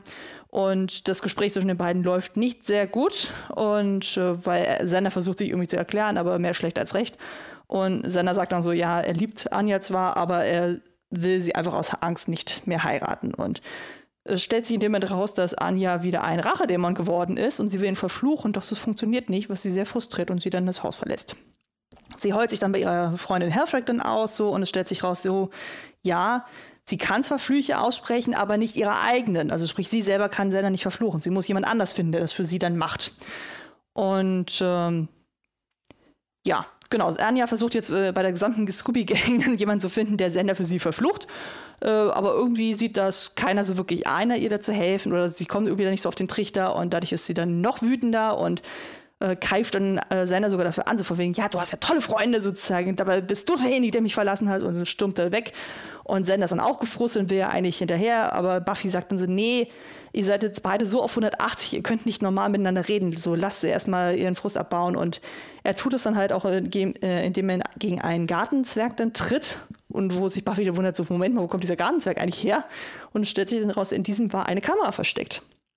Und erst denkt sie noch so, oh, Spike war das, der sie die ganze Zeit da spioniert hat, aber er sagt dann so, nö, das war nicht. Und er betont auch nochmal explizit, dass er sie zu sehr liebt, um sie ähm, da in der, äh, dass er dann nicht so links sein würde oder sie in irgendeiner Form verletzen möchte.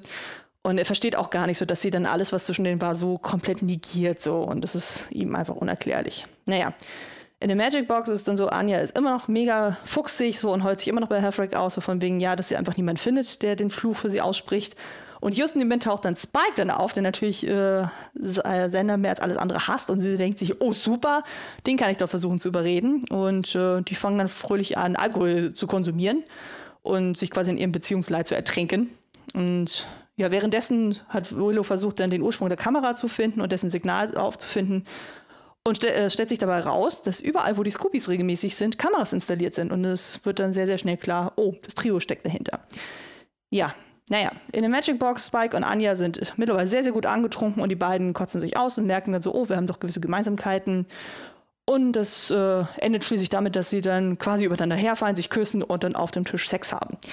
Zu deren Unglück sehen sowohl das Trio, die ja quasi die Quelle der ganzen Kamera sind, als auch die Scoobies, die ja die Kameras gehackt haben, das Ganze. Und äh, Buffy ist sehr verletzt von Spikes Verhalten und Xander ist auf 180, äh, schnappt sich aus Buffys Truhe eine Axt und will äh, Spike erledigen. Und äh, die beiden ähm, also eben Spike und Anja, also die waren dann schon so, hm, war vielleicht nicht so eine geile Aktion jetzt gerade so, und äh, wollen dann getrennte Wege gehen. Und als Spike dann gehen möchte, greift äh, Sender ihn an. Und Anja kann das aber noch abwehren und auch Buffy kann ihn noch stoppen und Sender ist mehr angewidert von Anja, so von wegen, dass sie ausgerechnet mit Spike dann Sex hatte. Und in dem Moment äh, lässt Spike den Kommentar fallen, so von wegen so, ich war wenigstens gut genug für Buffy. Und Sender denkt sich, also er halt sie doch da raus und dann checkt er erst, oh, die beiden hatten tatsächlich was miteinander. Und Sender ist über, völlig überfordert mit der ganzen Situation, haut dann ab. Und ja, in dem Moment wäre dann Spike dann tatsächlich bereit, einen Fluch gegenüber ähm, Sender auszusprechen, aber Anja hält ihn dann schließlich davon ab, weil sie offenbar mit der Aktion Sender mehr als genug wehgetan haben. Ähm, ja, aber die Folge endet zumindest an einer, einer sehr versöhnlichen Note. Sprich, äh, es gibt ein Gespräch zwischen Tara und Willow und eigentlich heißt es dann so, ja, nee, äh, so Kaffee trinken, das reicht nicht aus. Eigentlich müssen wir noch so viel aufarbeiten. Und Tara sagt dann auch so, ah, weißt du was, wollen wir das nicht überspringen? So, küss mich einfach und dann mhm. kommt sie wieder zusammen. Ja, so viel dazu. Ich finde das interessant, dass du gesagt hast, dass sie ihn davon abhält, ähm, weil sie ihm schon genug wehgetan haben. Bei mir war es eher so die Interpretation, sie kann, also sie merkt einfach, sie, sie will ihm gar nicht wehtun. Also, ähm, wie war es bei dir, Katrin? Oder, äh, aber, ja. Also ich habe tatsächlich wortwörtlich hier stehen, Anja erkennt, dass sie keine Rache an Sender will. Und danach steht, hat ihn mit ihrer Handlung verletzt. Also irgendwie doch dazwischen. Aber, das ist für mich das ja, Gleiche quasi. Ja, ähm, aber ich glaube auch, dass sie, dass sie ähm, ja, wenn ich mich jetzt, also wenn ich mal so ein bisschen reflektiere, denke ich auch, dass das äh, Anja merkt, sie will ihn nicht mehr verletzen. Also es ist gar nicht äh, ihr Wunsch, äh, ihn zu verletzen. Und ich glaube, das wird ihr auch halt klar, als sie sieht, wie verletzt er von der Situation ist. Also sie hat das ja nicht gemacht, um ihn zu verletzen, aber ähm, das verletzt ihn im Endeffekt doch sehr stark. Und ähm, daran erkennt sie, dass sie keine Rache mehr nehmen will. Genau, das, das wollte ich sagen. ich habe ich hab so darum gekämpft, weil, also zumindest für mich ist das, ich mag die Pointe der Folge sehr gerne. Der Weg dahin ist okay, aber ich, ich mochte das irgendwie dann doch sehr gern, dass sie ihn, ja, er bedeutet ihr so viel, dass sie am Ende merkt, äh, dass sie noch nicht mal mehr Rache will und, und ja. letztendlich ja. nur diesen Schmerz ertragen muss. Ähm, fand ich sehr schön vom Gedanken her. Ja. Du fandst die Folge nicht gut, Katrin, das weiß ich, oder? Ähm, doch, ich fand ihn ganz gut. Also ich glaube, äh, was ich nicht gut fand, ist halt, dass die Sex haben. Also das fand ich total doof. Also ähm, ich weiß, dass ich das, als ich das damals im Fernsehen gesehen habe, hat mich das mega aufgeregt und ich fand das total scheiße. Also jetzt beim zweiten Mal gucken fand ich, äh, fand ich die Folge doch ganz gut. Ähm, hat mir gut gefallen, vor allem, also das Ende fand ich sehr, sehr süß. Also das, das ganz Ende, Ende, was du gerade gesagt hast, wie Tara und Willow wieder zusammenkommen, ja. ähm, ist unglaublich putzig dargestellt und unglaublich schön. Ähm, was davor ist, ist halt nicht so schön. Ähm, ja, ähm, was, was ein bisschen irritierend ist, fand ich, dass das Bike in dieser Folge Buffy sagt, er könnte ihr nie wehtun. Und dann direkt danach passiert das mit Anja. Also, und das ist ja, also ihm muss doch klar sein, dass das Buffy sehr verletzt, wenn er mit einer anderen Frau oder gerade mit Anja, einer Freundin von Buffy schläft. Ja. Ja gut, aber deswegen schämen sie sich ja auch am Ende sozusagen, dass sie merken so, ah, das war vielleicht doch nicht so geil eine Aktion, also eben durch Alkoholeinfluss und Frust und überhaupt dann ja. Aber das, das finde ich so gar nicht. Ich, mich macht auch Sander wieder total ärgerlich, weil ich finde ja, beide haben einfach nicht das Recht, jetzt gerade Ansprüche äh, an, an Spike oder an Anja zu stellen. So, die sind halt frei und ich mhm. finde das eigentlich in Ordnung, was sie tun. So, sie müssen sich halt vor sich, also voreinander vielleicht rechtfertigen bei dem, was sie tun, dass sie sich sagen, okay, wir wählen gerade einfach die B-Lösung, weil wir Nähe zu irgendwem brauchen oder warum auch immer sie diese B-Lösung wählen. Ähm, aber ich, ich finde, dass, dass sowohl ähm, Buffy als auch Sender kein Recht haben, eben Ansprüche auf die beiden zu stellen. Das macht mich auch sehr, sehr ärgerlich. Ähm. Ja, das stimmt weil sie einfach nicht gut hm. mit beiden umgehen. Ähm, ja, ja, sehe ich genauso. Also ich habe mich insbesondere über Sender dann geärgert, so einfach, dass er sich anmaßt, dann so, äh, so von oben herab, von wegen so, ja, es widert mich an, dass du mit dem dann irgendwie äh, Sex hattest. So, ich meine, hallo, er hat das Ganze dann mehr oder minder ausgelöst. Also darf er sich auch nicht wundern, wenn sie dann gefrustet ist und dann einfach mit jemand anders dann irgendwie Sex hat. Also ich weiß jetzt nicht mehr, wie viele Tage tatsächlich zwischen der eigentlichen Hochzeit und dem, äh, diesem Vorfall dann irgendwie dann erzählt werden, aber wie gesagt, Sender hat selber verschuldet. Also er darf sich da auch nicht wundern. Er kann ja auch nicht glauben, dass er ernsthaft dann so äh, die Hochzeit sprengt und dann noch sagt, hey, ich will trotzdem mit dir zusammen sein, aber ich will dich nicht heiraten. Also äh, so funktioniert das Leben nicht. Also vor allem so, ich meine, wenn du mal so eine Trennung hast sozusagen und es passiert aus einem wirklich nachvollziehbaren Grund, so, und da kann man ja noch sagen, okay, ich nehme dich wieder zurück. Aber in dem Moment hat sich Sender wirklich so scheiße verhalten. Also da kann ich Anjas Frust auch verstehen, dass sie sagt so, nö, ich muss mich dir gegenüber überhaupt nicht rechtfertigen. Und dass er vor allem auch Buffy so hardcore verurteilt, weil im Grunde ist es ja ein bisschen Slut-Shaming, was er da macht. Oder? Also, was ist, was, sehe ich das nur so. Was ist Slut-Shaming? Ja, dass du dann halt jemanden, der halt äh, Sexualität irgendwie auslebt, dann so dann sofort so als ja. also ich meine, letztendlich ist es ja Buffys Entscheidung, mit wem sie Sex hat, aber dass er sie dann dafür verurteilt, mit wem sie Sex hat. Ja. Ja, wo, wobei man da vielleicht nicht vergessen darf, ähm, woher Spike kommt. Also ich, vielleicht muss man da das auch nochmal aus Seiten der Charaktere sehen. Also es ist vielleicht gar nicht so im Sinne von. Also es ist halt jemand, der sie töten wollte, ursprünglich alle. Ähm, und wenn das im Hinterkopf hängen bleibt, kann man ja schon verstehen, dass man etwas überraschter ist. Also, ähm, ja. Ja, aber die haben ja wirklich dann, also gerade jetzt in den letzten Monaten, gerade in der Zeit, wo Buffy eben tot war, die haben ja auch die ganze Zeit miteinander abgehangen. Sie haben Dorn regelmäßig ja, zu ihm ja, gebracht. Ja. So, er war quasi der Babysitter. Also deswegen müssten die eigentlich mittlerweile drüber stehen. Was ich aber auch krass fand, also noch, äh, ich gebe dir völlig recht, ähm, was ich krass fand, ist, dass letztendlich Sender, das war doch in der Folge, das glaube ich ja auch gerade beschrieben, das zweite Mal ähm, das Gespräch mit Anja verkackt. Also das finde ich eigentlich viel krasser noch, als dass er die Hochzeit annulliert hat, dass er dann so das zweite Mal vor Anja steht und, und ihr sagt letztendlich, ähm, also ihr nicht sagt, dass er sie liebt oder dass er eine Zukunft mit ihr sieht. Ähm, das fand ich äh, sehr erschreckend. Ähm, ja, das fand ich war eigentlich sein, also nicht sein eigentlicher Fehler war nicht das Gehen bei der Hochzeit, sondern dieses zweite Gespräch. Aber ja. es, also es ist einfach äh, alles sehr krude mit ihm. Sagt er nicht, dass er mit ihr zusammen sein will? Also vielleicht habe ich das Gespräch nicht mehr richtig auf dem Schirm, aber ich, ich weiß nicht mehr genau, was sie ihn fragt. Es kann sein, dass sie nochmal fragt, aber würdest du mich dann irgendwann heiraten? Und, und dann sagt er nichts. Also, das ist so die Stelle, wo man merkt, er ist sich einfach nicht sicher und äh, diese Entschuldigung, die er ihr gegenüber gerade anbringt, die ist einfach auch so in der Art und Weise nicht gerechtfertigt, wie er sie gerade anbringt. Okay. Ähm, ja, es ist auf jeden Fall nicht nachvollziehbar, also warum er so agiert so und dass er tatsächlich glaubt, so okay, wir können das irgendwie wieder gerade rücken in irgendeiner Form. Also dann hätte er lieber von vornherein sagen müssen, entweder gar nicht heiraten oder sagen zu einem deutlich späteren Zeitpunkt.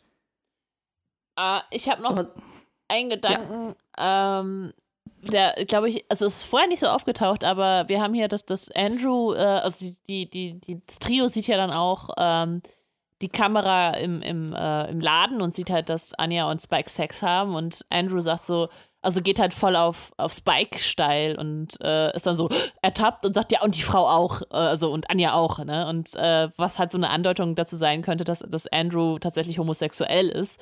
Also man kann nicht sagen, okay, der, der findet halt Spike cool, weil, weil Spike eine gewisse Coolness halt verkörpert.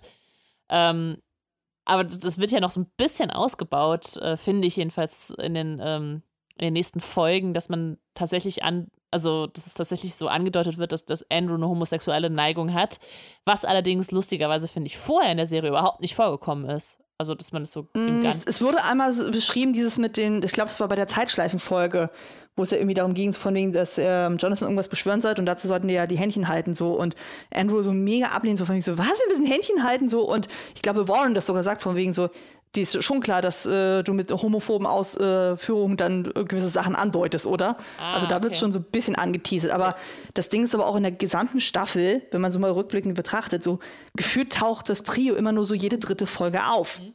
Also von daher haben die ja gar nicht so viel Zeit gehabt, sozusagen, um das wirklich zu etablieren in irgendeiner Form. Stimmt. Oder haben sich nicht die Zeit genommen ja. in, in irgendeiner Form. Ja, okay. Aber es stimmt schon, es wird tatsächlich in den späteren Folgen deutlich ja. intensiver. Okay. Jo. Äh. Ähm, ja, ich habe noch ein bisschen Trivia. Ah, ja, gerne, gerne. Genau. Ähm, das Interessante ist, obwohl Nicholas Brandon, also der Senderdarsteller, äh, später mit Alkoholproblemen zu kämpfen hatte, sieht man ihn oder seinen Charakter in der kompletten Serie niemals Alkohol trinken. Und ähm, am Ende der Folge trägt Tara den schwarzen Ledermantel, den Dawn eigentlich damals für Buffy zum Geburtstag geklaut hat. Und genau in derselben Szene sieht man an der Tür von Willows Zimmer das Kleid, was sie in der Musical-Folge getragen hat, was ein bisschen stimmt. so labmäßig ja, aussieht. Ja, ja, stimmt. Das, das habe ich auch gesehen, ja. Ja, das sind so die kleinen Funfacts, aber mehr habe ich jetzt zu der Folge auch nicht. Ich glaube, wir können schon direkt zur nächsten springen. Okay, kommen wir zur Folge 19 und zwar Warrens Rache und äh, wie heißt die im Englischen? Seeing Red, finde ich total geil, den Titel. Cool. Dann ähm, kommt jetzt mal eine Zusammenfassung. Ich äh, glaube, sie wird relativ kurz. Gucken wir mal. Äh, das Trio ist wieder zurück und äh, sie klauen von so Dämonen zwei Kugeln, äh, mit denen man unverwundbar und stark wird. Ähm, und äh, selbstverständlich nimmt Warren diese Kugeln an sich und hier wird auch nochmal klar, dass er jetzt tatsächlich so, das, was sich auch schon rausgearbeitet hat, dass er zum absoluten Alpha-Tier der Gruppe wird, ähm, dass die anderen beiden für ihn eigentlich fast nur noch Mittel zum Zweck sind und ähm, er schon weit über den beiden steht.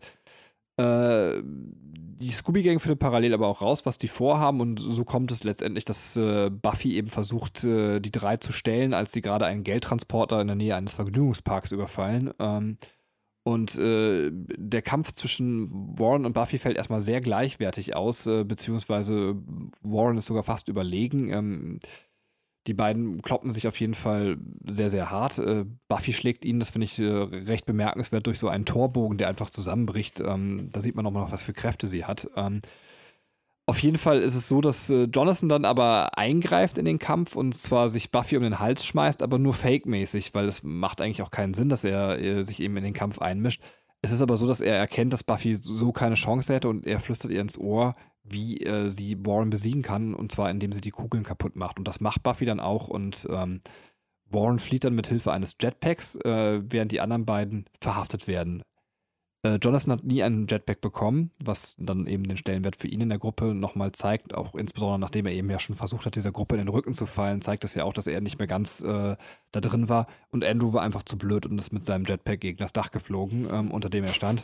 Tja. Also das heißt, Andrew und äh, Jonathan sind verhaftet, Warren mit dem Jetpack entkommen. Und dann ist es so, dass Warren tatsächlich am Ende der Folge nochmal plötzlich in Buffys Garten auftaucht mit einer Pistole in der Hand und er schießt wild um sich. Er trifft mit einer Kugel Buffy und mit einem Querschläger ähm, trifft er leider auch Tara, die im Haus steht und bei Willow ist. Ähm, und tatsächlich sieht man dann Willows Augen rot aufleuchten beziehungsweise schwarz. Ähm, aber bevor wir zum Ende der Folge kommen, eigentlich war es das Ende der Folge. Es gab noch einen weiteren Handlungsstrang, den ich ausgelagert habe. Und zwar ist zwischenzeitlich Spike auch noch bei Buffy in ihrem Badezimmer und ähm, er vergewaltigt sie fast. Also äh, es ist eine wirklich, wirklich krasse Szene. Ich denke, wir werden auch gleich darüber sprechen. Ähm, und äh, er stellt dann am Ende fest, äh, dass sich irgendwas ändern muss und äh, verlässt dann eben auch die Stadt. Ähm, habe, ist das tatsächlich schon die Folge? Ähm, doch, ja. Dann, ähm, ich glaube, ich habe alles, was ich sagen wollte. Wenn ich doch noch was vergessen habe, schmeiße ich es gleich ein. Äh, Anne, bitte es ist eine sehr heftige Folge. Also zum einen natürlich dann eben die Aktion dann so, dass Terra stirbt. Ich meine, das lief ja eigentlich schon die ganze Zeit darauf hinaus, sozusagen. Also dieser Willow hat ja so diesen ganz großen Character-Arc und so und es war dann irgendwie eine äh, Frage der Zeit, bis dann quasi so ihr Charakter irgendwie dran glauben musste. Also das hat ja, glaube ich, mal Jane Espenson gesagt, so von wegen so, glückliche Pärchen im Buffy-Universum, mm, da sollte man immer sehr schnell vorsichtig sein. So von wegen, na, irgendwie so einfach funktioniert das dort nicht. Und von daher war es dann klar, also denn das ähm, Glück der beiden, so sind die sich ja dann in der letzten Folge wieder gefunden haben und dann am Anfang der Folge auch wieder super turteln durch die Gegend äh, tigern, so, das war klar, das war nur sehr temporär. Aber auch sehr, sehr heftig ist natürlich dann, also jetzt gar nicht mehr so, dass ähm, Buffy dann angeschossen wird, aber auch dann die, die Tatsache, ja, doch, eigentlich ist es schon relevant so, weil das war auch äh, spannend so. Das ist mir auch erst im Laufe des, äh, des Rewatch aufgefallen. Es wird so häufig angesprochen, dass normale Waffen nichts taugen. Und was ist? Genau die heftigste Tod in der ganzen Serie ist tatsächlich ausgelöst durch eine ganz normale Handwaffe. Und das sollte ja auch so ein bisschen so ein Kommentar sein, so von den Showrunner, äh, äh, Showrunner, von wegen so, ja, äh, einfach diese ganzen Waffengesetze, gerade in Amerika, die einfach so heftig sind, wo man überlegt, so wie viele Leute allein nur durch solche blöden Waffengeschichten dann irgendwie zu, ähm, zu Tode kommen. Naja, und dann halt diese Szene mit der versuchten Vergewaltigung. ist super, super, super schwierig. Ich weiß zwar auch, warum die es gemacht haben, weil die mussten ja irgendwie was richtig Hartes machen, damit Spike ja dann auf den Trichter kommt, so von wegen, oh scheiße, er hat eine Grenze überschritten. Aber das Ding ist ja auch so, ich bespreche ja aktuell ja auch gerade die Downton Abbey Staffeln und da gibt es in der einen Staffel auch eine Vergewaltigung, die auch komplett durchgezogen wird und die auch thematisiert wird. Und da finde ich das genauso verwerflich. Also Ver Vergewaltigung, egal in welchem Kontext, sind, sind, immer scheiße, grundsätzlich. Also das kann man in keinster Weise irgendwie schönreden so und selbst als Story-Element so ist das immer so, ja, ich tue mich da einfach super schwer. Also du meinst im, im Sinne von Trigger oder? Auch ja, also hatte ich ja bei mir im Podcast dann auch erzählt, sozusagen, ähm, ich kenne leider einige Frauen, die vergewaltigt wurden oder wo es versucht wurde. Und ähm, ja, es ist einfach super schwierig, vor allem auch, wie mit diesem Thema umgegangen wird. Also es wird zwar auch in der Serie angesprochen hier dann so und auch so ein bisschen verhandelt, aber irgendwie, ja, also ich finde, es ist einfach ein sehr, sehr schwieriges Thema. Mhm. Und das gerade in so einem Kontext. Ich meine, das macht doch irgendwie Sinn, so weil das ist jetzt, äh, ich meine, Buffy wurde ja immer wieder mit irgendwelchen Sachen konfrontiert, aber das ist halt sowas, Reales tatsächlich. Also das ist wirklich so was Urmenschliches, was da passiert. Und das ist einfach meistens noch grausamer als in so diese übernatürlichen Geschichten. Und ich glaube, das trifft dann einen noch härter. Ja, ja, wobei, also tatsächlich, also ich, lass uns ein bisschen drüber sprechen. Ich finde das nämlich ganz spannend, das Thema. Also ähm, jetzt nicht Vergewaltigung, sondern tatsächlich diese Triggerwarnungssache erstmal. Ich bin mir da immer sehr unschlüssig, weil klar, ich verstehe, dass das ein sehr krasses Feld ist, wo, wo, man eben auch sehr sensibel mit umgehen muss, aber das trifft ja auch vieles andere. Wir hatten ja eben auch die absurde Situation, dass wir die Folge mit dem Tod von Buffys Mutter ähm, mit einem 16-jährigen Mädchen quasi geguckt haben, ähm, die ihre eigene Mutter äh, wiederbeleben musste, äh, wo ich eben auch auf Stopp gemacht habe und gefragt habe, kannst du das jetzt gerade gucken? Ähm, also es mhm. kann einem ja bei allen Themen tatsächlich passieren und deswegen war ich erstmal in dem Sinne, wie die Szene gezeigt wurde, dass ich es, also gerade weil es so steril und, und so hart war, war es zumindest so, dass ich dachte, okay, es ist ähm, ein angemessener Umgang mit dem Thema, weil ich zumindest, ich, ich war sehr geschockt von der Szene. Ähm, genau wie bei dem Tod mit der Mutter war diese Vergewaltigungsszene, ich hatte das Gefühl, es, es war völlig aus dem Kosmos von Buffy rausgerückt und äh, es wurde in so einer Härte gezeigt, ähm, dass, dass nichts mehr irgendwie Positives da, also zumindest für mich bleiben konnte und dass ich zufrieden war. Aber ich verstehe, dass du sagst, ähm, man muss immer bedenken, was man bei Leuten anrichtet, die das gucken können. Aber ich würde sagen, vielleicht, ähm, das ist so dann das, wo ich ein bisschen verzweifelt bin, trifft das nicht am Ende so viele Felder, dass wir vielleicht keine Geschichten mehr erzählen können, weil es eben so viele Punkte gibt, wo man Menschen verletzen kann, wo wir gar nicht ahnen, dass das bei Menschen was hochholt. Ähm. Das stimmt natürlich, also dass du quasi so immer so ein Minenfeld noch hast. Ja, das auf jeden Fall. Also ich meine auch, das war mal im Rahmen von einem Folge von Psychotalk Podcast, wo ja auch über dieses Thema Trigger gesprochen wurde. Ähm, wo, ich glaube, das war der Hoaxmaster, wo er sich dafür auch ausgesprochen hatte, dass man eigentlich nicht immer so eine Triggerwarnung aussprechen sollte, weil dann die Leute, dann die gerade mit solchen Themen zu tun haben, dann erst recht dann so einen Bogen um dieses Thema dann machen, so anstatt sich dann tatsächlich dann eher damit auseinanderzusetzen, weil du kannst dich natürlich nicht immer abschirmen, dann so, du wirst einfach im Alltag oder durch die Nachrichten und sonst was wirst du immer wieder mit den Themen konfrontierst und ähm, da muss man einfach so sukzessive dann irgendwie versuchen, so einen Umgang damit zu lernen. Dann, also deswegen bräuchte ich jetzt auch nicht jedes Mal einen Trigger davor, aber es ist einfach, gerade wenn du es dann halt so normal durchguckst oder bingst, dann so, das ist einfach eine äh, Szene sozusagen, die dich einfach wirklich rauswirft. Und genauso wie eben diese Todesszene mit der Mutter, wo ich mir auch so denke, boah, also das trifft einen dann wirklich auch so in die Magengrube. Also, das ist jetzt wirklich nur ein sehr subjektives äh, Ding meinerseits. Also, ich hatte Gott sei Dank nie mit dem Thema zu tun, aber weil ich halt eben Geschichten von anderen Frauen weiß, wo sowas dann in der Richtung vorgefallen ist, ähm, ist es halt ein äh, sehr sensibles Thema. Entschuldigung, Katrin, bitte. Ja, nee, das, das, äh, das einzig, also was ich nur dazu sagen will, ist, äh, dass einfach das Krasse ist, dass Buffy ja nur aus der Situation herauskommt, weil sie einfach übermenschliche Kräfte hat und die Jägerin ist. Also sie kann ja. Wobei sie in dem Moment ja schon verletzt ist. Ja. Sie war ja zuvor in einem Vampirkampf und da war sie eigentlich schon durch den Rücken ziemlich angeknackst. Ja. Also eigentlich hätte sie sich früher schon wehren können, aber sie war schon so geschwächt. Genau, sie war geschwächt, aber äh, also sie kickt ihn ja irgendwann weg und er fliegt gegen die Wand. Also es ist halt nicht wenn man jetzt als normale Person quasi in dieser Situation stecken würde, würde das äh, würde man sich nicht daraus befreien können. Ich glaube, das äh, sollte hm. auch irgendwie da äh, gezeigt und gesagt werden, ja.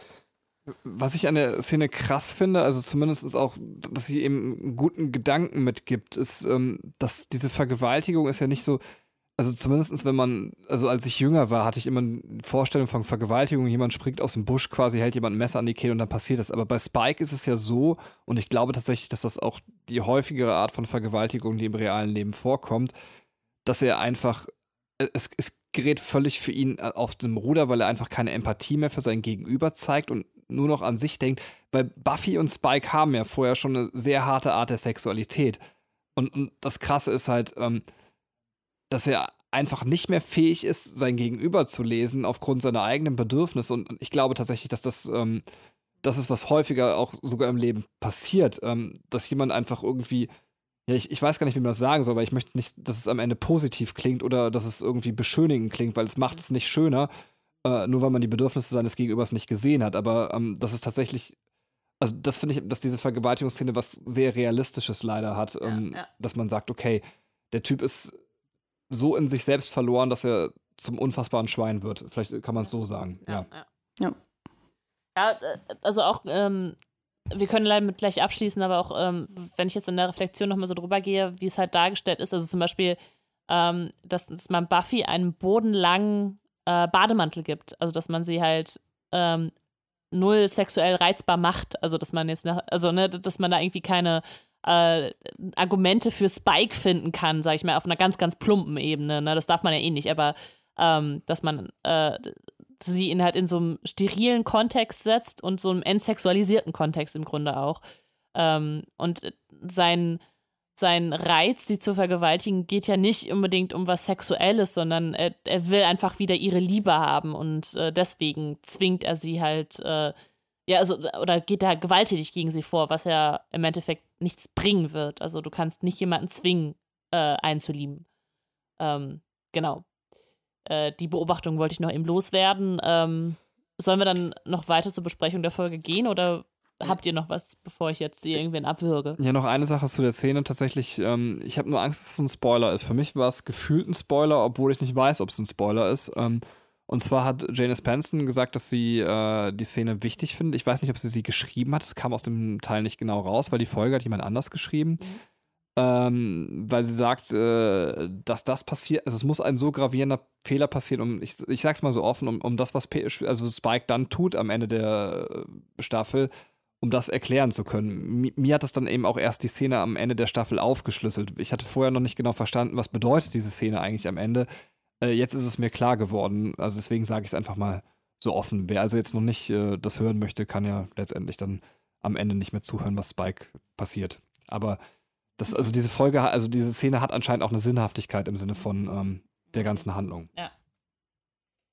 Ähm. Weil das finde ich nochmal ganz wichtig bei der ganzen Debatte, dass solche Szenen sollten niemals nur als Schockmoment dastehen. Also wenn, muss man sich auch überlegen, warum baut man sowas ein. Ähm, mhm. Also immer mhm. absolut verantwortungsvoller Umgang mit sowas. Ja, ich glaube, das war jetzt vorhin in der Inhaltsangabe noch nicht drin, so, aber es muss ja auf jeden Fall hervorheben, äh, dass er ja zum einen äh, eben diese Flashbacks dann auch irgendwie hat, so in seiner Gruft und so, und ich glaube auch dann mit Clem drüber spricht, also diesen Hautlappendämon. Und daraufhin schließt, äh, fasst er ja den Plan, Sunny äh, zu verlassen. Und wir wissen ja auch erstmal nicht warum. Ja. Aber der wird ja dann quasi dann fürs Finale dann so ein bisschen ausgeklammert. Ja, genau. Kommen wir von dem einen krassen Thema zum nächsten tatsächlich. Äh, und zwar, ich habe es ja schon mal gesagt, Joss Sweden wurde eben dann, beziehungsweise eben Buffy-Leuten Homophobie auch noch vorgeworfen ähm, mit der Folge, weil es eben Terra jetzt als Opfer trifft. Und, und da war dann eben so, ja, okay, wir haben wieder mal das Typische, wir haben eine homosexuelle Beziehung und wie enden homosexuelle Beziehungen im Tod von einem von beiden Partnern? Hier wird ein moralischer Zeigefinger rausgeholt.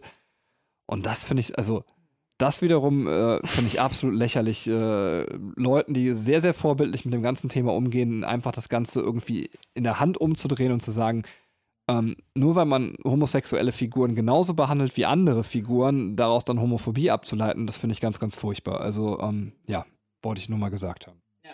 Ich wollte gerade sagen, also allein in der ganzen Serie, ähm, die sämtliche anderen Beziehungen, ich meine, jetzt äh, Angel wurde dann zwischendurch mal gekillt, dann so ähm, Oz wurde böse, dann auch bis zu einem gewissen Grad, dann so oder auch super egoman. Also die anderen Beziehungen in, äh, im Buffy-Universum, die waren auch, auch nicht so viel rosiger.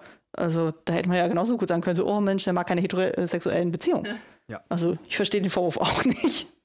Äh, ich hatte, ähm, als, ähm, als Joyce gestorben ist, in dem äh, Podcast erzählt, dass, äh, dass oft in dem Universum, Buffy-Universum, Charaktere sterben, wenn sie gerade am glücklichsten sind, weil Joyce ja ähm, da auch einen neuen Mann kennengelernt hat und eigentlich ganz happy gewirkt hat. Ähm, auch bei Jenny Calendar war das so. Und als ich das gelesen habe, stand auch Tara. Das durfte ich damals noch nicht erzählen, damit ich, Buff, äh, damit ich Betty nicht spoiler. Ähm, jetzt äh, kann ich es aber auch noch sagen, das ist äh, halt eher auch dieses, wieder dieses wiederkehrende Motiv. Ähm, Person ist sehr glücklich und stirbt dann. Und übrigens, da ist dann halt dieses Seeing Red, also dieser Titel, so krass, finde ich, weil Tara sieht ihr eigenes Blut auf Willow und sagt, also im Deutschen sagt sie ja alles rot. Und äh, das finde ich halt so voll krass, dass die das im Titel dann halt quasi schon verarbeitet haben. Äh, und er Seeing Red, also ne, rot sehen ist ja dann auch quasi, ne, Warren, der jetzt äh, da die, die Reißleine zieht und sagt so, ich erledige jetzt die, die Jägerin. Ähm, fand ich ganz cool, äh, als mir das so klar geworden ist. Ja. Und, und Willow auch tatsächlich, ähm, die ja dann irgendwie im Rachegedanken aufgeht. Ähm. Ja, gut. Also das wird ja noch nicht mhm. so richtig in der Folge thematisiert. Das kommt ja dann erst in der nächsten. Ähm, was aber nochmal gezeigt wird, ist äh, Andrew, der, ähm, ich weiß nicht mehr genau, was er tut, aber ich habe mir aufgeschrieben, dass er Liebesgefühle gegenüber Warren halt zeigt in der Folge. Also, wo das nochmal aufgegriffen wird mit der homosexuellen Neigung von Andrew gegenüber Warren. Zu Trivia vielleicht noch so eine Sache, die, mir, also, die ich noch nicht erwähnt habe, aber ich kann es kaum glauben. Ich habe es gelesen, ich wollte es eigentlich nochmal nachprüfen. Angeblich äh, wurde Amber Benson tatsächlich erst äh, in diesem Vorspann, also bei den Credits, in die Credits reingesetzt. Ähm, weil Joe Sweden von vornherein immer vorhatte, einen Charakter zu töten, äh, der das erste Mal in einer Folge in den Credits auftaucht. Ähm, und äh, das hat er dann hiermit durchgezogen. Ähm, ich kann mir aber nicht vorstellen, dass die nie vorher in den Credits zu sehen war. Also ich habe. Doch, es ist tatsächlich so. Okay. Ohne Scheiß, das ist wirklich so. Also, äh, das wollte er ursprünglich ja schon direkt in der Pilotfolge machen mit dem einen Kumpel von Sender und Willow. Genau. Aber da wurde das noch nicht äh, ja, abgesegnet so und dann hat er stattdessen jetzt mit eben Emma Benson dann gemacht so und das, ich finde, das fällt schon sehr, sehr auf, wo man auch denkt, so, hoch, warum ist sie jetzt auch immer dabei? So, okay, cool, sie ist jetzt zum Regular Cast aufgestiegen, weil jetzt zum Beispiel, hast du ja gesehen, sobald dann Jai zum Beispiel weg war, der ist ja auch dann komplett dann rausgenommen worden. Und dass sie dann das einzige Mal da wirklich aufgetreten ist, sozusagen, das fällt schon sehr, sehr auf, finde ich. Dann bin ich ein unaufmerksamer Zuschauer. Ich fühle mich schlecht. Alles gut. Das war's schon von mir zu der Folge. Gibt es sonst noch jemand, der was sagen möchte? Ähm, ich würde tatsächlich noch eine Sache ergänzen, das fand ich auch sehr spannend, das war auch in dem Panel erwähnt worden. Und zwar eben diese Szene, wo ähm, Tara erschossen wird. Wir sehen ja dann nur diesen Reaction-Shot von Willow, wie sie ja mit, diesem mit dieser weißen Bluse da steht und dann diese Blutspritzer entgegengeschleudert bekommt. Das muss anscheinend super schwierig gesehen, ja. äh, gewesen sein, irgendwie diese Blutspritze da vernünftig darauf zu knallen. Und die hatten das Ding ja irgendwie nur zweimal, sprich dann die Garderobieren mussten immer das wieder ausziehen, schnell waschen und wieder überwerfen. Und die hatten teilweise überhaupt gar keine Zeit mehr gehabt, das zu trocknen. Das heißt, Willow oder ähm, Alison Hannigan hatte da teilweise ein nasses Shirt dann an und musste dann jedes Mal aufs Neue dann immer dazugekleistert werden. Sie waren dann irgendwann so abgestumpft und so, dass sie dann irgendwann nur noch so, so Reaction-Shot-mäßig von wegen so, okay, ist es jetzt richtig gelandet? Gut, jetzt kann ich so weiterspielen. Also, stelle ich mir auch super anstrengend vor. Also ich glaube, in solchen Szenen heutzutage würde man ja deutlich mehr Shirt-Exemplare besorgen, dass man da nicht so viel waschen müsste. Also das weiß ich ja noch aus meiner Filmerfahrungszeit. Also gerade so bei Kampfszenen haben wir ja locker mal von irgendeinem Oberteil irgendwie vier, fünf Teile nochmal zusätzlich geholt. Krass. Lustig, ja. Habe ja, ich mir nie ja. Gedanken drum gemacht, aber jetzt, wo du sagst. Ja, mir fällt sowas natürlich dann auf, dann so. Wobei mir ist da tatsächlich ein Anschlussfehler aufgefallen. Aber das äh, greift jetzt ein bisschen die nächste Folge schon mit vor. Und zwar ähm, die Einschusswunde von Buffy. Mhm. Am Ende dieser Folge passt nicht zu der, die wir in der nächsten Folge sehen. Krass, jetzt echt? Also. Ja. Man muss ja mal drauf achten, so, weil äh, äh, ich greife jetzt schon ein bisschen vor, aber in der nächsten Folge sehen wir ja dann, dass sie ja so auf Herzhöhe angeschossen wurde. Das heißt, wir hätten jetzt eigentlich in dieser Folge schon sehen müssen, dass sie auf Brusthöhe irgendwie ein Einschussloch hat. Mhm. Das hat sie aber nicht. Sie hält sich irgendwo am Bauch fest. Okay. Krass.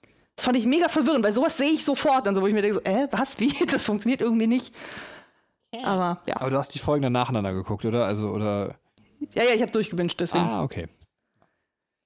Also ich habe immer so zwei Folgen am Stück dann gesehen und weil die beiden halt direkt hintereinander waren mit 1920, ähm, fiel mir das schon sehr auf, wo ich dachte, hm, Moment mal, da stimmt doch irgendwas nicht. Ja. Ja, aber das wäre es von meiner Seite. Ja, dann Katrin, Nummer 20. Okay, kommen wir quasi zum Auftakt des Finales. Ähm, Folge 20 Wut oder Villains, Will, Villains, Will, ja, das Villains. Villains. Okay, Dankeschön. Ich habe manchmal Schwierigkeiten, so einzelne englische Wörter auszusprechen. Also so wenn ich jetzt nur Englisch reden würde, dann geht das immer so flüssig, aber einzelne englische Wörter, im, wenn man sonst Deutsch redet, finde ich immer ganz schwierig. Also kann ich auch kein TH mehr. Also, du musst dich nicht entschuldigen. Ich, ich habe Probleme, alle englischen Wörter auszusprechen. So. Oh. Okay, also in dieser Folge geht es darum, dass, äh, werde ich gerade angeschmust? Ja. Ich wurde gerade angeschmust. Oh.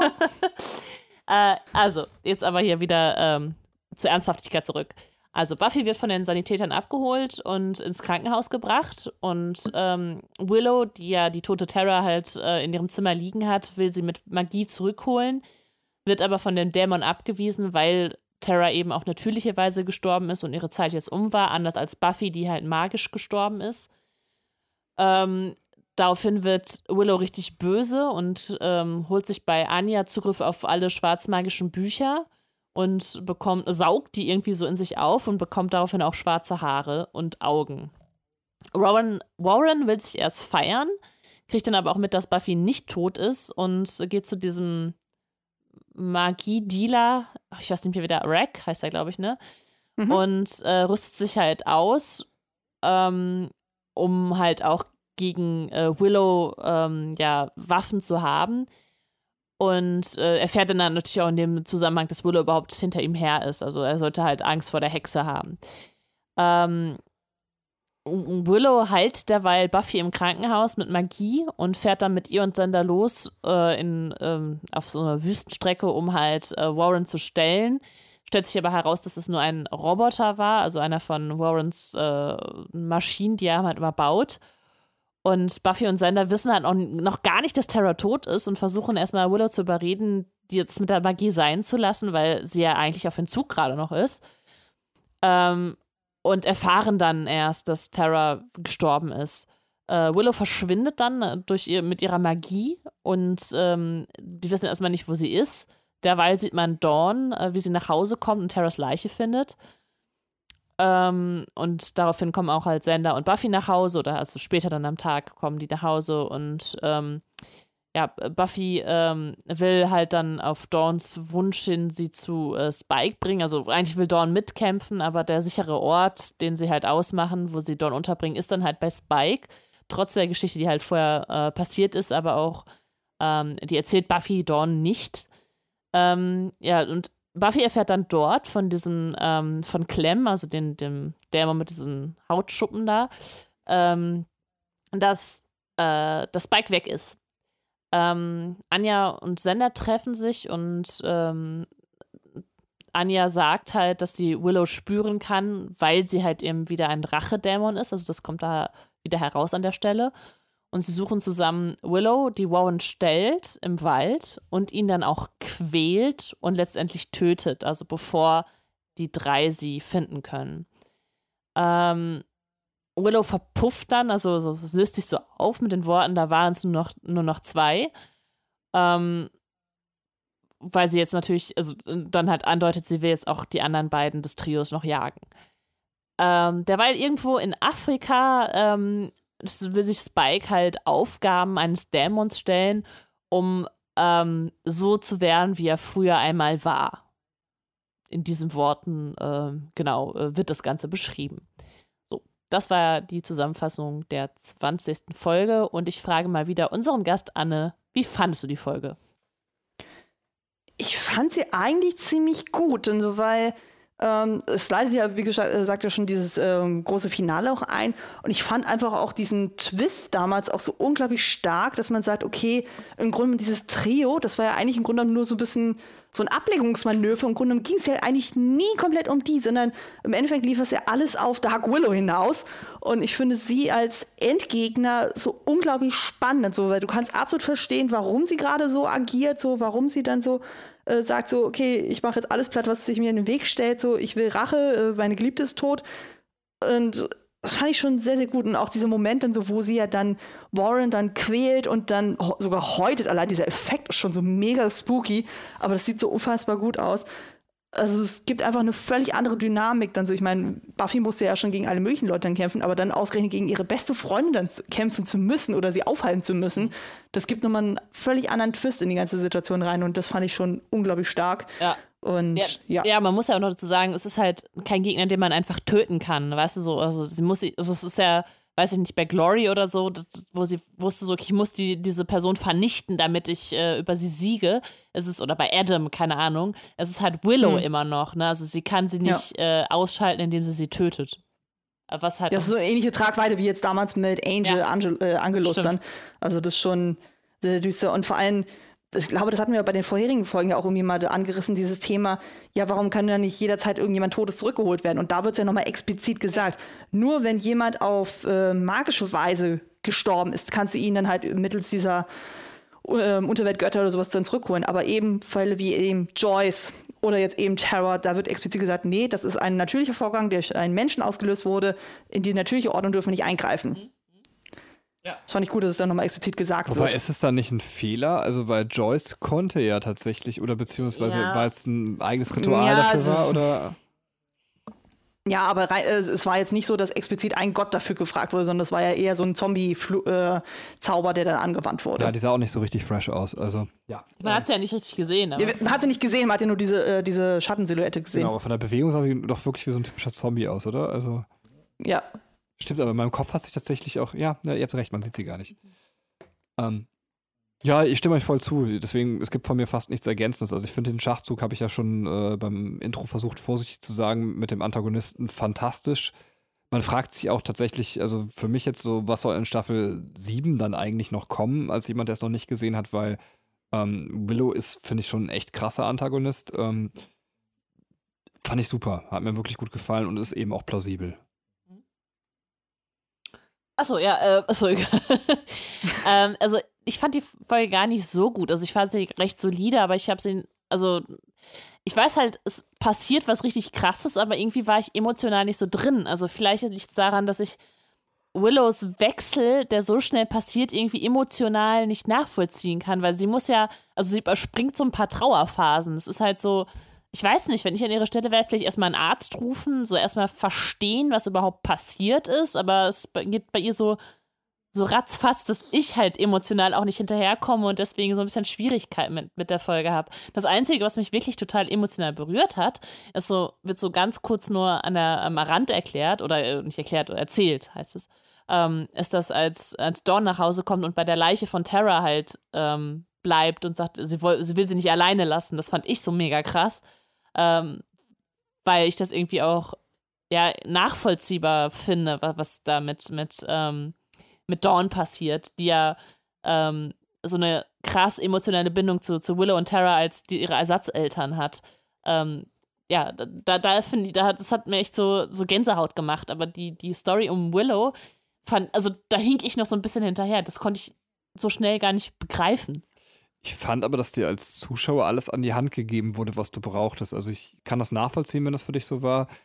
Aber es ist ja so, dass äh, Terra quasi Willow geerdet hat, sogar den ähm, Entzug durchzuziehen oder motiviert hat, den Entzug durchzuziehen. Also es wurde vielleicht nie so gesagt, aber wir alle wissen, sie hat es letztendlich auch ähm, für Terra gemacht. Also wo man nochmal sieht, äh, wie krass wichtig sie ist und deswegen dieser plötzliche Rückfall vielleicht auch kommt.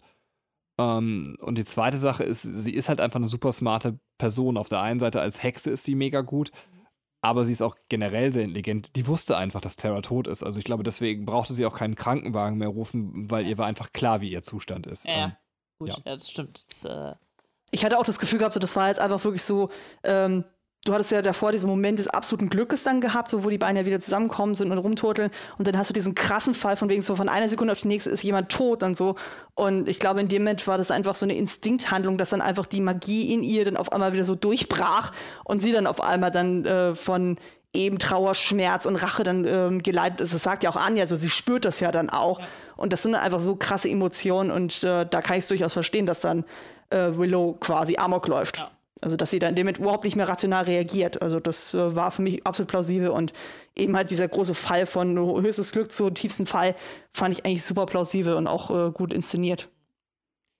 Ähm, und also was mir noch nicht, was mir gar nicht so bewusst war und erst in dem Moment bewusst geworden ist, dass, dass ja eigentlich niemand weiß, dass Anja wieder Drachedämon ist. Das war ja, also dem Zuschauer ist das ja schon ein paar Folgen lang bewusst.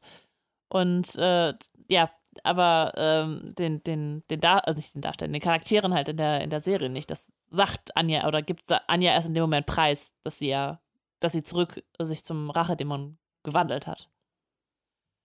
Ich glaube, das war einfach auch daher geschuldet, so dadurch, dass sie ja gemerkt hat, okay, ähm, wo sie ja die Scooby-Gang versucht ja dann dazu überzeugen, so dass ähm, sie den Fluch gegenüber Sender aussprechen. Ja. Dass ähm, sie gemerkt hat, okay, die halten alle zu ihm sozusagen und dass sie dann sich dadurch dann von denen erst recht nochmal distanziert und dann erst recht die nicht einweiht. Ja, ja. Also könnte ich mir dann vorstellen. Oder vielleicht funktioniert das mit den Flüchen nur dann, wenn du dich nicht äh, offensichtlich als Rachedämon äh, offenbarst. Ja. Das war ja damals mit Cordelia damals auch so. Da war sie ja auch relativ normal menschlich. Und erst in dem Moment, wo sie den Fluch ausgesprochen hat, erst dann wurde dann die Fratze dann deutlich. Genauso wie bei Halfrek mit Dawn. Ja, stimmt. Ja. Ähm, ja, möchtet ihr noch was zu der, äh, zu der Folge sagen?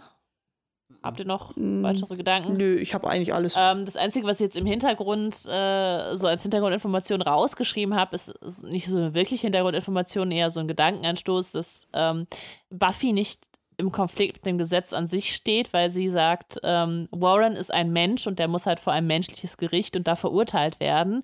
Und äh, es ist halt quasi ihre Aufgabe, ihn aufzuhalten, aber nicht ihn ähm, irgendwie zu töten, was halt Willow vorhat. Und äh, im Gegensatz dazu äh, äußern sich halt Anja, Sander und auch Dawn, dass sie äh, das im Grunde für gut heißen, dass, dass äh, Willow auch den Tod von, von Warren halt herbeiführen will. Also, beziehungsweise nicht, dass Willow das will, sondern dass, dass, äh, dass Warren den Tod verdient. So. So ist es richtig ausgedrückt. Ähm, ja, wo Buffy vielleicht dann nochmal auch eine moralische Leitfigur ist an der Stelle. Ähm, ja, dann können wir auch jetzt schon äh, zur nächsten, vorletzten Folge der Staffel weitergehen und die hat wieder die gute Anne zusammengefasst. Genau, das ist dann jetzt die Folge, das, da waren es nur noch zwei oder two to go. Genau, wir erinnern uns ja, Willow hat äh, Warren gehäutet und verbrannt und sind jetzt nach Rache äh, an Andrew und Jonathan und macht sich dann halt per Telepathie auf den Weg zu ihnen. Ähm, Buffy, Sander und Anja verfolgen die dann auch und versuchen sie einzuholen, um sie äh, in ihrem Blutrausch aufzuhalten.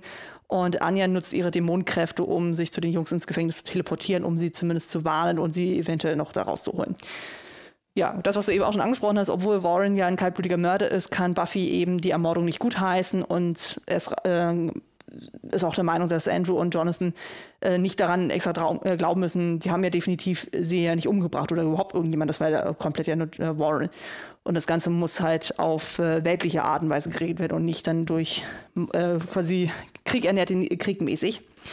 Und im Gefängnis ist dann so, dass Andrew immer noch hofft, dass Warren die rettet, aber Jonathan glaubt nicht daran und die beiden kappeln sich auch deswegen.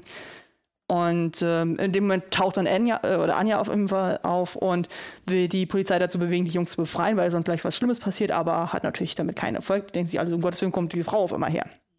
Naja, Willow erreicht die Polizeistation und sie bahnt sich mit Magie einen Weg zur Zelle, kommt aber dann zu spät, weil Buffy die Jungs zuvor dann doch schon rausgeholt hat. Und Anja, die dann noch zurückgeblieben ist, die versucht dann nochmal mit ihr zu reden, aber erreicht dann selbst durch Reden dann auch nichts bei ihr. Naja, ähm, Sender hat dann währenddessen ein Polizeiauto geklaut, weil sein eigenes zuvor von Willow zerschrottet wurde. Und er, Buffy und die Jungs, die fliehen vor Willow, aber die holt sie relativ schnell ein, indem sie einen LKW kontrolliert so, und die dann halt immer von hinten ran, rammt. Aber man merkt dann schnell, dass ihre Kräfte nachlassen und so kann die Truppe dann erstmal entkommen. Und äh, es wird dann klar so, okay, Willow muss dann irgendwie doch wieder äh, neue Energie bekommen. Naja, Dawn ist äh, momentan ja noch bei Clem in der Krypta von Spike. Also Spike wissen wir ja, der ist ja gerade in Afrika, macht er seine komischen Prüfungen.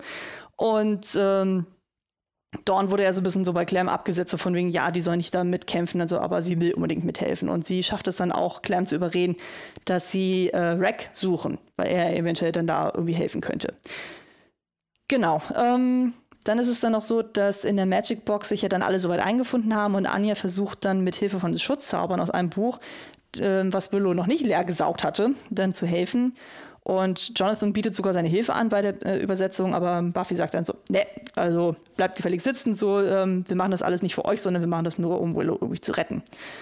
Und ähm, genau, Willow ist jetzt, äh, um wieder Energie zu tanken, bei Rack und äh, sie saugt ihn komplett aus und als Dawn dann auch da äh, ebenfalls Rack dann findet mit Hilfe von Clem, ist er schon tot und eine nun stärkere Willow begrüßt sie dann.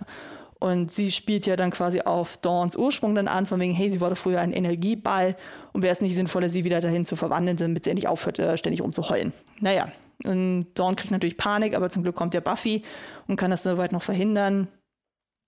Und äh, Buffy und äh, Willow kommen so ins Gespräch und äh, Willow sagt dann auch so, ja, Buffy ist total die Heuchlerin, im Grunde genommen äh, soll sie mal nicht so tun, als ob ihr was an ihrem Leben etwas liegen würde. Es war ja eigentlich die ganze Zeit klar, seit sie eigentlich zurückgeholt wurde, so fand sie eigentlich alles doof und hat nur gute Miene zum bösen Spiel dann gemacht.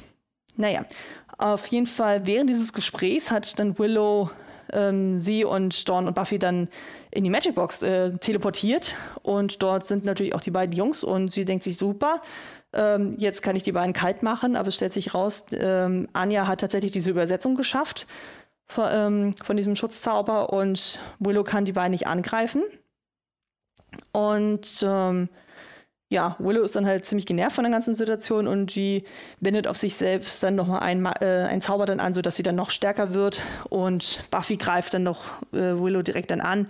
Und die Situation nutzen Senna, Dawn und die Jungs halt aus, um dann zu fliehen. Anja muss dann halt zurückbleiben, damit sie einfach diesen Schutzzauber aufrechterhalten kann naja, die beiden Frauen kämpfen dann auch miteinander sehr ergiebig und äh, zerstören dabei den kompletten Laden.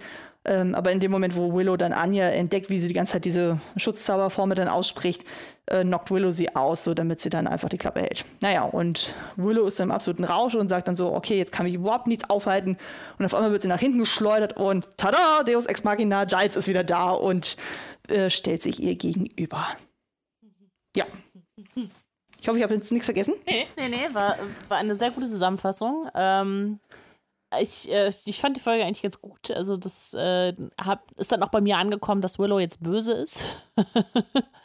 Und äh, ich konnte es irgendwie auch mehr nachvollziehen, beziehungsweise ähm, äh, ich fand da die, die, ähm, die Darstellung von ihr oder dass nochmal Jonathan das nochmal in, in Erinnerung ruft, wie sie damals war. Also das so, das ist nicht Willow. So Willow ist immer mit der, mit den Hochwasserhosen, die irgendwie schüchtern vor der Klasse steht, ne, die super intelligent ist und äh, jetzt sieht die halt komplett anders aus, hat halt schwarze Haare, ist ein komplett anderer Style. So, ähm, das, das ist eigentlich nicht mehr Willow, also ist nicht mehr viel von ihr übrig. Und ähm, ja, äh, hier kommt, also hier ist bei mir auch angekommen, dass es äh, krass eigentlich ist, dass, dass sie jetzt dann doch die Endgegnerin wird von, von Buffy. Also ich meine, das ist ja schon in der Folge eigentlich davor klar. Ähm, aber es ist jetzt, finde ich, ist es jetzt einfach so jetzt nochmal ganz krass auf den Punkt gebracht, okay, Willow setzt auch Magie gegen ihre Freunde ein. Ähm, ja, das fand ich, äh, fand ich schon mega krass. Ähm, also ich fand die Folge auch ziemlich gut und so. Also man sieht jetzt mal so, dass Alison Hannigan da wirklich mal auch eine andere Seite von sich zeigen konnte und dann mal so richtig so Berserker-mäßig dann um sich schlagen kann und auch mal so richtig böse sein kann. Also ich weiß es ja selber aus meinen Jahren bei der Theater AG, ähm, die bösen Rollen sind eigentlich immer die geilsten Rollen. äh, kann man sich richtig schön austoben und ich glaube, da hatte ähm, Alison Hannigan auch durchaus Spaß, das dann zu spielen und sie macht das auch extrem gut. Und gerade eben diese Konfrontation mit Buffy, wo ja nochmal dieses gegenübergestellt wird von wegen so, ja, also Buffy ähm, versucht ja immer so irgendwie den Tag zu retten so und immer so alle zu beschützen und so, aber im Grunde genommen ist ihr doch das Leben eigentlich auch total scheißegal und überhaupt so, also dass sie dann gezielt dann Buffy nochmal damit konfrontiert, obwohl ja Willow eigentlich diejenige ist, die sie ja da rausgeholt hat aus der Himmelgeschichte. Ja. Und das fand ich auch super äh, spannend und interessant war ja auch nochmal, das hatte ich jetzt vorhin, glaube ich, vergessen zu erwähnen, ist ja dann das Streitgespräch zwischen Anja und Sander und wo Sander ja auch nochmal sagt, so von wegen, er fühlt äh, sich so mega nutzlos, also weil er hat es einfach tatsächlich noch nicht mal geschafft, dann irgendwie in dem Moment einzugreifen, als Warren da mit der Knarre auf die zukam und ihn aufzuhalten. Also dass er im Grunde genommen ähm, hätte er was getan, so hätte weder Buffy irgendwas abgekriegt, noch hätte Terror da irgendwie sterben müssen. Und das ist halt wirklich so, ja, so richtig tragisch und böse. Und dann halt dieser Moment, wo auf einmal Giles dann da auf der Türschwelle steht, ist natürlich super, wo man denkt so, yay, er ist wieder da. Und das hat mich so gefreut. Ich mag den ja unglaublich gerne. Ja, boah, ja, ich auch, also ich fand auch, das war ein geiler Auftritt, wie er dann äh, äh, also wie er mit seinem, mit dem Spruch, den er dann bringt, ne, und äh, dem Moment, wie er dann halt davor steht, fand ich schon sehr, sehr geil. Es war dann so, yeah, Giles, geiler Auftritt. Ich habe noch ein bisschen Trivia tatsächlich zu der Folge. Also zum einen ähm, der Punkt, dass Anthony Head bewusst nicht im Opening erwähnt wurde, auch nicht so als äh, ähm, so das normale Opening war und dann nochmal so in Textform, sondern es wurde explizit erst am Ende dann gesagt, um die Überraschung dann für die Wiederkehr größer zu machen. Und in den USA und in Großbritannien wurde diese und die nächste Folge auch als Double Feature gezeigt, ah. was ja auch irgendwie ja. thematisch Sinn ja. macht. Ähm, sehr schön fand ich dann auch, ähm, Andrew bezieht sich ja dann auf Dark Phoenix, also im Grunde auf das X-Men-Universum mit dem Plot rund um Jean Grey, also ah. die mit den psychokinetischen äh, Texten, weil er dann auch sagt, so von wegen so hier Willow als Dark Phoenix, äh, hallo, das ist mehr als gefährlich. Und was ich auch spannend fand, das hatte ich so auch nicht mehr auf dem Schirm, ist der Dialog zwischen Buffy und Willow, wo Buffy dann sagt so, I don't want to hurt you. Mhm. Und dann halt so sagt sie von wegen so, ja, okay, heißt aber nicht, dass ich es nicht tun werde. und exakt dieser gleiche Dialog haben wir dann schon im Finale der zweiten Staffel gesehen, im Kampf zwischen Spike und Drusilla, mhm. wo er dann zu ihr dann halt sagt, so hier, ich will dir nicht wehtun, aber ich tue es trotzdem. Fand ich auch irgendwie schön, dass da nochmal so das aufgegriffen wurde. Ja, stimmt. Äh, ich weiß nicht, ob du noch irgendwas hast, aber ich wäre sonst von meiner Seite durch. Okay. Kommen wir nun zu Folge 22 und es ist so, dass wir extra nochmal einen Abend drangehangen haben, beziehungsweise Anna hat sich extra nochmal Zeit genommen, mit uns zu podcasten, weil unser Sohn beim letzten Mal dann eben die Folge 22 verhindert hat. Ich muss aber sagen, ich hatte die Hoffnung, dass ich draußen bin, mich um unseren Sohn kümmern darf und nie in meinem Leben Folge 22 zusammenfassen muss, ähm, weil ich habe sie mir damals schon so lustlos aufgeschrieben. Ich mag Folge 22 nicht. Jetzt ist es schon raus, bevor ich sie zusammenfasse. Ich habe dann nochmal mit schlechtem Gewissen überlegt, soll ich nochmal an die Zusammenfassung gehen und es besser machen? Nein, ihr kriegt jetzt tatsächlich mal eine lustlose Zusammenfassung. Ihr hattet die Chance, es besser zu machen und ihr dürft mich gleich berichtigen. Also, Folge 22, der Retter. Und zwar, wie wir wissen, ist Giles jetzt wieder da und er fesselt Willow mit Zauberkräften, die er von Hexen bekommen hat aus der Stadt, ähm, in der er war. Und ich habe den Namen der Stadt tatsächlich auch nicht aufgeschrieben, aber ich hoffe, ihr könnt damit leben. Auf jeden Fall haben diese Hexen die Zauberkräfte auf Giles oder ihre Zauberkräfte auf Giles übertragen und er ist damit eben fähig, Willow mit einem magischen Ring zu fesseln. Giles und Buffy gehen dann rüber in den Nebenraum und haben wirklich ein Pläuschen miteinander über die Dinge, die passiert sind. Ähm, Giles stirbt auch vor Lachen, als er hört, dass äh, quasi Buffy mit Spike geschlafen hat, was eine sehr, sehr schöne Szene ist. Allerdings ist das Pläuschen keine gute Idee, weil es eben Willow gelingt, sich mit Hilfe von Anja dann doch in der Zeit zu befreien. Willow schickt dann einen Feuerball los äh, und das macht sie, um Buffy loszuwerden. Und dieser Feuerball soll eben Jonathan und Andrew töten. Und äh, da nicht nur Jonathan und Andrew in Gefahr sind, sondern eben auch die, die bei den beiden sind. Das sind, glaube ich, zu dem Zeitpunkt äh, Sander. Und jetzt müssen wir mal kurz äh, irgendjemand helfen. Wer ist außer Sander noch bei den beiden? Dawn. Ähm, Dawn, okay. Sander und Dawn. Deswegen macht sich Buffy sofort auf den Weg und äh, jetzt hat Willow eben Zeit, sich quasi mit äh, tatsächlich Giles zu fetzen. Und im, im Kampf, also ich schalte, glaube ich, Anja auch aus, wenn ich mich recht erinnere. Ähm, und äh, im Kampf mit Giles äh, gelingt es irgendwann, Willow tatsächlich Giles äh, zu übermächtigen und ihm dann fängt sie ihm an oder beziehungsweise sie saugt ihm seine Kraft aus. Das äh, macht die ganze Sache natürlich noch übler und äh, sie macht sich dann auf den Weg, und auch das habe ich mir tatsächlich nicht notiert, ihr müsst mir jetzt vielleicht nochmal sagen, warum sie das tut. Äh, ihr Plan ist dann, die Welt zu zerstören. Ähm, mit so einer Satanskirche, weiß jemand noch, warum sie die Welt zerstören will, oder ist sie einfach so finster darauf, dass sie sagt, jetzt mache ich mal die Welt kaputt? Ähm. Äh, es ist ja wegen, also, weil Giles, äh, sie klaut ja auch die, die Macht von Giles und dann spürt sie halt äh, alle Emotionen und spürt halt, glaube ich, auch alles Negative, was auf der Welt ist. Und die einzige Heilung, die sie sieht dann für die Welt sieht, ist dann halt äh, die Menschen und, und die Welt zu zerstören. Okay, das klingt tatsächlich sogar sinnvoll. Ähm, in der Zeit ist es so, dass Buffy dann bei Jonathan und Andrew ankommt und sie vor dem Feuerball retten kann. Allerdings äh, fällt sie zusammen mit Dawn in ein Loch, äh, in ein Grab und ist erstmal da gefangen. Ähm, Xander ist bewusstlos und diese Chance nutzen Jonathan und Andrew und fliehen. Ähm, es ist aber so, dass Sender dann irgendwann erwacht äh, und er erfährt durch Anja von Willows Plan. Äh, es ist dann so, dass er weiß, okay, ich muss jetzt irgendwas tun und er geht zu Willow und äh, sagt ihr mehrfach, dass er sie liebt, während sie gerade dabei ist, eben diese Kraft aufzusaugen aus dieser Satanskirche, um diese Welt zu zerstören. Äh, sie greift ihn zwar immer wieder an, wird aber mit jedem Schlag, den sie ihm verpasst, sichtlich schwächer und er wiederholt immer wieder, Willow, ich liebe dich. Ähm, und dadurch bricht er am Ende quasi ihre Hexenattitüde und äh, sie wird wieder einfach zu dem normalen Mensch, der sie mal war. Äh, allerdings ist der Trick, weil das kommt einem ja schon so ein bisschen billig vor, dass das auch erst möglich wird durch die Kraft, die Willow aufgesaugt hat von Giles, weil bei diesen anderen Hexen war eben positive Energie mit drin, die quasi dann ermöglicht hat, dass äh, Willow eben wieder offen wird vom Herzen für die Worte, die Sender für sie übrig hat. Ab da ist dann quasi Pathos ohne Ende. Wir sehen alle Leute irgendwie durch den Sonnenuntergang wackeln und, und was nicht alles passiert. Ich habe es mir tatsächlich auch nicht aufgeschrieben. Ihr dürft mich, wie gesagt, ergänzen. Es ist die lustloseste Zusammenfassung aller Zeiten. Ähm, und dann passiert aber noch was, was ich sehr, sehr spannend fand. Wir sehen Spike, der seine Prüfung erfolgreich bewältigt hat. Und ich habe gedacht, jetzt äh, ist es so, dass Spike ähm, den Chip aus seinem Kopf genommen bekommt und endlich wieder ein vollwertiger Vampir wird. Aber stattdessen hören wir nur noch, dass Spike eine Seele bekommt. Und wir sehen Spike auch schreien, was ihm sichtlich irgendwie schwerfällt. Ab da ist aber Schnitt und wir erfahren nichts mehr. Ja, vielleicht fangen wir bei dir an, Anne. Wie fandest du die Folge? Oder hast du noch Ergänzungen vielleicht sogar?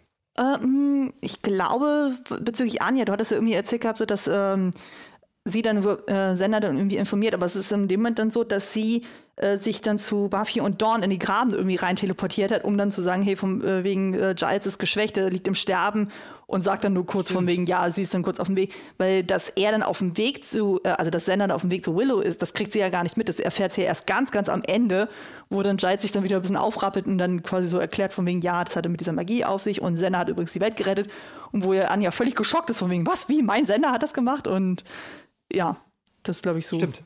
Ja. Als kleine Ergänzung noch. Und äh, Buffy und äh, Dawn haben einen schönen Schwestern-Moment, wo dann Buffy dann merkt, so, okay, es hat überhaupt gar keinen Sinn mehr, Dawn immer die ganze Zeit immer wegzusperren, so vor allem fernzuhalten. Im Grunde genommen hat sie dann irgendwie ihren klarsten Moment so von wegen, ja, sie war ja die ganze Staffel immer so gegen das Leben und gegen die Welt und so. Und jetzt hat sie auf einmal so einen Klickmoment von wegen, hey, ähm, ich will dir eigentlich die Welt zeigen also, und sie soll Teil diesen, äh, dieser Welt werden und sie will mitbekommen, wie Dawn zu einer erwachsenen Frau wird und sowas. Und das war eigentlich ein ganz schöner Moment. Das nur als. Fandst du den wirklich schön? Also ich fand den, ich war so, oh.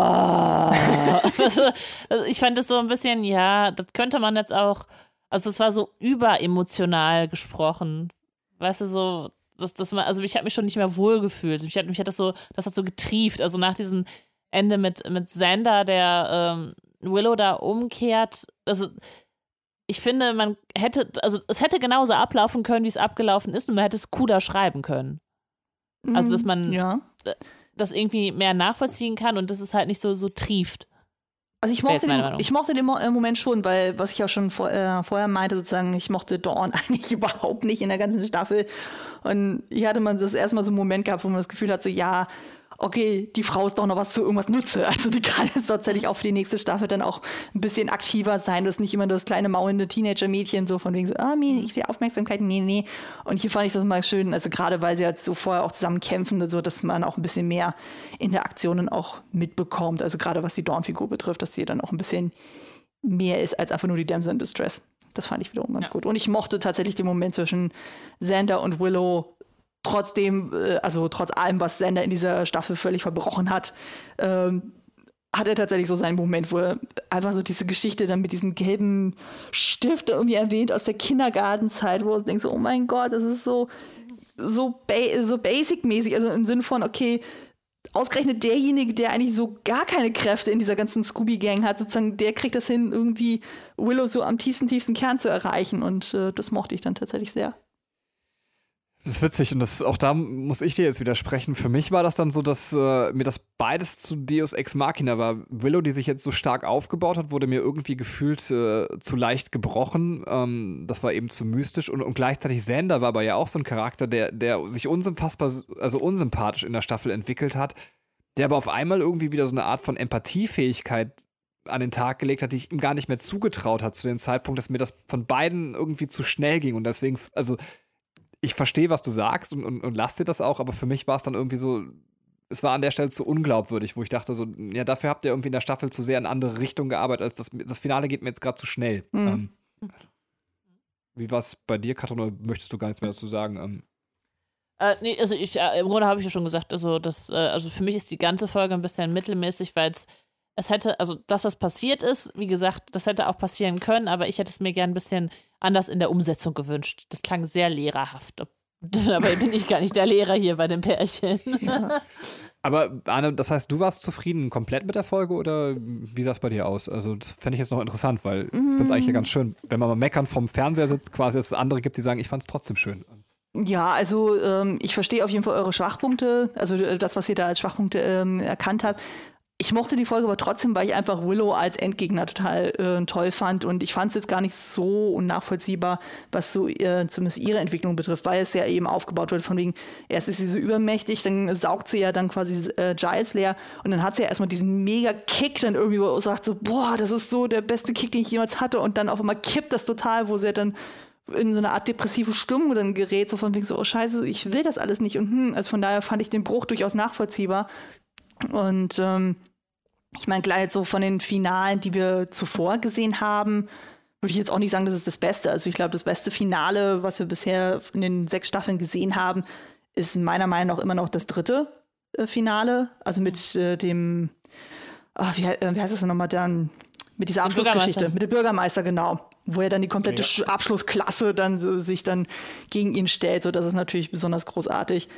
Aber Nö, aber ich würde schon sagen, also gerade eben mit Willow als Endgegner, das gefiel mir dann besser, als wenn es jetzt zum Beispiel das Trio gewesen wäre. Also wenn das quasi die Endgegner ja. gewesen wären, hätte ich dann auch gesagt, so, nee. Aber so, ja, hat es vor allem auch Willow ein bisschen mehr in den Vordergrund äh, gerückt und das fand ich eigentlich ganz cool. Was ich jetzt ganz spannend finde, jetzt kommt ein kleiner eventuell Spoiler zu Staffel 7. Ich kann es ja nicht genau wissen. Das heißt, wenn jetzt jemand sich nicht spoilern lassen möchte, allerdings ist es ziemlich absurd bei Buffy, gehe ich davon aus, äh, dass die Leute eh schon alle durch sind und ich der letzte Mensch der Welt bin, der eben gerade Buffy nachholt. Ähm, äh, er kommt jetzt. Also wer es nicht hören will, sollte einfach ausmachen. Ähm, und zwar äh, ist mir da erst, beziehungsweise beim Recherchieren dann für die Folgen nochmal klar geworden, was das eigentlich bedeutet. Mich hat das Ende sehr verwirrt mit Spike. Ähm, meine Vermutung ist jetzt, äh, nachdem ich so eine Information gelesen habe, und zwar hat Janice Penson ja gesagt, dass die Vergewaltigungsszene passieren musste, damit sich Spike zu den Dingen entscheidet, zu denen er sich entscheidet. Und da würde ich dann sagen, okay, ich habe das, also ich glaube, das jetzt gecheckt zu haben, dass ich glaube, dass Spike sich bewusst dazu entschieden hat, sich also eine Seele geben zu lassen, weil er so krass bereut, was er Buffy angetan hat, dass er sich eben eine Seele geben lassen hat. Also eine ganz andere Konsequenz, als mit der ich gerechnet hätte. Mal wieder das Gefühl, dass ich äh, einem Klischee auf den Leim gegangen bin, im Sinne von, ja, Spike wird wieder zum Vampir, aber ich glaube, das passiert jetzt. Ich weiß nicht, ob ihr mir sagen wollt, ob ich recht habe oder nicht. Ähm. Also ich, ähm, erstmal zu dem, was du sagst, mich hat das total verwirrt auch. Also ich meine, es ist lange her, dass ich es gesehen habe. Ähm, ich dachte nämlich auch, sein Plan war eigentlich, den Chip äh, zu, zerstört zu kriegen und der hat das nur so kryptisch ausgedrückt, diesem äh, Wunschmonster gegenüber, dass er sagt, er will so sein wie früher. Und das äh, Monster legt es dann so aus, dass er halt wieder eine Seele hat. Aber ähm, ich glaube, er will auch die Seele wiederkriegen. Ne? Das ist ja seine eigentliche Intention. Ich glaube, erst bei der Recherche hat, äh, hat Benny mir das klar gemacht, dass das so ist, dass das Spike gar nicht den Plan hatte, den Chip zu, zu zerstören, als er diesen ähm, diesen Kampf da angegangen ist. Das ist aber auch bewusst so inszeniert, so dass man ja die ganze Zeit denkt, so, oh, er macht das so, weil er es ja auch irgendwie sagt, von wegen so, ja, dann werde ich es ihr schon zeigen und, hm, und so. Ja. Das klingt ja schon eigentlich eher so von wegen so, er möchte wieder zu den alten Wurzeln zurück, von wegen so, ja, er will am liebsten wieder der Spike aus Staffel 2 sein, so der sie einfach ja. nur fertig machen will. Aber nein, nein. Aber dadurch ist natürlich dann der Twist umso größer und der Cliffhanger ja. sowieso. Ja.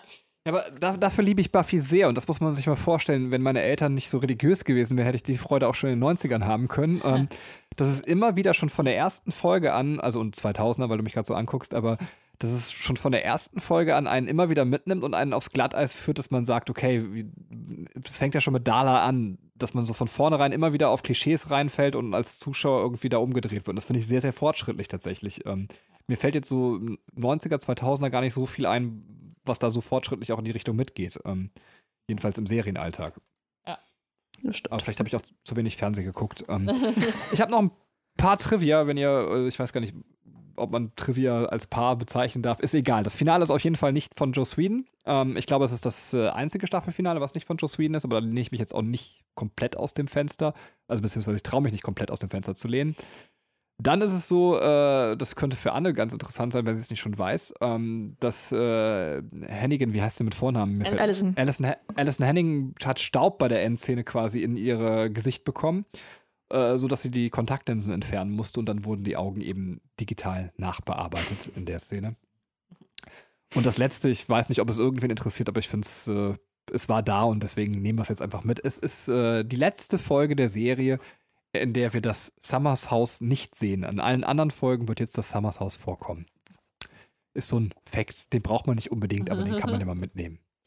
So. Äh, ich glaube, ja, das ist jetzt auch die letzte ja. Folge, wo wir die Magic Box gesehen haben. Ich glaube, die taucht danach nicht mehr wieder ah. auf. Ach, krass. Okay, die, das heißt, äh, okay. Ich finde das ganz interessant, weil ich habe mir die, ich wusste noch sau viel aus dieser Staffel. Ich glaube, das ist auch die, die ich hier wirklich am aktivsten verfolgt habe, als die rauskam. Aber mir fehlt jetzt so ein bisschen die letzte Staffel. Also, dass ich nicht, also ich weiß, das Finale weiß ich noch, da weiß ich noch, was passiert. Aber äh, was für Folgen da drin auftauchen, weiß ich nicht mehr. Deswegen ist es für mich jetzt äh, auch ganz spannend, nochmal das, äh, die letzte Staffel zu gucken, wenn wir ähm, halt nochmal weitermachen. Äh, weil ich jetzt gar nicht mehr sagen kann, was passiert. Und mit der Magic Box ist ja ganz interessant. Das heißt, das Setting verlagert sich jetzt ähm, von, ähm, von der Magic Box, also zumindest aus Summer House, dass da mehr Action äh, stattfindet auch. Ich meine auch, dass da ja. jetzt immer mehr der Fokus dann äh, gelegt wird. Mhm. Ach stimmt, mir fällt gerade noch was ein. Also, also mir fällt gerade wieder ein, was, was da noch so äh, für, für Punkte kommt. Das äh, stimmt, ich glaube, das sind auch ganz interessante Sachen. Ähm, wer ist denn, wer ist denn eurer Meinung nach jetzt der Retter in der Folge? So, die Folge heißt der Retter. Ist es Giles oder ist es Sender? Ich glaube, Sender. in dem Falle ist Sender gemeint. Also ja, ich glaube, der Titel soll ja. erstmal implizieren, dass es Giles ist, aber ich glaube, der Twist ist eben tatsächlich, dass eigentlich Sender derjenige ist. Ja. Der ohne Waffen, ohne Magie, ohne alles quasi äh, sich vor Willow stellt und sagt, Halt, stopp! Ich liebe dich. ich mag die kleine Willow, ich mag die traurige Willow, ich mag auch die böse Willow und wenn du die Welt zerstören willst, dann fang bei mir mit der ersten an. Ich hätte ja. es verdient. Es ist einfach so. Es ist natürlich sehr triefend so, aber irgendwie, ja. Ich meine, die kennen sich ja. wirklich von Kindesbeinen an und äh, das muss schon was heißen. Ja. Äh, ich finde, die Folge bringt sowieso eigentlich viele Dinge so ein bisschen mehr oder weniger zum Abschluss. Also alles das, worüber wir jetzt äh, geredet haben bei der Staffel, ist jetzt, äh, wird jetzt, also findet jetzt so einen Schluss, also das mit Buffy, wir hatten das jetzt gerade eigentlich schon, aber wenn ich es nochmal so durchgehe, mit Buffy, dass sie jetzt äh, nochmal klar herausstellt, ich will aber leben, ich wollte nicht sterben jetzt. Ich hatte Angst davor. Ich bin froh, am Leben zu sein und das auch noch äh, ja, weiterhin zu sein, dass, dass, dass die Welt nicht untergegangen ist. Ähm, dann haben wir ihre Einsicht, also dass sie wirklich auch erwachsener wird, indem sie sagt, okay, ich behandle Dawn jetzt nicht mehr wie das kleine Kind oder den Schlüssel, den ich zu Hause einschließen muss, sondern ähm, die hat auch was drauf und ich kann sie auf die Welt loslassen. Ich bin für sie da, ich beschütze sie noch im gewissen Maße, aber ich ähm, halte sie der Welt nicht entvor oder der Welt nicht ihr entvor. Entvor? Ist das ein Wort? Ihr wisst, was ich meine. Ja. Ähm, genau. Äh, Darf ich da ganz kurz einhaken, weil ich den Gedanken interessant fand? Ähm, ja. Man kann ja sogar im Sinne des Erwachsenseins sagen, dass es vielleicht sogar dann, ja, dass es Buffy nicht jeden Kampf kämpfen kann. In dem Fall konnte sie ihn auch nicht kämpfen, weil sie einfach in einem Loch steckte. Ja. Aber ähm, sie hat halt eben auch andere Aufgaben, außer die Jägerin zu sein. Also eigentlich auch vielleicht in dem Sinne ganz schön, dass äh, sie diesmal ja. nicht diejenige ist, die die Welt rettet. Ähm, Stimmt. Ja. Ähm, ja, dann natürlich noch die Story mit Giles, der, ähm, der ja gesagt hat, so, äh, ich kann nicht immer alles für Buffy machen und damit sie klarkommt, gehe ich jetzt weg. Und als er wiederkommt, sagt er, ja, ich sehe ein, ich habe einen Fehler gemacht, denn erwachsen werden heißt auch, um Hilfe zu bitten.